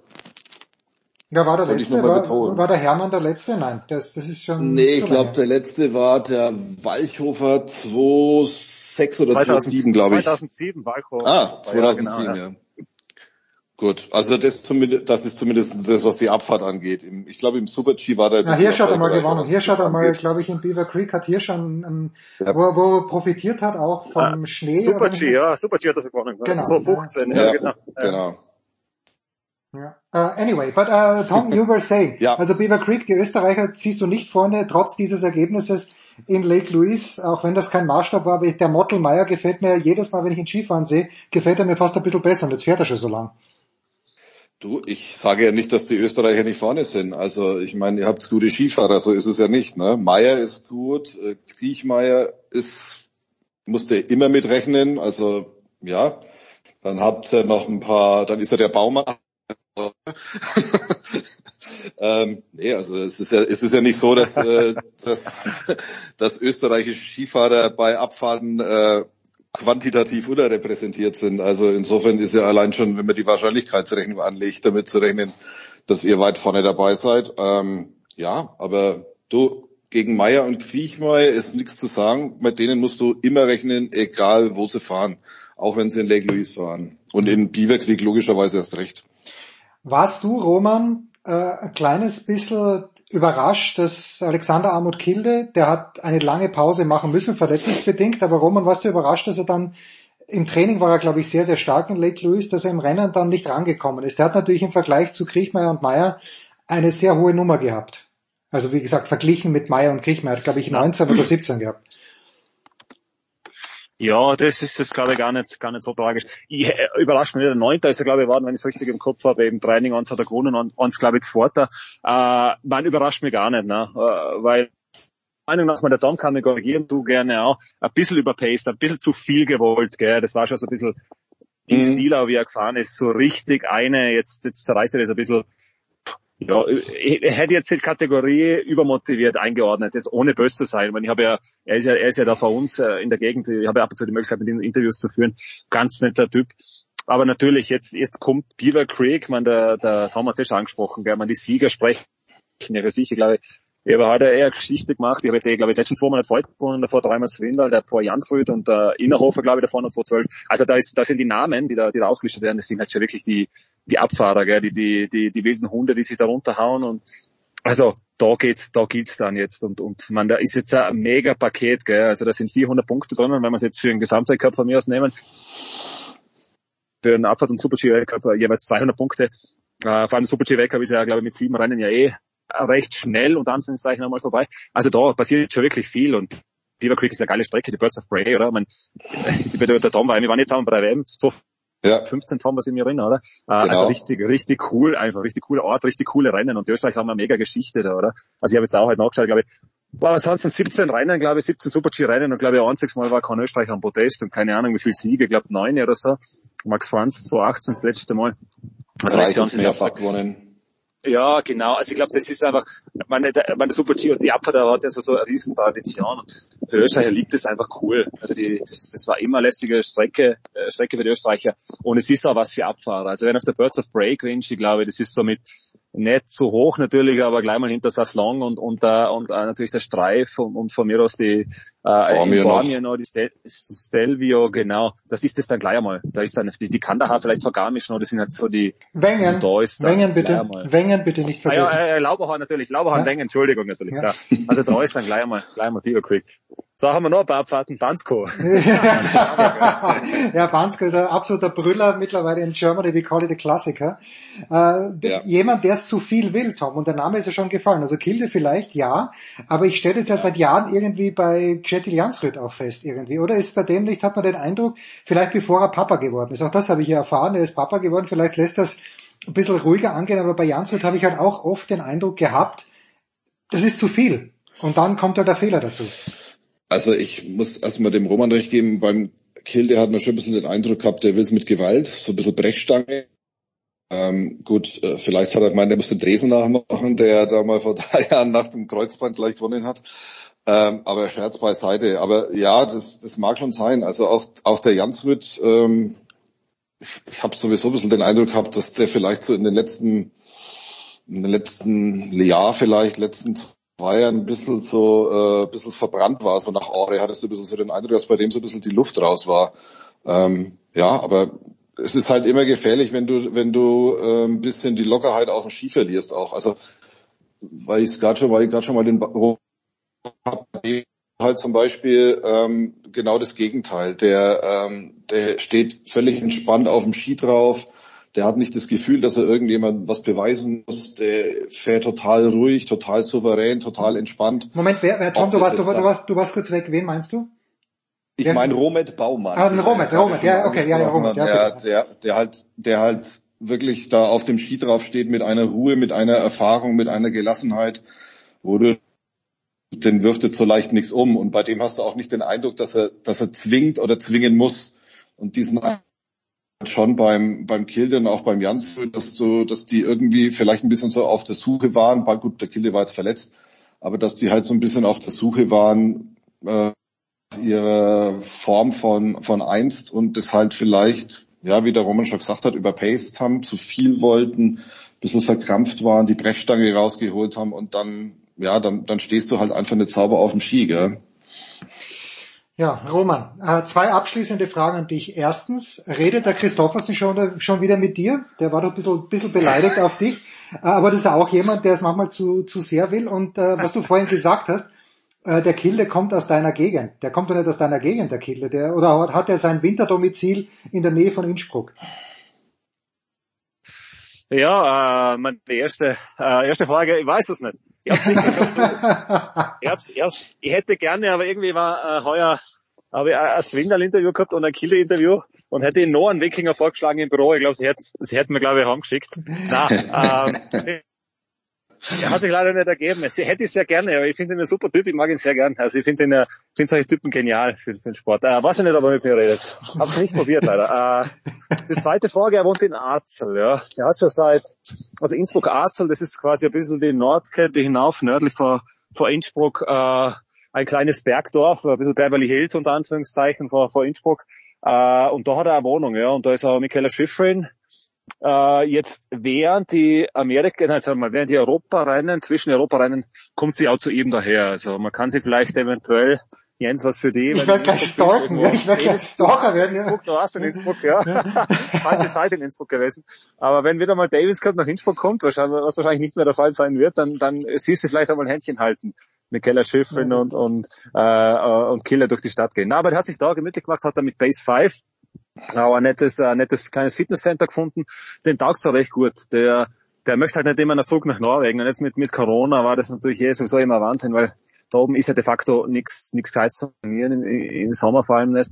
Äh, und der hat sich da dann einfach, glaube ich, letztes Jahr äh, niedergelassen. Ja, hat auch mit dem Swindal darüber geredet. Der Swindal ist ja ein bisschen Immobilienhai unter Anführungszeichen bei uns. Der hat ja was in Mutters, in Mutters und in Innsbruck hat der Tom lacht, der kennt das, glaube ich, die Geschichte. Ja. Nein, der hat in Innsbruck was und das hat, in Innsbruck hat sich da ein bisschen äh, äh, auf, Aufsehen äh, äh, gesorgt, weil halt, weil halt ja die teuren Wohnungen gekauft hat und glaube ich, glaube ich vermietet, äh, während während manche da gar keine, gar keine Möglichkeit haben, in Innsbruck eine Wohnung zu finden, also Einheimische, aber das wieder eine andere Geschichte. Na, aber der hat dann über Swindal, äh, unter Jansfeld war ja glaube ich auch eine Zeit lang beim, beim Swindal in der Wohnung in Mut zusammen dann und, und, und was gefunden, ja. Und wo, also, also nur, nur also ganz, eh, äh, wenn, wenn, äh, wenn Kilde dann in Innsbruck ist, wo trainiert der? Fahrt er auf den Gletscher, wo die Österreicher auch trainieren, oder treffen sich die Norweger dann in Österreich? Wo trainieren die?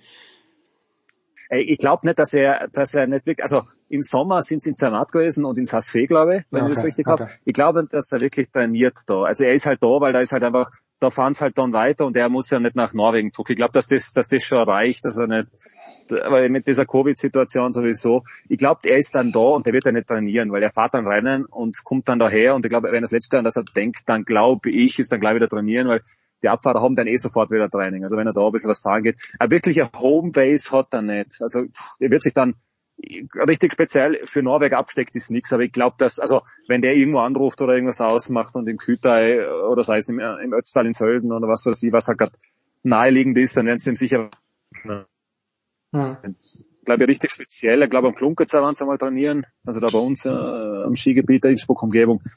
Aber so eine Homepage hat er nicht, weil das habe ich gefragt. Da werden sie einfach, wie gesagt, wenn der kommt und anläutet, dann werden sie sagen, du, ja. Ja, bitte. Das also, ist ja eh die beste Werbung. Eh die beste ja, Werbung. Natürlich. Ja, du, die Reiteralm. Social Media, ein paar Bilder. Ja, ja. Die, die, die, die anderen fahren zur Reiteralm, aber das ist halt weit aus Innsbruck. Aber wenn du in Salzburg wohnst, dann ist die Reiteralm komplett um die Ecke, einmal kurz Richtung Schladming. Ja, die Reiteralm.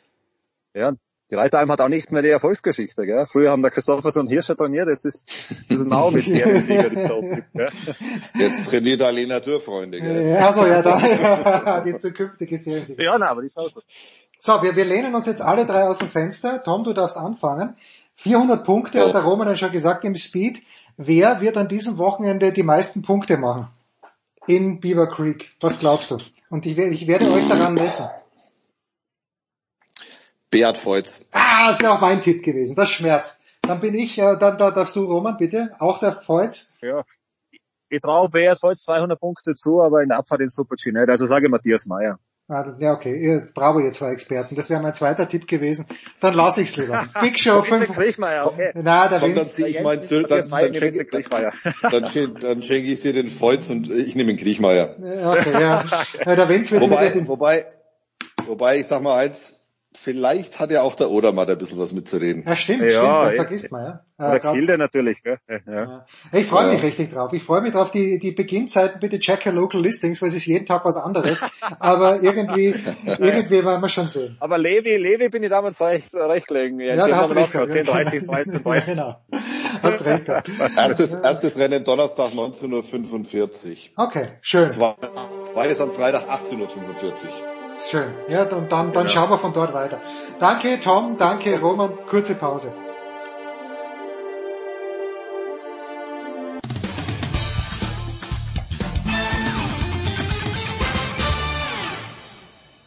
Hallo, hier ist Dirk Nowitzki und hier hat sportradio360.de.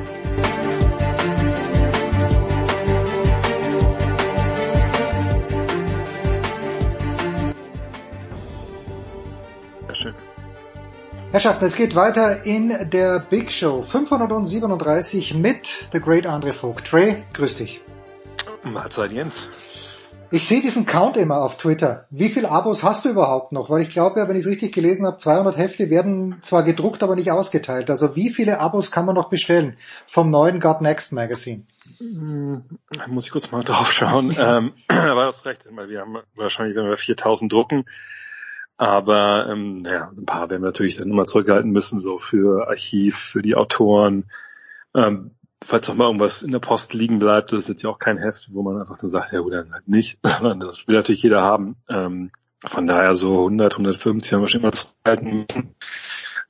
Mm, jetzt haben wir gerade, sehe ich es hier, 3746 haben wir jetzt quasi schon weg von der ersten Ausgabe, davon sind 3651 Abos. Also wir sind unter 100. Auf der anderen Seite, es gibt immer diese Übermengen. Das heißt, ne, wenn die das Papier reinschieben in die äh, Maschine, ja. dann kommen die immer hinten eigentlich mehr raus, als man eigentlich bestellt hat. Und so haben wir Druckerei ja schon gesagt, ja klar, die nehmen wir alle ab bevor die das wegschmeißen, aber das, man weiß ja nie so genau, wie viele es sind, ob es jetzt 50 mehr sind, 100 mehr, müssen wir mal sehen. Ähm, von daher, also wirklich noch nur von mal sicher gehen möchte, das eins bekommt, der muss bis spätestens 15.12. bestellt haben, noch auf unserer Website, sogar nextmac.de, weil ähm, nur da geht's. Aber es kann echt gut sein, dass wir vorher schon sagen müssen, nee, ist ausverkauft. Äh, von daher ähm, am besten direkt nach dem Hören bestellen oder jetzt direkt, ähm, weil sonst äh, guckt man vielleicht in die Röhre. Ja. Ich bin ein bisschen froh, dass ich, äh, ich war glaube ich Besteller, ich weiß, ich war spät dran, aber Besteller circa Nummer 2100, irgendwo in der Dreh, wo es noch, wo es noch ganz gut war. Dre, wir kommen natürlich selbstverständlich zur NBA, aber die große Preisfrage ist doch, du hast den BVB am vergangenen Wochenende wahrscheinlich nicht live im Stadion, aber doch wahrscheinlich über 90 Minuten gegen den VfL gesehen. Was traust du wenn Haaland von Anfang an spielen sollte, im Moment, also wir nehmen Mittwoch auf, weiß ja keiner, ob da Menschen überhaupt ins Stadion dürfen. Aber was traust du dem BVB gegen die Bayern zu? Ich glaube, die Frage muss eher sein, was traut der BVB sich selbst gegen die Bayern okay, Bayern. ja. Marco Rose, was weiß man, nicht, ja? ja? Ich kann jetzt nicht alle ähm, Matchups der beiden Teams der letzten Jahre runterbeten, aber gefühlt äh, haben sie sich ja jedes einzelne Mal in ihre Hosen geschissen, wenn man, glaube ich, ganz ehrlich ist, und haben dann eben nicht so abgeliefert. Es sei denn, ich habe jetzt irgendwelche grandiosen Siege nicht mehr im Hinterkopf. Das kann natürlich sein. Ähm, aber ja, also ich glaube, alle BVB-Fans in meinem Leben, ähm, sag ich mal, gucken jetzt nicht unbedingt sehr ähm, hoffnungsfroh voraus für dieses Spiel. Äh, ich bin mal gespannt, ob nicht äh, Robert Lewandowski die Welt und den sich da vom Leibe schießen will. Ähm, ich bin gespannt, aber ich würde ehrlich gesagt nicht auf die auf den BVB setzen, wenn ich ehrlich bin. Na gut. So, also wir werden äh, das ganz, ganz gebannt uns am Samstagabend anschauen. 18.30 Uhr, selbstverständlich bei Sky. Aber ich habe vor kurzem im Wall Street Journal einen Artikel gelesen, Anfang der Woche. Und das Wall Street Journal äh, kümmert sich im Grunde genommen nie um Tennis, außer wenn gerade US Open sind. Aber da, Dre, wurde ein Vergleich gebracht und ich glaube, die Überschrift war Steph Curry has entered the Federer Zone. Und damit ist gemeint, äh, und der Autor hat das dann auch, ähm, auch lang und breit erklärt, dass egal wohin Steph Curry kommt in diesen Tagen, er eigentlich keine Auswärtsspiele mehr hat. Weil die Leute ihm überall zujubeln, egal ob es im Madison Square Garden oder sonst wo ist, äh, obwohl er in der Auswärtsmannschaft spielt, obwohl er wahrscheinlich dafür verantwortlich ist, dass die Heimmannschaft verliert in diesem Jahr öfter. Kannst du A, das bestätigen und B, dieses Phänomen erklären, wenn es denn so ist? Wenn das bei Federer auch so ist, dann denke ich, ist das ja, richtig. Ja, ja bei ja. ihm ist es einfach, gut, bei Federer ist es ein bisschen so, ähm, dass er auch schon ewig dabei ist, ne, aber natürlich die Nummer eins war so lange und deswegen wahrscheinlich auch einfach so auf den letzten Metern überall seine, seinen Jubel mitkriegt. Ähm, so richtig Heimspiele gibt's ja auch nicht im Tennis, glaube ich. Aber egal, äh, reden wir über Curry. Ja, also ich kann verstehen, dass dass er jetzt in jeder Halle seine Fans halt hat, weil er jemand ist, der mittlerweile eben auch größer geworden ist als die Mannschaft, für die er spielt und das im, im positivsten Sinne. Ne? Ich meine, klar, Jordan war immer äh, Synonym auch für die Bulls, aber der hätte ja sonst wo spielen können. Ne? Also wenn der kam, dann wollte man halt Jordan sehen und so ähnlich ist es jetzt eben auch bei, bei Curry. man will halt Curry einfach spielen sehen, weil was geht ja schon los, wenn er sich aufwärmt, wenn er diese ganze wilden Würfe da nimmt und äh, einfach Sachen macht, die, die sonst kein anderer macht in der Liga. Und das setzt sich ja dann im Spiel stellenweise nahtlos fort. Und ich glaube, was für ihn auch einfach spricht und, und was ihn auch so nahbar macht, ist natürlich einmal die Art und Weise, wie er sich gibt, aber auch die Tatsache, naja, das ist ja nur auch kein, kein großer Typ, der ist 1,90 gut, ist natürlich im Mittel natürlich schon relativ groß in der Bevölkerung, auch in den USA, aber das ist halt ein, ein kleiner Mann in, in, der Liga der Großen, der halt ein, ein Skill-Level hat, das, glaube ich, niemand anders wirklich so erreicht. Klar gibt es Spieler wie Damien Lillard, die, wenn sie normal drauf sind, momentan ein bisschen Probleme, auch natürlich aus allen Lagen treffen können, aber was Steph Curry da macht mit seinen Dribblings, mit seinem Bewegung abseits des Balles, vor allem mit seinem Wurf, das haben wir einfach so noch nie gesehen ähm, in der Geschichte der Welt, muss man ganz klar sagen. Und ähm, das ist einer, wenn du den spielen siehst, dann ist die Chance relativ groß in diesen 48 Minuten, dass dir irgendwann mal einfach der Mund offen steht und du einfach nicht fassen kannst, was du da gerade gesehen hast. Und das geht äh, uns beiden so, das geht kleinen Kindern natürlich so, aber es geht auch Leuten von ein paar Jahren, hat das mir selber gesagt, das geht auch Nowitzki so, der dann sagt, Junge, schieß doch von der Mittellinie, wenn er zu Hause auf dem iPad die Spiele guckt. Also das ist einfach was, was er da macht. Es gab äh, in den 90ern ein ganz populäres äh, Videospiel, äh, auch unsere Spieler und so, als die noch gab, ähm, namens NBA Jam, wo man so so, so, so warm schießen konnte. Dann hat man der, hat immer die Arcade immer gesagt, he's on fire. Und das ist ja bei Steph Curry quasi Wirklichkeit geworden, dass er von der Mittellinie hochgehen kann. Und die Dinger sind drin, wenn ihn keiner blockt. Also das ist absoluter Wahnsinn und die Menschen, egal wo er hinkommt, wissen einfach total zu schätzen, was sie da erleben und was sie da sehen. Aber der ist ein super sympathischer Typ und deswegen ist es auch vollkommen nachvollziehbar, dass ihm da die, die Herzen zufliegen. Ich kann mich, also es ist schon ein bisschen länger her, aber ich glaube, er war, das St. College war Davidson, oder? Wo er herkommt. Ja, und Dayton, Dayton. Dayton, okay. So Dayton, Dayton, nee, Davidson? Ja, ich glaube Davidson. Ja. Eins von beiden, auch Davidson. Ja. Und ich erinnere mich da irgendwie, vielleicht habe ich da auch zu viel Sportsradio gehört, dass man gesagt hat, naja, das ist natürlich toll, was der im College macht, aber so, so die Tonalität war, College ist das eine, NBA ist das andere. Ab wann hat man denn bei Steph Curry gesehen, war das sofort im ersten Jahr, als er in die NBA gekommen ist, dass, dass er was Außergewöhnliches ist, oder hat er sich da erst massiv reingrooven müssen? Bei ihm damals, das war David, das vollkommen recht. Ähm, es war schon dass man nicht genau wusste, okay, ist das ein Point Guard, ist das ein, ist das ein Shooting Guard, ist er nicht ein bisschen klein vielleicht, um in der NBA zu funktionieren. Mhm. Und ähm, man war sich ein bisschen unsicher, ne? weil klar, wir haben über die Jahre grandiose Shooter gesehen im College-Bereich, ob es jetzt ein Jimmer, Jimmer Fredette war oder auch, ähm, auch andere früher, die dann in der NBA eben das nicht so rüber retten konnten. Selbst wie J.J. Reddick, der ja auch ein wahnsinnig guter College-Spieler in Duke war, der musste sich ja erstmal seine Nische finden in der NBA und konnte eben nicht so spielen, wie er das in der Uni gemacht hat. Und bei Curry hat man, wie gesagt, gesehen, diesen kleinen, dünnen Typen, der natürlich gut werfen kann ähm, und auch im Dribbling ganz okay war und der es auch dann stellenweise mit drei Verteidigern zu tun bekommen hat. Der aber einfach aber auch jetzt nicht so dieses Riesentalent war, dass der halt früher äh, nach einem Jahr nur ähm, dann halt in die Liga gehen konnte, sondern der war drei Jahre in David. Das ist ja eigentlich auch unerhört mhm. für jemanden, der dann MVP geworden ist. Und ähm, man wusste aber natürlich schon, der kann werfen, auch wenn die Quoten, weil die man sehr, sehr gut, aber ich meine jetzt nichts, das waren jetzt keine 50-prozentigen Quoten oder so, was die damit zusammenhing, wie er da verteidigt wurde, gesagt mit zwei, drei mit, äh, Gegenspielern. Und als er in die Liga kam, ähm, so die ersten beiden Jahre, glaube ich, ja, da hat man schon gemerkt, okay, da kommt einiges aus der Liga zu. Ähm, aber dann kamen halt diese Verletzungen dazu, also vor allem dieses eine Jahr dann, also sein drittes dann, dann hat er Knöchelprobleme und man hat sich ein bisschen gefragt, okay, ne, wie gut ist der eigentlich wirklich? Dann kam er genau in die Zeit auch seine Vertragsverlängerung, seine, seine erste große. Und äh, da hat er halt aber, ne, hat er diese Fragezeichen gehabt, ist er überhaupt so gut? Also kann er überhaupt gut sein? Er musste ja damals komplett hat seine ganze Hüftstellung umtrainiert, so ganz neu gelernt, quasi neu zu laufen, weil er da einfach so ein, ja, Angewohnheiten hatte, die einfach schlecht waren für ihn. Und danach ist er dann explodiert. Und das, dass er damals halt früh, zumindest in diesem einen Jahr, da einfach nicht äh, so lange verletzt war. Es war halt im Endeffekt für alle Beteiligten absolutes Glück, denn da hat äh, Golden State quasi die Grundlage gelegt für alles, was später halt kam, dass man Kevin Durant einen Vertrag nehmen konnte, wenn man das Geld auf einmal hatte unterm Salary Cap, ähm, dass man überhaupt handlungsfähig war. Und danach ging es bei ihm halt richtig ab, als er dann gesund war. Und seitdem hat er eigentlich auch bis auf ein Jahr dann, aber wo es eh um nichts ging, zwei Jahre hat er eigentlich auch echt durchgehalten und wir haben ja auch Titel gewonnen, also ja. das ist echt eigentlich eine, auch ein richtiges Märchen, diese Karriere im Endeffekt.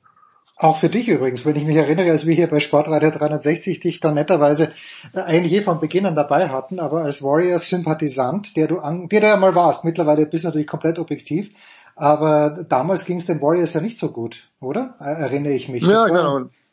Ja, er kam ja dahin und dann war ja immer erst am Anfang diese Frage, Monte Ellis oder er, kann das denn, wen, auf wen setzt man denn? Man die Holz rückblickt und denkt, Junge, Junge, wie konnte man überhaupt irgendwie wie sowas drüber nachdenken? denken? Ja. Ähm, aber dann war natürlich auch, wie, wie bei vielen Geschichten, auch Glück dabei, ne, dass die Clay Thompson halt auch dann draften, wo ja auch viele dachten, gut, kann der überhaupt in der Liga, gut, er kann werfen, aber äh, auch so ein Sohn von einem Ex-NBA-Spieler, aber er sagt, werfen okay, aber er kann überhaupt verteidigen und heute wissen wir ja, das hat ganz gut gepasst mit den beiden. Ähm, und dann hat natürlich auch ein bisschen Glück damit Raymond Green, den sie ja auch draften ganz spät, und der auf einmal eine, eine komplett, also auch durch die Verletzung von einem anderen Spieler von David Lee erst dann in, in, in dieses Team reinrutscht in die erste fünf und auf einmal die Liga in dem Sinne revolutioniert, dass man auf einmal sieht, okay, wie wichtig so Spieler so ab zwei Meter eins, zwei, drei sein können, selbst auf großen Positionen. Und das ist wirklich, also die Warriors waren ja über Jahre wirklich eine Lachnummer, muss man sagen. Und dass sie es dann geschafft haben, ähm, da so zu dominieren, das war einfach verrückt, muss man ehrlicherweise sagen.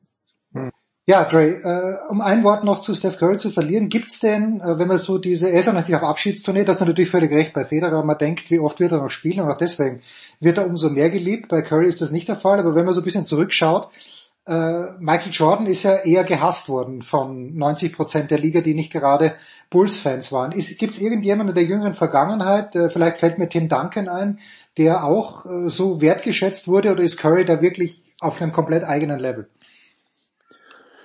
ist ein bisschen schwierig. Ich glaube auch nicht, dass Jordan gehasst wurde unbedingt. Ähm, sicherlich, ne, er war dieser Dominator, der, der jetzt Herr Curry nicht ist. Vielleicht macht ihn das auch ein bisschen sympathisch in den Augen von vielen Fans. Ähm, aber ich glaube, bei Jordan war schon der Respekt da. Man, man wollte den unbedingt spielen. Ich weiß, dass ich damals, wollte auch in seiner Abschiedstournee, sag ich mal, war 98 in Atlanta mit äh, 62 Fans da im, im Georgia Dome, den es damals ja noch gab. Die haben halt quasi den Footballschalen voll gemacht um Basketballspiele zu sehen und konnten eigentlich nicht sehen. Die wollten aber nur im gleichen Raum sein, sozusagen, wie Jordan. das ist, ja, glaube ich, auch dann vor und danach nie wieder passiert. Ähm, ja, Duncan, aber ich glaube, Duncan hat die Menschen einfach nicht so, so mitgenommen. Äh, bei Dirk war es natürlich am Ende im letzten Jahr halt so, ne, dass ihm da viele Herzen zugeflogen sind, aber das war dann auch mehr so Grund der Abschiedstournee. Also Vielleicht war Kobe Bryant so der, der am nächsten dran war, aber bei dem war es, glaube ich, ähnlich so wie bei Jordan. Es war schon eine Bewunderung da, aber auch so ein bisschen, ähm, also nicht so dieses, ich glaube, Leute konnten sich mit ihm halt nicht so 100% identifizieren, wie es jetzt bei Curry der Fall ist. Curry hat ja viele junge Fans auch. Ähm, von daher, nee, ich würde schon sagen, dass das einigermaßen einzigartig ist momentan. Da fällt mir übrigens ein, dass der Status bei WhatsApp von meinem Sohn 41.21.1 ist. Das nur nebenbei. Ähm, ein Wort noch zum aktuellen Geschehen. Die Warriors haben tatsächlich mal wieder ein Spiel verloren, Dre, wenn ich es richtig gesehen habe, und zwar gegen die Phoenix Suns, was glaube ich im Moment keine, Sch äh, keine Schande ist. 17 Spiele in a row, es gibt kein Hangover oder es gab ein Hangover. Ist Phoenix wieder dort, wo sie letztes Jahr waren, als sie ja gegen die Bucks im Finale erst gescheitert sind? Ja, und trotzdem redet irgendwie keiner so wirklich über sie. Ähm Vielleicht ändert sich das jetzt, wo sie gegen, gegen Golden State gewonnen haben. Es kommt auch direkt, glaube ich, am Samstag das Rematch dann oder Sonntag in, in San Francisco. Ja, das ist echt erstaunlich, dass sie ne, damals diesen, letztes Jahr diesen Saison, diesen Finals Run hatten und einfach genau da weitermachen. Auf der anderen Seite ist es auch ehrlich gesagt nicht erstaunlich, weil das war eine Mannschaft vergangenes Jahr schon. Das hat man in den Playoffs wirklich auch sehr eindrucksvoll gesehen. Die wissen halt genau, wer sie sind. Und die haben eine klare Philosophie, an beiden Enden des Feldes. Die haben Spieler, natürlich vor allem Chris Paul und Devin Booker, die die Anführer sind, die vorne weggehen. Die haben wahnsinnig gute Ergänzungsspieler, gerade auch im Flügel. Die haben den jungen Center, der, der immer besser wird. Also das ist schon eine Mannschaft, in der es stimmt und, und die auch Sinn macht und wo man jetzt nicht wie so eine große Frage hat, wo man denkt, ja, also das wird wahrscheinlich nicht funktionieren bei denen, weil so und so einfach nicht geklärt ist das gibt's bei denen nicht, ne? Und, und wenn du halt auch als, als Ballhändler, also dass sie irgendwie den Ball nach vorne dribbeln und die den Ball tief in der Hand haben, jemanden hast wie Chris Paul, der einfach ne, das Spiel denkt, wie kein zweiter in der momentan. Und, und dann ist das schon cool. Und dann ist es auch schon nachvollziehbar, dass sie auch früh gut sind in der Saison. Dass sie natürlich jetzt 16, 17 Spiele in Folge gewonnen haben, das äh, war vielleicht jetzt so nicht unbedingt zu erwarten. Aber das wundert einen auch nicht, weil andere Teams, ne, die sich vielleicht finden müssen, gerade in der Frühphase der Saison, das ist bei denen halt nicht so. Die haben sich gefunden. Mhm. Die, die spielen wollen und du kannst dich auch schlecht darauf vorbereiten. Ähm, obwohl sie auch, glaube ich, jetzt nicht ganz so toll in die ersten Spiele gestartet sind. Aber das, dass sie jetzt da stehen, wo sie jetzt stehen, ich glaube, das darf eigentlich so dann doch im Endeffekt niemanden wundern. Und weil du Chris Paul erwähnst, sollte Chris Paul irgendwann in seiner illustren Karriere doch nochmal einen Championship gewinnen, werden ihm dann, fliegen ihm jetzt schon die Herzen zu oder wird er dann auch jemand sein, wo die ganze Liga sagt, endlich, endlich, ja, dass, er, dass der äh, die, die NBA Championships gewonnen hat? Ich glaube, das wird man schon sagen. Natürlich, wenn er dann gewinnt, dann ist es ist ein, einer dieser verdienten Veteranen weniger, die dann äh, immer gescheitert sind. Aber in seinem Fall ja auch mal schon sehr, sehr früh oft. Was mir auch zuletzt dann, also vor ein, zwei Jahren kippte so ein bisschen das Narrativ, so nach dem Motto, der kann ja gar nicht so gut sein, wenn er nie in den Finals gestanden hat. Das hat er jetzt sei Dank geschafft ähm, um diese, diesen, diesen Nörglern und Zweiflern einfach mal das Maul zu stopfen. Äh, das konnte weiter weg von der, von der Wahrheit nicht sein, dass man ihnen da jetzt irgendwie vorgeworfen hätte, dass die Clippers es nie geschafft haben oder seine New Orleans Teams. Ähm, aber ich glaube nicht, dass ihm die, die Herzen unbedingt jetzt immer so zufliegen werden, denn er hat halt schon so ein bisschen diesen, dieses Napoleon-Syndrom, glaube ich, so von kleinen Menschen, die dann stellenweise so ein bisschen, äh, ja, bisschen schneller auf 180 sind. Ich glaube, so kann man es ganz, ganz gut umschreiben. Und er ist ja auch jemand, es gibt ja diese schöne äh, GIF, also Videoschnipsel, wie äh, Steve Kerr ihm irgendwie was Witziges sagt in einem Spiel und beide lachen und er lacht auch und dann dreht er sich weg von Steve Kerr und sofort verfinstert sich die Miene nach dem Motto, Alter, ich habe nur gelacht, um dir einen Gefallen zu tun. Also das ist schon, das ist schon ein ganz eigener Typ. Der hat hier aber gute Werbung gemacht der, für, für State Farm, da kommt er mal sehr, sehr sympathisch rüber. Das stimmt, die habe ich auch, ja. Ja, aber auch da, wenn man ihn jetzt da mit, ähm, mit Steph Curry vergleicht, da muss man schon sagen, äh, äh, der macht es manchmal einfach auch nicht leicht, ihn zu mögen, das muss man auch sagen. Ja, aber das natürlich, ich habe diese State Farm Werbung im Sommer, wo ich in den USA war, die drei Wochen, wirklich jeden Tag 20 Mal gesehen und ja, er macht das gut, aber das ist natürlich auch der Unterschied, glaube ich, wenn du siehst, wie Thomas Hessler, ich weiß nicht, ob du schon gesehen hast, Thomas Hessler macht ja Werbung für, für Haartransplantationen. Good for him. Äh, schön, dass er wahrscheinlich hoffentlich eine bekommen hat, aber der sitzt dann dort und der liest da vom Teleprompter ab oder sonst irgendwas. Du denkst dir, das kann doch nicht sein. Ich kann doch als Werbeagentur sowas nicht durchgehen lassen. Und dann denke ich jetzt an dieses Commercial mit, äh, mit Chris Paul, wo er da, glaube ich, mit einer Frau dasteht und äh, es ist alles witzig und plötzlich werden die zu Pappkameraden, sie fällt um. Es ist einfach, da ist vielleicht ist mehr Kohle dahinter, aber auf jeden Fall mehr Liebe. So schaut's nämlich aus. Ich sag mal so, ich, ich, ich kenne die Werbung von, von Thomas Hessler und glaube ich Jensen Wotny macht er auch. Ich würde das unterschreiben wollen, dass mehr Kohle bei State Farm fließt in diese Produktion als, als dieser Firma. Okay, alles klar. Dre, wo werden wir dich, wenn, äh, an diesem Wochenende oder wann werden wir dich das nächste Mal hören? After Zone. Genau, an diesem Wochenende sind ja zwei frühe Spiele. Äh, am, am Samstag, da sind es die Nuggets gegen die Knicks, zwei Teams, die momentan so ein bisschen Probleme haben ein bisschen Haus gemacht bei, bei New York, den wir gerade Kemba Walker aus dem, ja, aus dem Team geschmissen, ist vielleicht ein bisschen übertrieben, aber zumindest haben sie ihn aus der Starting Five befördert und dann direkt auch aus der ganzen Rotation. Das wird, wird spannend und die Nuggets natürlich ohne Michael Porter Jr. auch echt schwierig jetzt. Und dann ähm, am Sonntag äh, Utah Jazz gegen Cleveland Cavaliers, das wird auch super interessant. Selbst ein interessanter junger Spieler bei den Cavs mit Evan Mobley und, und die Jazz natürlich ja eines der besten Teams im Westen, auch, auch da kann man sich darauf freuen und beides auch zu, zu mitteleuropäischen Zeiten, die kann man noch vertreten. Also echt letzten Sonntag sagt mein Lieblingssohn zu mir, äh, er freut sich schon heute Abend und ich überlege, was könnte sein? Irgendein Fußballspiel? Nee, was nicht? Äh, NFL, Red Zone? Nee. 21.30 Uhr Clippers gegen Warriors. Ist er treu doof vom, vor, vor der Zone gesessen, auf welchem Endgerät auch immer. So muss es sein. Der große André Vogt. Kurze Pause, dann geht's weiter in der Big Show 537.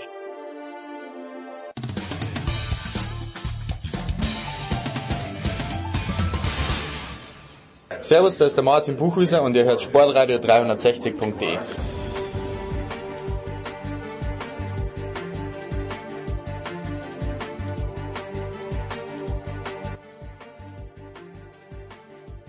So, und es geht weiter nach André Vogt mit Heiko Olderb und äh, Heiko äh, sitzt in Boston. Grüß dich, ich habe vor zwei Wochen Folgendes gesagt und äh, Dre hat es dann auf Twitter auch sofort gewürdigt ich habe argumentiert, dass New York die beste Sportstadt überhaupt ist. Jetzt nicht was Erfolge angeht, überhaupt nicht, aber was die Fans angeht, und ich habe das, ich habe so argumentiert, glaube ich, hoffe ich, dass es in New York halt auch diese Clown-Teams gibt. Da gibt's die Mets, auch wenn die jetzt unfassbar viel Kohle rausgeschmissen haben. Es gibt die Nets, die bis, äh, bis vor kurzem niemand ernst genommen hat. Und es gibt halt diese Rivalitäten. Und deshalb ist für mich New York also vielleicht die Stadt, wo der Sport am wichtigsten ist. Woraufhin Dre natürlich sagt, naja komm, das darf man Heiko nicht sagen, weil Boston, ja Boston ist Title Town. Was sagst du? Ja, wenn du Mittelmaß magst, dann kannst du nach New York ziehen. Nein, aber ich verstehe das ja. Das, das, was du gerade sagst, diese Rivalitäten, was ist das, die Subway Series, ne? Ähm, Mets gegen Yankees, das ja. kann halt, das kann halt eventuell noch äh, Chicago bieten, das kann, wollen wir es als Rivalität bezeichnen, LA bieten mit den Angels und den Dodgers, aber sonst war es das ja. Also mehr Boston hat in, an den vier großen Ligen jeweils nur ein Team, wie die meisten anderen Städte auch. Äh, du hast im Eishockey, hast du, rechnen wir mal die Devils mit ein, hast du sogar drei Teams gleich mit den Islanders, Rangers und den Devils. Ähm, die Nets, du hast recht, ich, ich kann mich dran entsinnen, da war, habe ich da sogar Dreh getroffen oder war das ein anderer von der Five? Schon zehn Jahre her, da haben die noch draußen gegenüber vom Giants Stadium gespielt ja, in einer Halle. In New Jersey, ja, ganz furchtbar, ja. Ganz da, furchtbar. da haben die nämlich gegen Dallas gespielt und da hatten die, glaube ich, das war das, war das, das 15. oder das 20. Spiel nacheinander verloren. Das war irgendwie so ein Rekord. Da waren an dem Abend, ich glaube, 1500 äh, äh, Leute inklusive Reinigungspersonal wurden da noch irgendwie gezählt in der Halle. Das war ganz, ganz schlimm. Äh, mittlerweile sind sie ja in ihrem Tempel da in, in, in Brookline und, und, und äh, in Brooklyn, Entschuldigung. Ähm, ich verwechsle aber Brookline hier in Bo Boston, der, der Ort in Brooklyn. Ähm, ja, mittlerweile äh, ja, wollen die ja auch mit aller Macht streben nach ganz oben. Äh, wenn du willst, kannst du sogar noch Red Bull und New York City FC als Soccer mit einrechnen. Klar, von der, also so, von der Fülle der Teams ist das natürlich äh, einzigartig vielleicht sogar von der Sportartenvielfalt auch in der Welt, weil du hast natürlich auch bestimmt in London findest du ja, ich denke mir gerade vielleicht sogar vielleicht sogar zehn Fußballteams ja, aus ja. den ersten beiden Ligen, ne? Ähm, ähm, Rio ähnlich, aber halt diese Vielfalt von Sportarten, ähm, das das ist sicherlich wahrscheinlich sehr einzigartig in New York, aber ich will ja nicht nur Mittelmaß sehen und das ist ja New York normalerweise. Also selbst die Yankees Seit 2009. Zwei, 2009. Das letzte zwei, Mal. War 2009 war das. Ja, ne? 2008 hatte Philly noch 2009. Die Giants, gut, die brauchen 100 Jahre nichts mehr gewinnen. Die sind immer noch heilig, weil sie halt zweimal die Patriots innerhalb von, was waren das, drei Jahren geschlagen haben. 2,8 und 2, nee, vier Jahren, 2,8 und 2,12. Rangers, die feiern immer noch Marc Messier und spielen da Tina Turner, you simply the, the best, weil die 94 was gewonnen haben. Islanders haben jetzt endlich eine neue Heimat gefunden, da im Belmont Park oder wie das heißt. Die Devils waren ja das Aushängeschild in New York äh, bis äh, um die Jahrtausendwende. Ich glaube, drei Stanley Cups haben sie gewonnen. Nix, sind nix, nach wie vor nix, also müssen wir nicht drüber reden. Ähm, also das meine ich ja.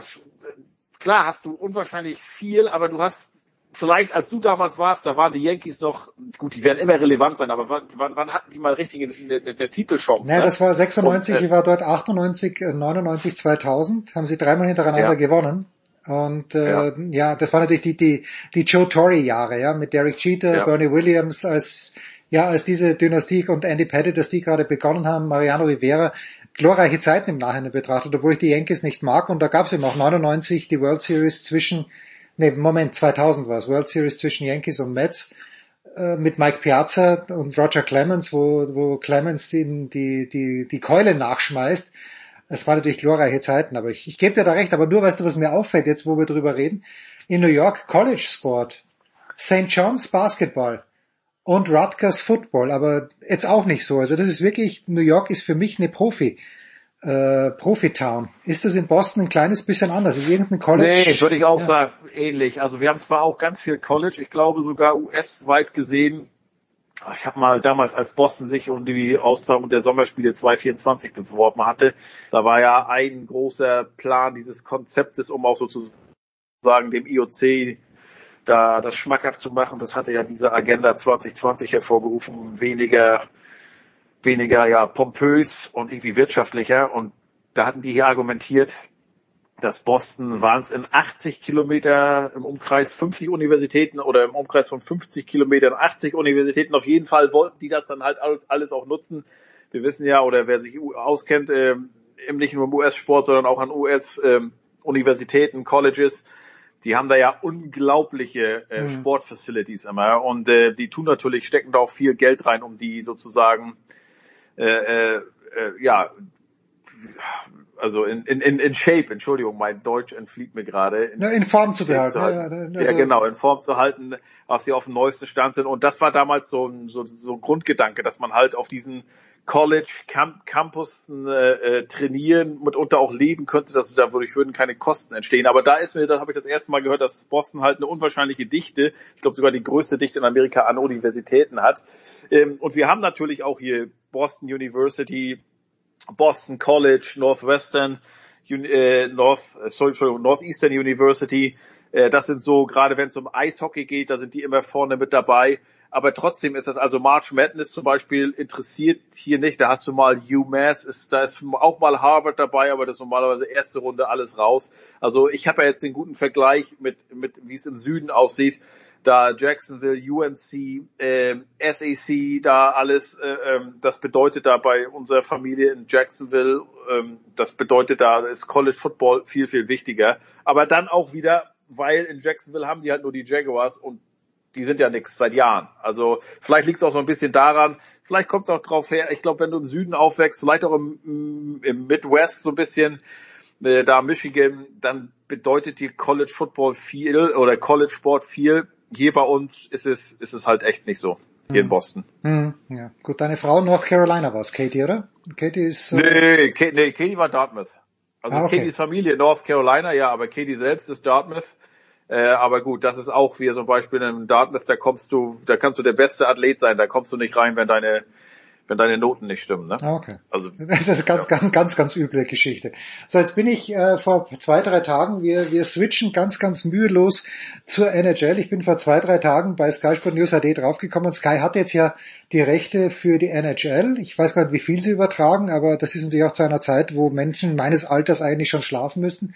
Aber da höre ich plötzlich was Es von... sei denn, der große Marcel Meiner das am Ja, dann- dann- dann müsste man- am, äh, am Black Friday äh, 19 Uhr Boston Bruins gegen New York Rangers. Ja, das hätte ich natürlich nicht versäumen dürfen, das ist korrekt. Ähm, aber, Heiko, ich stelle dann fest, es gibt eine Mannschaft in Seattle, die heißen Kraken, heißen sie, spricht man sie Kraken aus? Wie, wie Kraken. Man? Kraken, schon Kraken. Kraken, ja, mit Kraken. Äh, eine Expansion-Team, wie gut sind die? Und wie, wie gut können, könnten sie sein als Expansion-Team? Naja, du willst natürlich, ich glaube, wir haben öfter, schon mal öfter Über, Vega, über Vegas haben wir, glaube ich, also ich glaube, in ja, Sachen ja, Vegas haben wir genau. Vegas ist halt das, das ähm, perfekte Beispiel, wie man sowas angehen möchte, auch mit Hilfe der Liga. Und Arizona ist das komplette Gegenteil. Also ich weiß gar nicht, wann äh, damals die Winnipeg Jets nach Arizona gegangen sind in die Wüste. Und die sind ja bis heute nicht richtig angekommen. Die haben jetzt in Glendale, direkt neben dem Stadion da von den äh, ähm, Arizona Cardinals, haben, sind die im Moment so ein kleiner Vorort da von Phoenix. Ähm, da müssen sie aber raus, da läuft die Hallenmiete aus, dann sind die heimatlos, wenn man so will. Haben damals gestartet als Phoenix Coyotes, mittlerweile Arizona Coyotes, hat sich aber nichts geändert. Ähm, selbst Wayne Gretzky war da ja mal ähm, ähm, Miteigentümer und auch Trainer oder Manager und, und auch das hat nichts, also irgendwie das passte überhaupt nicht da. Eishockey in der Wüste von Arizona, das passt irgendwie gefühlt bis heute nicht. Und ich weiß nicht, ob das eine große Lehre da damals war für die NHL, als sie dann mit der Idee kamen, ja, lass doch mal was in der Wüste von Nevada probieren und Las Vegas. Und Ja. irgendwie war das aber vielleicht auch, keine Ahnung, ob das jetzt besser durchdacht war, ob da andere Leute äh, sozusagen das Sagen hatten. Es waren ja ganz schnell äh, äh, ich glaube 14 oder 16.000 Dauerkarten waren schnell verkauft. Man denkt ja irgendwie so ein bisschen an Vegas, na ja, da kommen halt nur am Wochenende, wer Spaß haben will etc. Aber ich glaube, der Großraum Vegas hat trotzdem zwei Millionen Menschen, die da ganzjährlich wohnen, unter anderem ja Steffi und An Andre. Und ähm, das ist halt wohl ein potenzieller oder ein sehr interessanter Markt. Nun waren sicherlich viele überrascht, dass ausgerechnet Eishockey das erste äh, Profisportteam ist, das da sein wird. Ne? Ich meine, die NBA war da, ist da seit langem mit ihrer, mit ihrer Summer League und so. Das hätte vielleicht eher gepasst, aber Eishockey hat's gemacht. Dann waren die Vegas Golden, äh, die, die Vegas äh, Golden Knights 2018 natürlich gleich in ihrer ersten Saison im Stanley Cup Finale. Das war natürlich mega. Äh, Ja. Haben damals gegen, gegen Ovechkin äh, äh, und die Washington Capitals verloren. Das lag aber auch am, Extend, am Expansion Draft. Das heißt, ähm, jeder Verein äh, hat eine Liste, eine gewisse Anzahl, ich glaube, das waren neun Feldspieler und ein Tor hat Torhüter oder so, den sie auf eine untouchable List packen konnten. Mhm. Und alle anderen, die dann noch unter, äh, die dann unter Vertrag waren, da konnte man sich äh, von einem Spieler, also dieser, dieser neue Verein Vegas oder jetzt auch die Seattle Kraken, konnten sich einen Spieler äh, ähm, aussuchen. Und das haben die gemacht. Äh, in Vegas hat super geklappt. In Seattle hatte man sich vielleicht ein bisschen mehr erhofft weil Seattle spielt in der Pacific Division, unter anderem mit den drei kalifornischen Teams, den LA Kings, Anaheim Ducks und San Jose Sharks, die alle vergangenes Jahr die Playoffs verpasst haben. Und da dachte man, okay, ne, du hast halt Vancouver, du hast Edmonton, du hast Calgary, du hast die drei Teams und, und Seattle. Da sollte vielleicht Platz drei, Platz vier drin sein für Seattle. Ähm, die kalifornischen Teams sind aber ein bisschen stärker gestartet äh, als erwartet und Seattle ein bisschen schlechter. Äh, haben aber jetzt einen Lauf bekommen, haben zuletzt unter anderem in Florida äh, gewonnen. Florida gilt als ein heißer Tipp im Osten für Stanley Cup Finale. Ähm, und äh, kommen jetzt so ein bisschen ins Rollen. Haben einige gute Spieler bekommen, unter anderem, wenn wir mal durchgehen, die haben Janni Gord bekommen, der ist die vergangenen beiden Jahre mit Tampa Stanley Cup Champion ge äh, geworden. Der, die haben Vince Dunn und Jaden Schwartz bekommen, die sind von haben mit St. Louis den Stanley Cup gewonnen. Die haben Philipp Grubauer bekommen als Torwart, der 2018 ja mit, als Backup Goalie mit Washington den Stanley Cup gewonnen haben. Sprich, das sind nicht Leute, die jetzt das erste Mal auf dem Eis stehen, die sich aber trotzdem natürlich finden müssen. Und ich habe mit Philipp Grubauer vor der Saison telefoniert. Äh, der war total begeistert von dem Projekt dort. Ähm, und zwar ist das halt, ich finde das alles so faszinierend. Also Seattle hat zwar seit 1924 kein Team mehr in der NHL gehabt, beziehungsweise damals war es noch ein Team, das spielte in der Pacific Hockey League. Das waren mhm. die Metropolitans, die 1917 den Stanley Cup gewonnen haben und somit Amerikas erstes Team waren, das den Stanley Cup gewonnen hatte. Aber die sind dann 1924 ähm, eingegangen. Dann gab es noch mal ein Team in der Western Hockey League, das ist aber auch Ende der 70er Jahre dann äh, eingeschlafen und seitdem gab es nichts mehr in Seattle. Aber Seattle ist irgendwie eine große Sportstadt. Es gab mal eine Untersuchung, da wurden die Märkte untersucht in Amerika mit dem größten Eishockey-Potenzial, Fanpotenzial. Und da war Seattle ganz oben. Und, was, was, ähm, was, Moment, Moment, ganz, ganz oben, vor den Original Six da, also vor, vor Nein, nein, nein, Entschuldigung. Also äh, Expansion, Expansion ah, okay. Genau, also wo riesiges Eishockey-Interesse besteht, wo es aber kein NHL-Team gibt. So, okay. Entschuldigung. Ja, ja, ja, Danke, dass okay. du nochmal nachgefragt hast, dass ich das richtig stellen konnte. Und da war Seattle ganz oben. Und ähm, Seattle, äh, wo sie jetzt spielen, das ist die ehemalige Key Arena von den Seattle Supersonics gewesen, die ja, ich glaube, 2.8 ne, nach Oklahoma abgewandert sind. Ähm, und äh, diese Halle heißt jetzt Climate Pledge Arena. Und Climate Pledge steht nicht nur drauf, sondern Climate Pledge ist auch drin. Sprich, äh, das ist äh, ein ganz, ganz tolles Vorhaben. Das Seattle ist ja sowieso so ein bisschen ne, environmental, also umweltfreundlich mhm. und und äh, ja, man, man denkt halt nicht nur an sich und an heute und ans Morgen, sondern auch an die nächsten Generationen schon. Und man will denen halt eine einigermaßen vernünftige Welt äh, hinterlassen. Und äh, das Eis zum Beispiel, das äh, wird, da wird Regenwasser auf dem Dach gesammelt und daraus wird das mhm. Eis gemacht. Okay. Ähm, die ganze Halle ist äh CO2-neutral also es ist äh, sehr, sehr viel äh, Müll gibt es nicht, sondern es wird alles äh, recycelt oder kompostiert. Und ab 2024, glaube ich, ist Plastik generell überall verboten. Also ähm, das finde ich schon mal toll. Und Brubauer sagt auch, wenn du mal überlegst, was da täglich so beim Eishockeyspiel, bei Konzerten, vielleicht kommen irgendwann ja auch die Supersonics zurück äh, nach Seattle, dann hättest du auch Basketball, was da so Abend für Abend an Müll produziert wird, in, die, in so nach Wasser zusammenkommt das ist schon schon äh, eine jede Menge. Äh, der gesamte Strom dort, der dort verbraucht wird in der Halle, wird in Solarparks äh, produziert. Also wirklich Climate Pledge, ein Versprechen an die Umwelt. Und das äh, sticht heraus da auch noch aus diese, bei diesem Verein, den, den Seattle Kraken. Ja, und aus deutscher Sicht, Seattle, äh, äh Philipp Grubauer hat da für sechs Jahre unterschrieben, 36 Millionen, hat den größten Vertrag da und ist natürlich auch toll, finde ich, wenn du siehst, du hast, ich weiß nicht wie viele äh, es gibt großartige russische Torhüter, großartige Kanadier ähm, und, und äh, Amerikaner, aber die Seattle Kraken haben gesagt, natürlich kommt es auch immer auf den Vertragsstatus an, aber Philipp Grubauer, der war halt in Colorado, sein Vertrag wurde nicht verlängert im Sommer, er war also Free Agent, war einer der drei Finalisten für die Vesna Trophy, sprich bester Torhüter der Saison. Ähm, dein Kumpel, ähm, nee, warte mal, wer hat es gewonnen? Marc-André Fleury oder hatte Weselowski? Nee, ich bin ja ähm, schon, bin ja schon oh, froh, dass mein alter Kumpel Marc-André Fleury überhaupt in der Verlosung ist. Weil der ja doch, äh, naja, damals in Pittsburgh ein Championship oder gewonnen mit denen, glaube ich, oder? Das war's. Ja, ja, er hat aber... Hat er nicht mit Las Vegas, äh, da war er im Endspiel. Genau, ge ge genau, genau. Ähm, jetzt funktioniert mein Internet hier gerade gar nicht. Auf jeden Fall war er Finalist äh, ähm, äh, und äh, hat äh, super Saison gespielt, hat mega Karriere, Statistik gehabt und war dann insofern interessant. Jetzt habe ich doch die Vesna Trophy hier. Äh, ja, Flurry hat gewonnen, genau. Marc-André Flurry zum ersten Mal.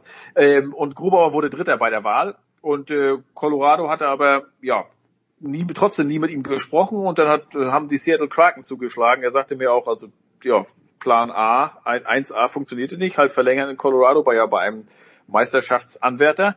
Und der nächste Anruf, der dann gleich kam, war Seattle und hat er zugeschlagen. Ich meine, der Junge ist ja 29 und wenn dann jemand kommt, neue Franchise, und sagt, hey, du bist unser, unser neuer Torwart, unsere neue Nummer eins. Lässig. So sieht's aus hier. Also, lässig, ne? Ähm, naja, weil, gut. weil wenn du, wenn du, mich für ihn. ja, wenn du so eine Expansion drin bist, also ich habe das damals bei den, da hieß es ja Florida Marlins, aber irgendwie, du, du bist halt derjenige oder der die, die ersten Statistiken prägt. Genau, Ganz die, die wollen was, du bist eine Säule, ne? Also ja. die wollen was äh, um dich aufbauen. Und er sagte auch, hatte ich ihn gefragt, ja, Wohnung haben wir noch nicht, ist auch alles ziemlich teuer in Seattle, aber ich habe ja Zeit, ich habe ja sechs Jahre, sagt er.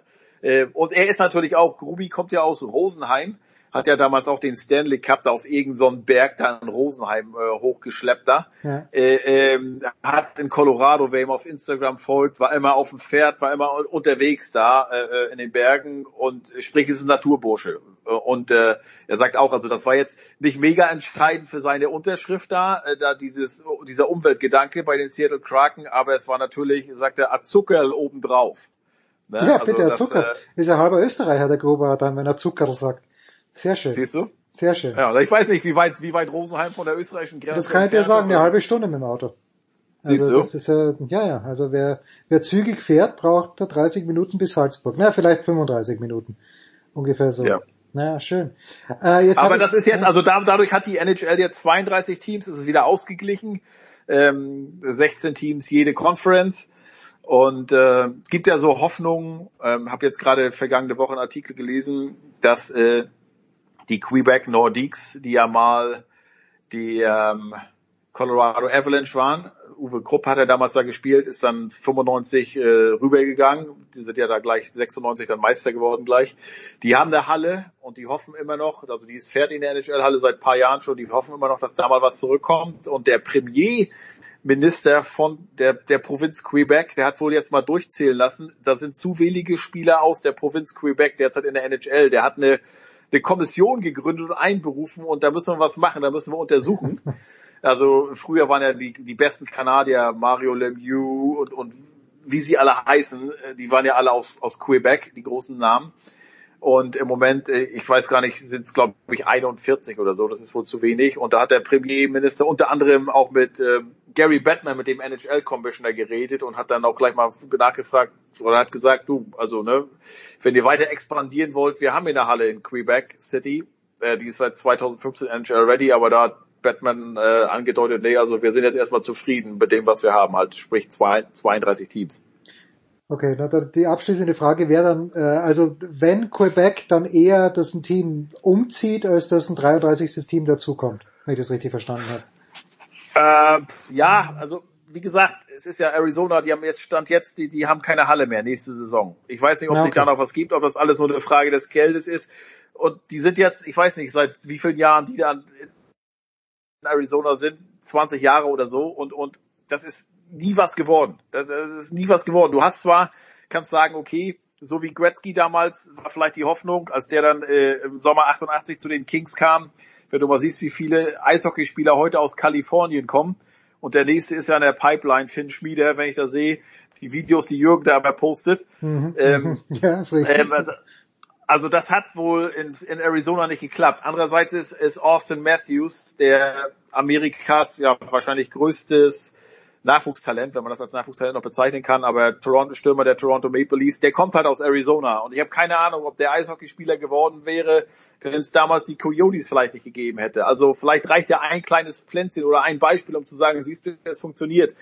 Ähm, aber ich, also ich, für mich wäre halt Quebec die perfekte Destination, wenn man ein Team umsiedeln möchte. Äh, Expansion, dann musst du wieder überlegen. Das hieße dann ja, die Eastern Conference hätte, hätte 19 Teams, ähm, musst du langfristig im Westen noch wieder vielleicht eins installieren.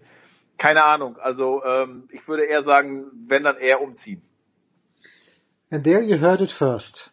Beim nächsten Mal werden Heiko und ich. Äh, das weiß ich nicht, ob ich gehört it first. Das ist jetzt, glaube ich, eher liegt an dir. Wir können ja mal sagen. Ich, I heard it first. Yeah. Sagte Jens zu mir, äh, ähm, ich habe gerade festgestellt, in Seattle ist ein NHL-Team und ja, genau. ein Viertel der NHL-Saison ist vorbei. Ja, genau so. Aber so ehrlich bin ich dann auch. Ich hätte es auch ehrlich zugegeben. Beim nächsten Mal, Heiko, da kannst du dich schon darauf vorbereiten, sprechen wir darüber, nur weil ich das heute zufällig gesehen habe, dass die Amerikaner ja planen, bei den Olympischen Spielen zu starten im Eishockey. Die Frage, und das ist der Cliffhanger bis zum nächsten Mal, die Frage ist, mit wem? Gibt's irgendwas, was dich an diesem Wochenende begeistern wird. Wirst du irgendeinen deutschen... Na, Moment NBA mal, ganz kurz, ganz kurz noch. Die Frage ist, also du meinst äh, äh NHL in, in, oder? Genau, in welcher Besetzung? Wer wird dorthin fahren? Naja, die Frage ist im Moment, oder die Frage wird größer, wird die NHL überhaupt dabei sein? Also äh, die Corona-Fälle nehmen zu hier äh, bei den Teams. Ähm, bislang sind fünf Spiele ausgefallen hm. und die NHL hat noch bis zum 10. Januar, um aus dem Vertrag mit dem IOC auszusteigen äh, für den Fall, dass, also die haben zwar ein drei, knapp dreiwöchiges Fenster sich freigehalten im Februar für Olympische Spiele.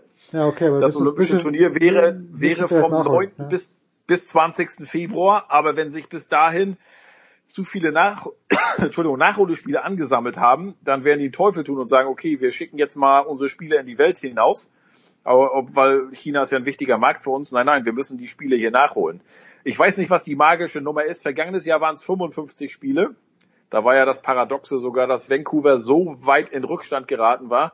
Die Playoffs hatten schon begonnen. Vancouver hatte keine Chance mehr, die Playoffs zu machen. Musste dann aber, ich glaube, gegen Calgary war es noch drei Spiele der Hauptrunde zu Ende spielen, nur damit man sagen kann, nein, also bei uns ist nie ein Spiel ausgefallen, es waren alle mhm. nur verschoben, aber wir haben sie alle nachgeholt.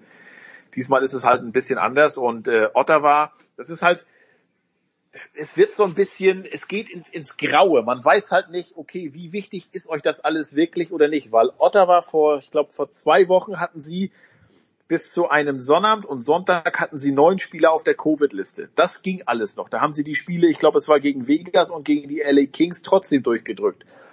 Entschuldigung. Am Montag waren es dann zehn Spieler auf der Covid-Liste da haben sie gesagt, okay, wir machen erstmal unsere Tore dicht, die nächsten drei Spiele werden abgesagt. Das waren aber Spiele alles gegen Ostküstenteams. Das heißt, die können schnell mal nach Ottawa hochfliegen.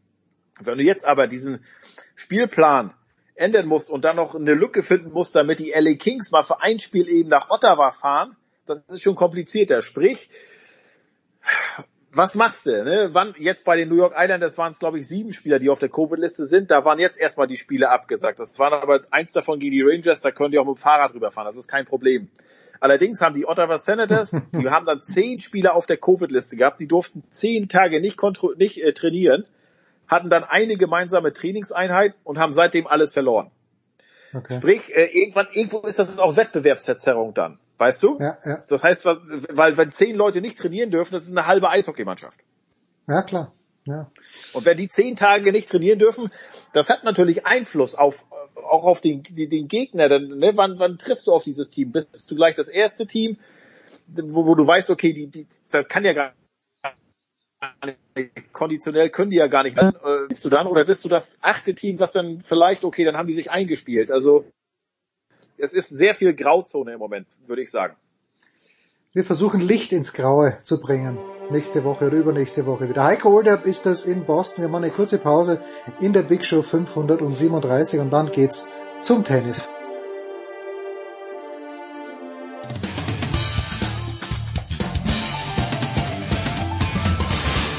Hello, this is Marcos Bagdatis and you're listening to Sport Radio 360. Es geht dem Ende zu mit der Big Show 537 und äh, wie wir es gelernt haben, tun wir jetzt noch ein bisschen Tennis sprechen. Das war sehr, sehr schönes Deutsch, aber wir versuchen den Davis Cup und vielleicht auch ein bisschen China runterzubrechen. Zum einen mit Jörg Almeroth von tennisnet.com unter anderem. Grüß dich Jörg. Guten Morgen, Jens. Und äh, mit Marcel Meinert von Sky. Zurück aus Turin. Grüß dich, Marcel. Bitte don't call it Davis Cup. Ja, okay, und das, jetzt, ist es schon soweit. Ich sage euch, wie es ist. Ich weiß, ich begehe Frevel.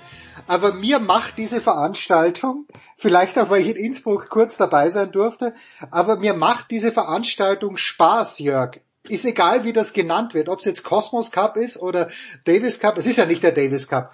Aber irgendwie, ich, ich entdecke mich, ich, ich, ich hasse mich vielleicht sogar ein kleines bisschen dafür, aber mir macht das Spaß, Jörg. Bin ich ein schlechter Mensch? Natürlich nicht. Man muss einfach eben nur, ich versuche halt die Dinge einzuordnen und äh, ja, also wenn jetzt äh, im, im Zuge dieses Wettbewerbs ständig als äh, ja, Referenz äh, der Davis Cup angegeben wird und man also vom ersten Halbfinale seit 2007 spricht, dann, dann ist das einfach finde ich auch faktisch falsch, denn es ist ja einfach eine ganz andere Veranstaltung. Es ist ein völlig veränderter Modus. Wir haben, wir haben keine, äh, eben in der Regel keine Heim- und Auswärtsspiele mehr. Also äh, wie, wie kann ich das jetzt vergleichen? Also wie kann ich das, diese, diese beiden Wettbewerbe jetzt wirklich vergleichen? Ja, das ist das eine. Und das andere ist eben die wirklich starke Leistung dieser, dieser deutschen Mannschaft in diesem äh, komplett neuen Wettbewerb. Die, die, warum sollte man sich jetzt dafür schämen, das zu feiern oder, oder ist es gut zu finden, wiewohl natürlich trotzdem äh, es leider, leider wieder etwas gespenstisch wirkt, wenn äh, aussieht, wenn, wenn, wenn das eben alles vor ja, praktisch verschlossenen Türen stattfindet in einer sterilen Fernsehübertragung. Äh, ja, mit Emotionen eben nur der, der beiden Mannschaften. Äh, klar, nichtsdestotrotz, die rein sportliche Leistung ist äh, hoch anzuerkennen, insbesondere eben der deutschen Doppel. Aber wie gesagt, äh, vom Davis Cup sollte man hier nicht sprechen. Marcel, du auch gleich zu diesem Thema und vielleicht auch gleich die sportliche Einordnung vor allen Dingen des Erfolgs. Und ich fand, das war eigentlich am bemerkenswertesten aus deutscher Sicht von Jan-Lennart Struff gegen Cameron Norrie. Ich habe damit nicht gerechnet, ehrlicherweise.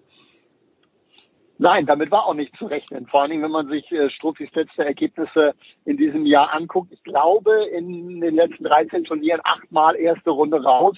Also ein Erfolgslauf äh, ist was anderes. Aber er hat es danach sehr, sehr schön äh, beschrieben, auch wenn sich das immer etwas platt anhört, was das bedeutet für Deutschland zu spielen. Aber wenn da diese Jungs direkt hinter dir stehen, die du jetzt natürlich auch noch viel mehr mitkriegst, als, als dann, äh, wenn die Arena voll ist, äh, wenn da ein Kapitän ist, der dir dann noch ein paar wichtige Tipps gibt. Ich glaube, auch da ist Struffi jemand, der das wirklich sehr, sehr gut aufnimmt und der dann ähm, in, der, in der Lage ist, so ein Match zu ziehen. Und ich will jetzt nicht sagen, über sich hinauszuwachsen, aber ähm, dort dann absolut seine Topleistung zu bringen. Und äh, dann ist, ist sowas auch möglich. Und äh, das gilt dann natürlich jetzt auch für, für das Halbfinale. Wenn wir, wenn wir ein Einzel gewinnen, welches auch immer, ähm, dann ist alles möglich. Ähm, und klar sind wir, sind wir Außenseiter. Ich erwarte jetzt mal, dass es gegen Russland geht.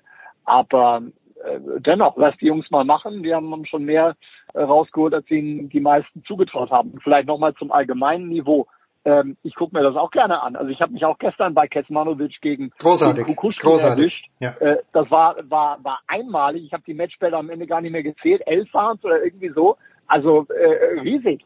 Ja, auch die kasachischen Fans, die da Gas gegeben haben. Alles, alles prima. Aber äh, dennoch, dennoch ist da immer eine dicke, dicke Träne mit dabei. Vor allen Dingen, wenn wir wissen, im nächsten Jahr sind wahrscheinlich noch weniger Zuschauer dabei. Und das hat nicht pandemische Gründe, sondern weil dann die, die An Veranstaltung im Mittleren Osten stattfindet. Großartig in Abu Dhabi, äh, was ich ja vielleicht mit großen Schmerzen noch akzeptieren würde, aber wenn es wirklich Saudi-Arabien wird, dann sage ich, da fährt doch bitte hoffentlich keiner hin. Aber das nur, das, das wäre Wahnsinn. Das, das darf es nun wirklich nicht sein. Ja, also ja. meine ganz ehrlich jetzt, äh, wenn, wir, wenn wir jetzt gerade, naja, wir kommen ja jetzt gleich noch auf, auf, auf die andere Diskussion vielleicht, aber die, die hängt ja damit zusammen ne, wenn man wenn man ehrlich ist. Und äh, äh, also ja, das, das, äh, da bin ich jetzt wirklich mal sehr gespannt. Und ja, eins muss man ja auch mal äh, sich angucken. Äh, was ist uns denn eigentlich vor drei Jahren versprochen worden, als dieser Wettbewerb angefangen hat? Ne? Äh, welche, welche Summen sind, sind den nationalen Verbänden versprochen worden? Gut, wir wussten alle noch nicht, dass wir in, in diese scheiß Pandemie reinrutschen und so. Äh, äh, aber äh, das war schon damals ein, ein, ein, ein, ein, ein Kartenhaus, ne, was also beim geringsten Lufthauch irgendwie schon zusammenstürzen würde. Äh, und äh, ja, ich war ehrlich gesagt, wer hat, wer hat eigentlich bisher mal den DTB gefragt, wer, welches Geld an ihn geflossen ist? Aus, aus den Händen mhm. der, der Kosmos-Veranstalter. Äh, ich wüsste es ganz gerne mal. Wie gesagt, ich weigere mich jetzt ehrlich gesagt, Davis, äh, diese, diese Veranstaltung bisher irgendwie jetzt größer, hm, ja, mich damit zu befassen, auch journalistisch. Äh, aber das, das ist doch, das wäre doch eigentlich auch mal eine, eine interessante Frage. Was ist eigentlich aus diesen Versprechungen geworden bis jetzt? Ja, und äh, es wird ja im nächsten Jahr dann auch so sein. Also ich glaube, in Österreich gab es von Geschäftsführer Thomas Schweder schon mal den Hinweis, dass die, die Zuwendungen an den Verband halbiert wurden. Aber was, ja. wie, wie, wie groß die Summe dann war, weiß ich nicht. Ich möchte noch mal ganz kurz den Bogen schaffen. Ich bin ja, Marcel, ich bin ja absolut vorbelastet, was Michael Kohlmann angeht. Ich kenne ihn persönlich, ich mag, ich mag ihn sehr. Äh, ich habe ein Interview jetzt auch gelesen von Dietler von Arnim, der ihn sehr gelobt hat.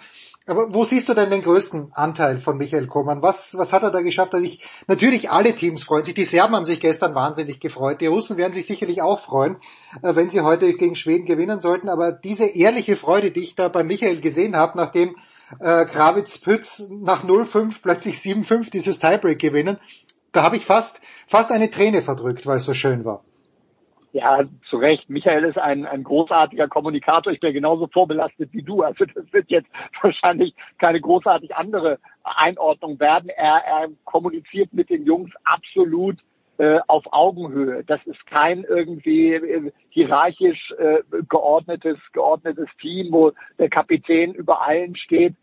Die, die entscheiden auch, auch solche Dinge, ähm, wie das, das Gojo jetzt beispielsweise anfängt gegen äh, Großbritannien das entscheiden die zusammen. Das ist jetzt nichts, was, was Michael irgendwie im, im stillen Kämmerlein dann, dann ausbrütet. Ähm, also er ist maßgeblich mit dafür verantwortlich, dass da, da eine so gute Energie, so eine gute Chemie im Team herrscht und dass das eine sehr homogene Mannschaft ist. Übrigens, nicht erst seit dieser Woche, sondern das war eigentlich in den, in den letzten Jahren fast immer so, wenn das deutsche Team äh, zusammentraf. Und da gehört auch Alexander Zverev dann mit dazu. Ja, der ja gerade, apropos Mittlerer Osten, ich weiß nicht, zählt Dubai zum Mittleren Osten vielleicht schon, der dort offenbar urlaubt. Jetzt ist noch eine große Frage, Jörg, bevor wir zum zweiten großen Thema kommen. Also wir wünschen natürlich der deutschen Mannschaft alles Gute am Samstag ab 13 Uhr dann bei Servus TV, wer es sehen möchte. Voraussichtlich gegen Russland, außer Andrei Rublev zeigt sich heute wieder in der Form der letzten Wochen und verliert gegen einen der beiden Ümers und dann wird es vielleicht doch nochmal spannend. Äh, aber Jörg, das andere, das zweite große Thema, Novak Djokovic spielt in Madrid. Es hat so ein bisschen den Eindruck, als wollte er sich auspowern, weil er dann eh sehr lange Pause hat. Und der Papa spricht von einer, spricht von einer Verschwörung oder nee, was hat er gesagt? Von Erpressung, nicht Verschwörung. Erpressung. Äh, ich weiß gar nicht. Was sagt deine Glaskugel, Jörg? Werden wir Novak Djokovic bei den Australian Open sehen? Ja oder nein? Hi eine extrem schwierige Frage. Also wie gesagt, ich äh, das mit seinem Vater, das kann man ja vernachlässigen. Ich weiß nicht in welcher. Oh ja, der natürlich inzwischen ist meine von von äh, von den Vorwürfen oder den Aufforderungen an Federer aufzuhören und und und äh, ja gut, seine Mutter ist ja auch nicht äh, viel besser, was man da so von der alles gehört hat. Äh, ach, ich weiß nicht, ob man das jetzt in Verbindung setzen muss. Ich äh, das ist ja jetzt, jetzt geht's ja wahrscheinlich, jetzt geht's irgendwie in Anführungszeichen um die, um die Ehre, um, um alles, was weiß ich jetzt äh, bei ihm.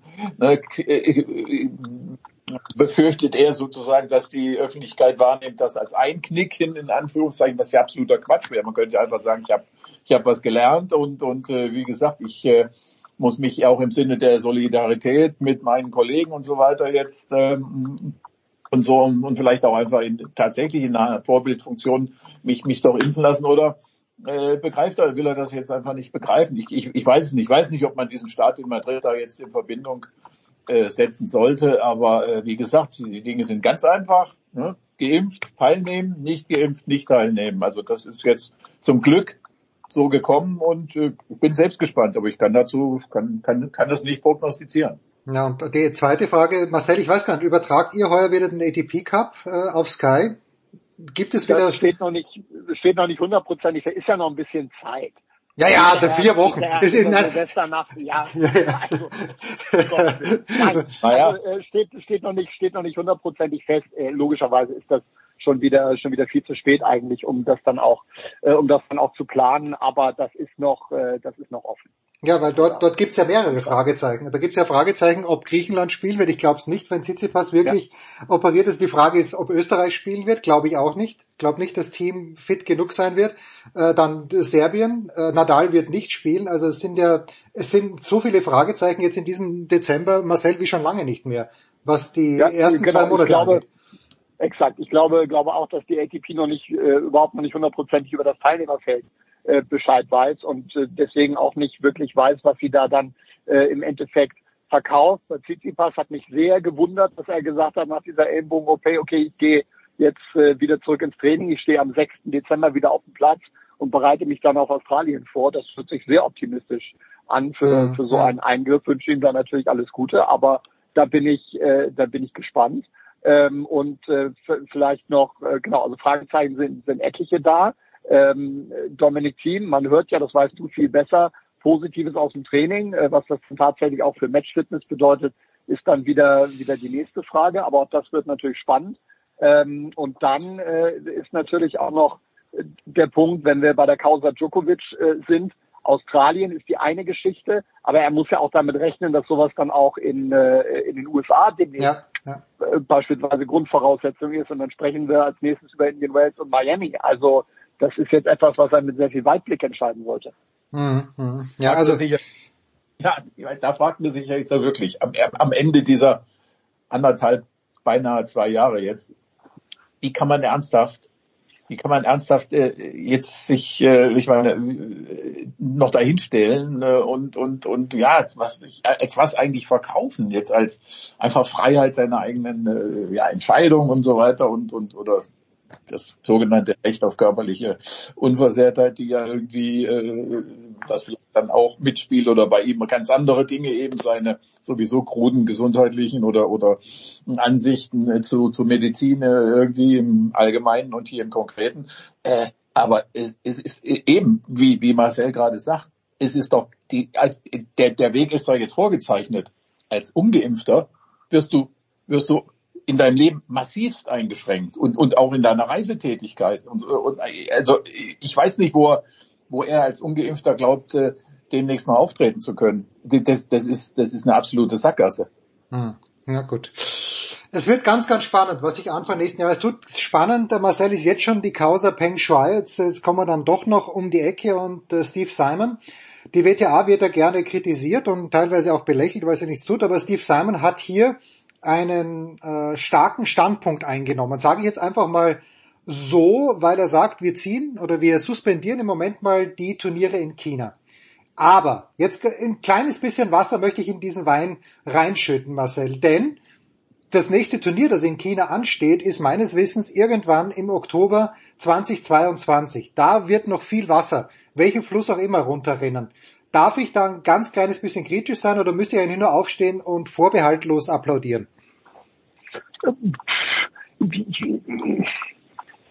Ja, ich verstehe den, ich verstehe den Einwand.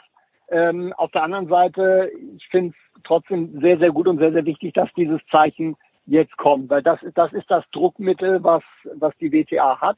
Das ist ein enorm großes, man darf äh, nicht, man darf das wirklich nicht kleinreden das, das hat schon mit äh, oder kann historische Ausmaße haben. Wir sprechen wirklich von dem erfolgreichsten und wichtigsten Frauensport weltweit, ähm, was was auch hm. äh, die Einnahmen für Spielerinnen angeht, was Fernsehgelder angeht und so weiter und so fort. Ähm, mir würde jetzt keine andere Maßnahme einfallen, die die, die WTA äh, treffen könnte. Ja, es greift nicht so, wie man sich das wünschen würde. Es wäre ähm, wäre besser, wäre natürlich eine bessere Lösung, wenn jetzt im äh, Frühjahr schon ein Turnier wäre. Das kann man sich nicht wünschen. Wir sprechen aber dann auch über die Finals am Ende, die normalerweise laut Vertrag noch in China stattfinden sollen.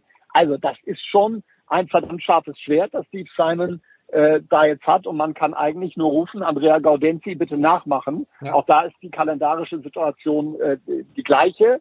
Das ist, das ist richtig, aber wir geben uns alle nicht der Illusion hin, dass das IOC jetzt die Olympischen Winterspiele absagt. Äh, den Verein kennen wir nun alle zu gut. Äh, das wäre natürlich das Beste. Aber insofern ist das das, was die Tennisverbände jetzt machen können. Und dann, äh, bitteschön. Jörg, äh, ich habe ja gelesen, ja. Äh, die äh, WTA es gibt ja wohl Probleme auch mit dem Hauptsponsor. Da in Shenzhen 2019 ist ja das, das größte Preisgeld, glaube ich, der Tennisgeschichte überhaupt ausgeschüttet worden. Vielleicht ist es mittlerweile, nein, ich glaube, es ist nach wie vor das größte. Aber dieser Sponsor, dem geht es im Moment wohl auch nicht so wahnsinnig gut. Wie bewertest du die Absage, die Suspendierung der Turniere im Moment? Also ich fand, ich fand, glaube ich, wirklich, dass jemand äh, im Internet, auf Twitter, glaube ich, dass das äh, wirklich prägnant auf den Punkt gebracht hat. Äh, der hat also sinngemäß gesagt, wer hätte jemals gedacht, dass die WTA die Seele des Sports rettet? Oh ja. Nie, niemand in unserer Dreierrunde. Nein, und ganz ja. ehrlich, ich habe ich hab mich heute Morgen, weil ich auch jetzt was dazu schreiben will, habe ich mich, habe ich mir einfach mal angeguckt, weil ich selber drüber was geschrieben hatte. Vor, wo standen wir mit der WTA vor einem Jahr? Ne? Die ATP hat in der äh, im Herbst äh, diverse Turniere organisiert und so weiter, Köln und was weiß ich nicht alles. Und was war bei der WTA? So gut wie nichts. Ne? Und es gab Kritik von den Spielerinnen, von Turnierveranstalterinnen, Barbara Rittner hat die WTA als zu träger äh, kritisiert und, und so weiter und so fort. Und wo stehen wir heute? Also das ist schon bemerkenswert, wie, wie, wie, wie, wie die sich jetzt da positioniert haben. Das, das muss man sagen. Es ist ja auch das erste Mal wirklich, dass ein Sportverband ganz gleich jetzt, also sich, sich, sich derartig gegen China positioniert. Ganz, äh, das ist in keinster Weise und äh, also ich äh, ich bin ich bin wirklich äh, erstaunt über die WTA und man muss sagen, wenn man jetzt Reaktionen äh, auch äh, Spielerkreisen auch im Übrigen auch von der ATP. Ich, ich habe äh, schon diverse Spielerkommentare gesehen, in denen die ATP aufgefordert würde, es der WTA nachzumachen. Äh, das, äh, wer, wer hätte das jemals gedacht? Man weiß, wie das Binnenverhältnis von ATP zu WTA ist. Ne? Ich meine, äh, das, das, das war so, dass WTA da immer irgendwie da das Anhängsel im, im, im, im internationalen Tennis war und praktisch immer in, in einer Bettlerposition gegenüber der ATP und so weiter war. Und äh, so das, das ist schon, das ist schon eine, eine erstaunliche Position. Und äh, ein, ein, ein Zitat oder eine, eine Meinung möchte ich dazu auch noch äh, mal äh, verbreiten. Also Peter Bodo, einer der wirklich äh, ältesten und, und erfahrensten Tennisjournalisten, der hat äh, sinngemäß gesagt, also auch äh, in dem Moment, als es zählte, in dem Moment, als es wirklich zählte, ist Steve Simon aufgestanden und und und war da und hat und hat hier jetzt wirklich hat jetzt wirklich hat geliefert sozusagen und das kann kann man einfach nur unterschreiben, glaube ich. Hm, hm. Ja, Djokovic unterstützt das auch. Dann hast du, Jörg, glaube ich, auch einen Tweet von Tennis Sandgren retweetet, äh, der meint, okay, are we gonna sit this out, ATP? Na, hoffentlich nicht. Aber naja, das sind dann die Probleme, die wir in den kommenden Wochen besprechen. Naja, und, äh, ja.